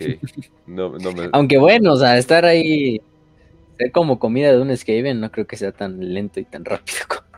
Entonces, no sé, luchar ahí en una pinche cloaca subterránea contra Skavens, también yo creo que sería un momento ahí culero del Warhammer Fantasy. Quizá también este estar en un pinche una de esas invasiones eh, ¿qué? Ah, no sé, ser, ya sé, ser este miembro de conejillo de indias de Trog. De los Skaven, del güey que experimenta, del que hace el líder del clan, uno, uno de los líderes del clan Molder. Pero no sé. ¿Cómo, cómo? No sé. El Pestilence o el Morse, ¿cuál es? Oh, pues luego vemos esas cosas. ¿Cuál? El, el, que hace animales, el que hace animales es el Morse. No, es el ah, Molder, Molder a Mulder. O sea, si te captura ese güey, ya valiste completamente. Madre, te van a convertir en un furro, viejo. Pero bueno, banda. bueno, banda, entonces esto ha sido todo por hoy. Ya saben que aquí nos ven los, lunes. Eh, la siguiente semana creo que vamos a tener un buen episodio de preguntas y respuestas de Warhammer 40k con varios invitados, pero no quiero jinxearlo hasta que sea el mero momento. Aunque si ya nos conocen, probablemente ya saben eh, quién va a ser. Ya saben que nos pueden encontrar en YouTube, Spotify, en Instagram, si nos quieren apoyar también en Patreon y en un chingo de plataformas de podcast que nos, que nos pueden escuchar. Eh, me encanta hacer este programa una vez, una, vez a la una vez a la semana, donde básicamente podemos guiquear de las cosas. Y si ustedes quieren eh, más, de, más de mi parte, donde igual creo que tengo la misma cara mientras estoy reaccionando, pero ahí, ahí simplemente estoy reaccionando a otras cosas dependiendo del día. Eh, visítenme en Kench Streams en Twitch o también en Kenchu en YouTube o Kench Streams también, donde pueden encontrar eh, lo, que, lo que estoy haciendo como mi proyecto aparte. También obviamente tengo el otro proyecto de la voz, pero ese tiene una pequeña pausa todavía, más que nada pues ya sabes. Y también eh, si me quieren seguir, más bien, y también les recomiendo eh, seguir a Raz en el último episodio que subió de el Iván de Raz. Acabamos de subir episodio con Sorem, una amiga y que alguien a quien yo aprecio mucho, que se dedica a hacer ahí como unos cuantos dibujillos, entonces ahí si lo quieren checar, banda.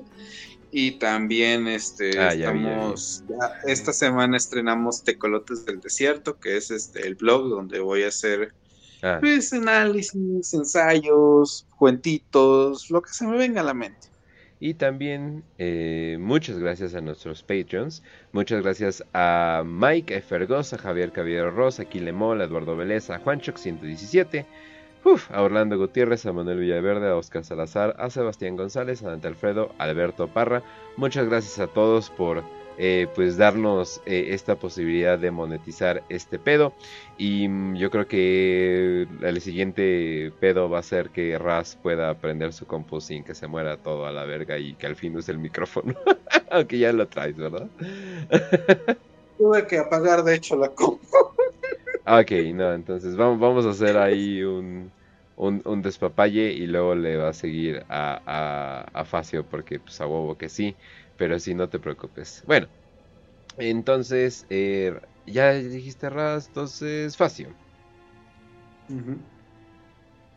Sí, pues gente, gracias por ver el episodio. Este, este, este, de Warhammer Fantasy estaba planeado. La siguiente raza de Warhammer Fantasy, eh, si no mal recuerdo, creo que son los eh, elfos. Hijo, ahorita vamos a ver cómo dividimos eso, porque son tres facciones oh, diferentes, entonces diferentes. Pero bueno, yo eso todavía falta unas cuantas semanas. Em, la siguiente semana, como Kenche les dijo, tenemos el especial, creo, de preguntas y respuestas. Eh, ya celebrando los mil con invitados. En este caso, si antes de eso, si vuelve cualquier eventualidad, si no se pasa un poquito después de ese especial, si por ejemplo no, no llegara a llegar alguien de los invitados o no vaya a poder, y hacemos el especial de Necromunda la siguiente semana, pero eso se lo descomunicamos dentro de la, de la semana, entonces no se preocupen por esa parte. programa, programa va a haber la siguiente semana, eso sí. Ah, entonces, no se preocupen por eso. Em, por otra parte, ¿qué les, les quería decir? Ah, sí, ya, ya Raz y Kench ya dijeron sus otros proyectos. A Kench también síganlo en sus estos streams que él hace por su propia cuenta, desde la marranera, de sus programas de, de, las, de, las, de, la, de música, de shitposteo normal, de todo lo que hace. Eh, ahí en Kench Streams, ¿no? ¿Sigue siendo Kench Streams? Sí. Ya Kench Streams y en los de la marranera. Jugar juegos en Twitch, estás loco. Y, obviamente también la voz, los proyectos de Raz como el Diván y como su nuevo blog. También me pueden seguir en el este mm, ¿cómo se llama? En el en el canal de Ultimus Romanorum de, de Warhammer, de la historia romana y bizantina. Eh, no les no, he estado actualizándolo porque está un poquito ocupado, pero pues ahí vamos a estar siguiendo, subiendo de vez en cuando memitos, eh, ¿qué más? Este, unos cuantos eh, cápsulas históricas de datos curiosos. Pero bueno, esperamos que les haya gustado este programa. De, si quieren saber más de los enanos y buenas novelas, pues ya les dijimos la de Gotrek y Félix, es un clásico de los enanos y bueno, más conocerían de, de, él. También pueden ver las novelas de la Guerra de la Venganza. Las novelas de la Guerra de la Venganza, pues son estas novelas que hablan de la Guerra de la Venganza o de la Guerra de la Barba eh, de la que hablamos en este episodio, con mucho más detalle, casi que siendo como un ejemplo de todas las batallas de la guerra, o sea, es algo muy detallado y muy, muy buena, ¿no? Eh, la voy a tratar de subir a la biblioteca. Recuerden que tenemos la biblioteca de WPP Biblioteca, donde, donde subimos las novelas. De hecho, las de Gotrek y Félix, creo que ya están todas, o por lo menos la mayoría, de las clásicas, desde, empezando por la primera. eh, y por esa parte, pues les, les recomendamos eso, ¿no? También están los, los videos de, si saben inglés, de, de Book of Choyer, que es este canal que sube muy buenos videos de Warhammer Fantasy, así como narrativos. Em, también les recomiendo la de Wizards and Warriors, que son los que sacan también episodios así, no solo de Warhammer, sino de otros universos de, fantasía y ciencia ficción y de historia igual. Em, ¿Qué más? También recomendamos a nuestros demás colegas de la comunidad hispana de Warhammer, eh, desde el Rincón de Macrag, el Rincón de Marco, digo, el proyecto Macrag, ya los había confundido, el Rincón de Marco, eh, la biblioteca de Tisca, obviamente, eh, a Inquisidor Murdoch en, en TikTok, Terra Escribiente, La Torre del Cuervo, em, y muchos más, ¿no? En este caso. Eh, también síganlos a ellos, compartan este programa, denle like. los despido con una frase de los enanos, o que habla sobre los enanos, para, para ya acabar este episodio. Y dice, es posible que los hijos de Grumni hayamos bebido mucho de las amargas aguas de la desgracia, pero aún así sobrevivimos. Mientras un solo enano tome aliento, lucharemos contra los males que nos asaltan y nunca nos rendiremos. Este, esta es una de las frases con las que despedimos este programa. Les deseamos un buen inicio de semana. A ver. Si hay algo que odio más de los elfos, es malditas ratas furries haciéndose completamente Corea del Norte. dicho por el gran rey Snorri Pie de Hierro.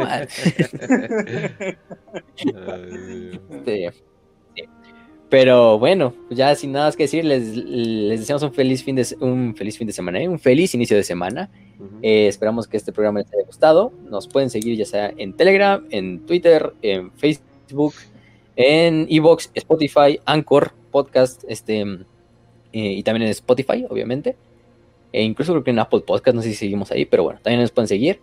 También nos pueden estar, también pueden ver a los camaradas de Warhammer Minus, que están subiendo los videos de, ya saben de qué, eh, en, su, en su canal de Telegram. También donenles a ellos, también se lo merecen, porque también gastan en eso del Warhammer Plus. Entonces, si tienen algo ahí, denles también a ellos, no solo a nosotros. Eh, gracias a los Patreons, gracias a los que nos estuvieron en este stream, a los que comentaron, a los que le dejan su like. Ahora sí, les deseamos salud y victoria y que Grimnir los acompañe.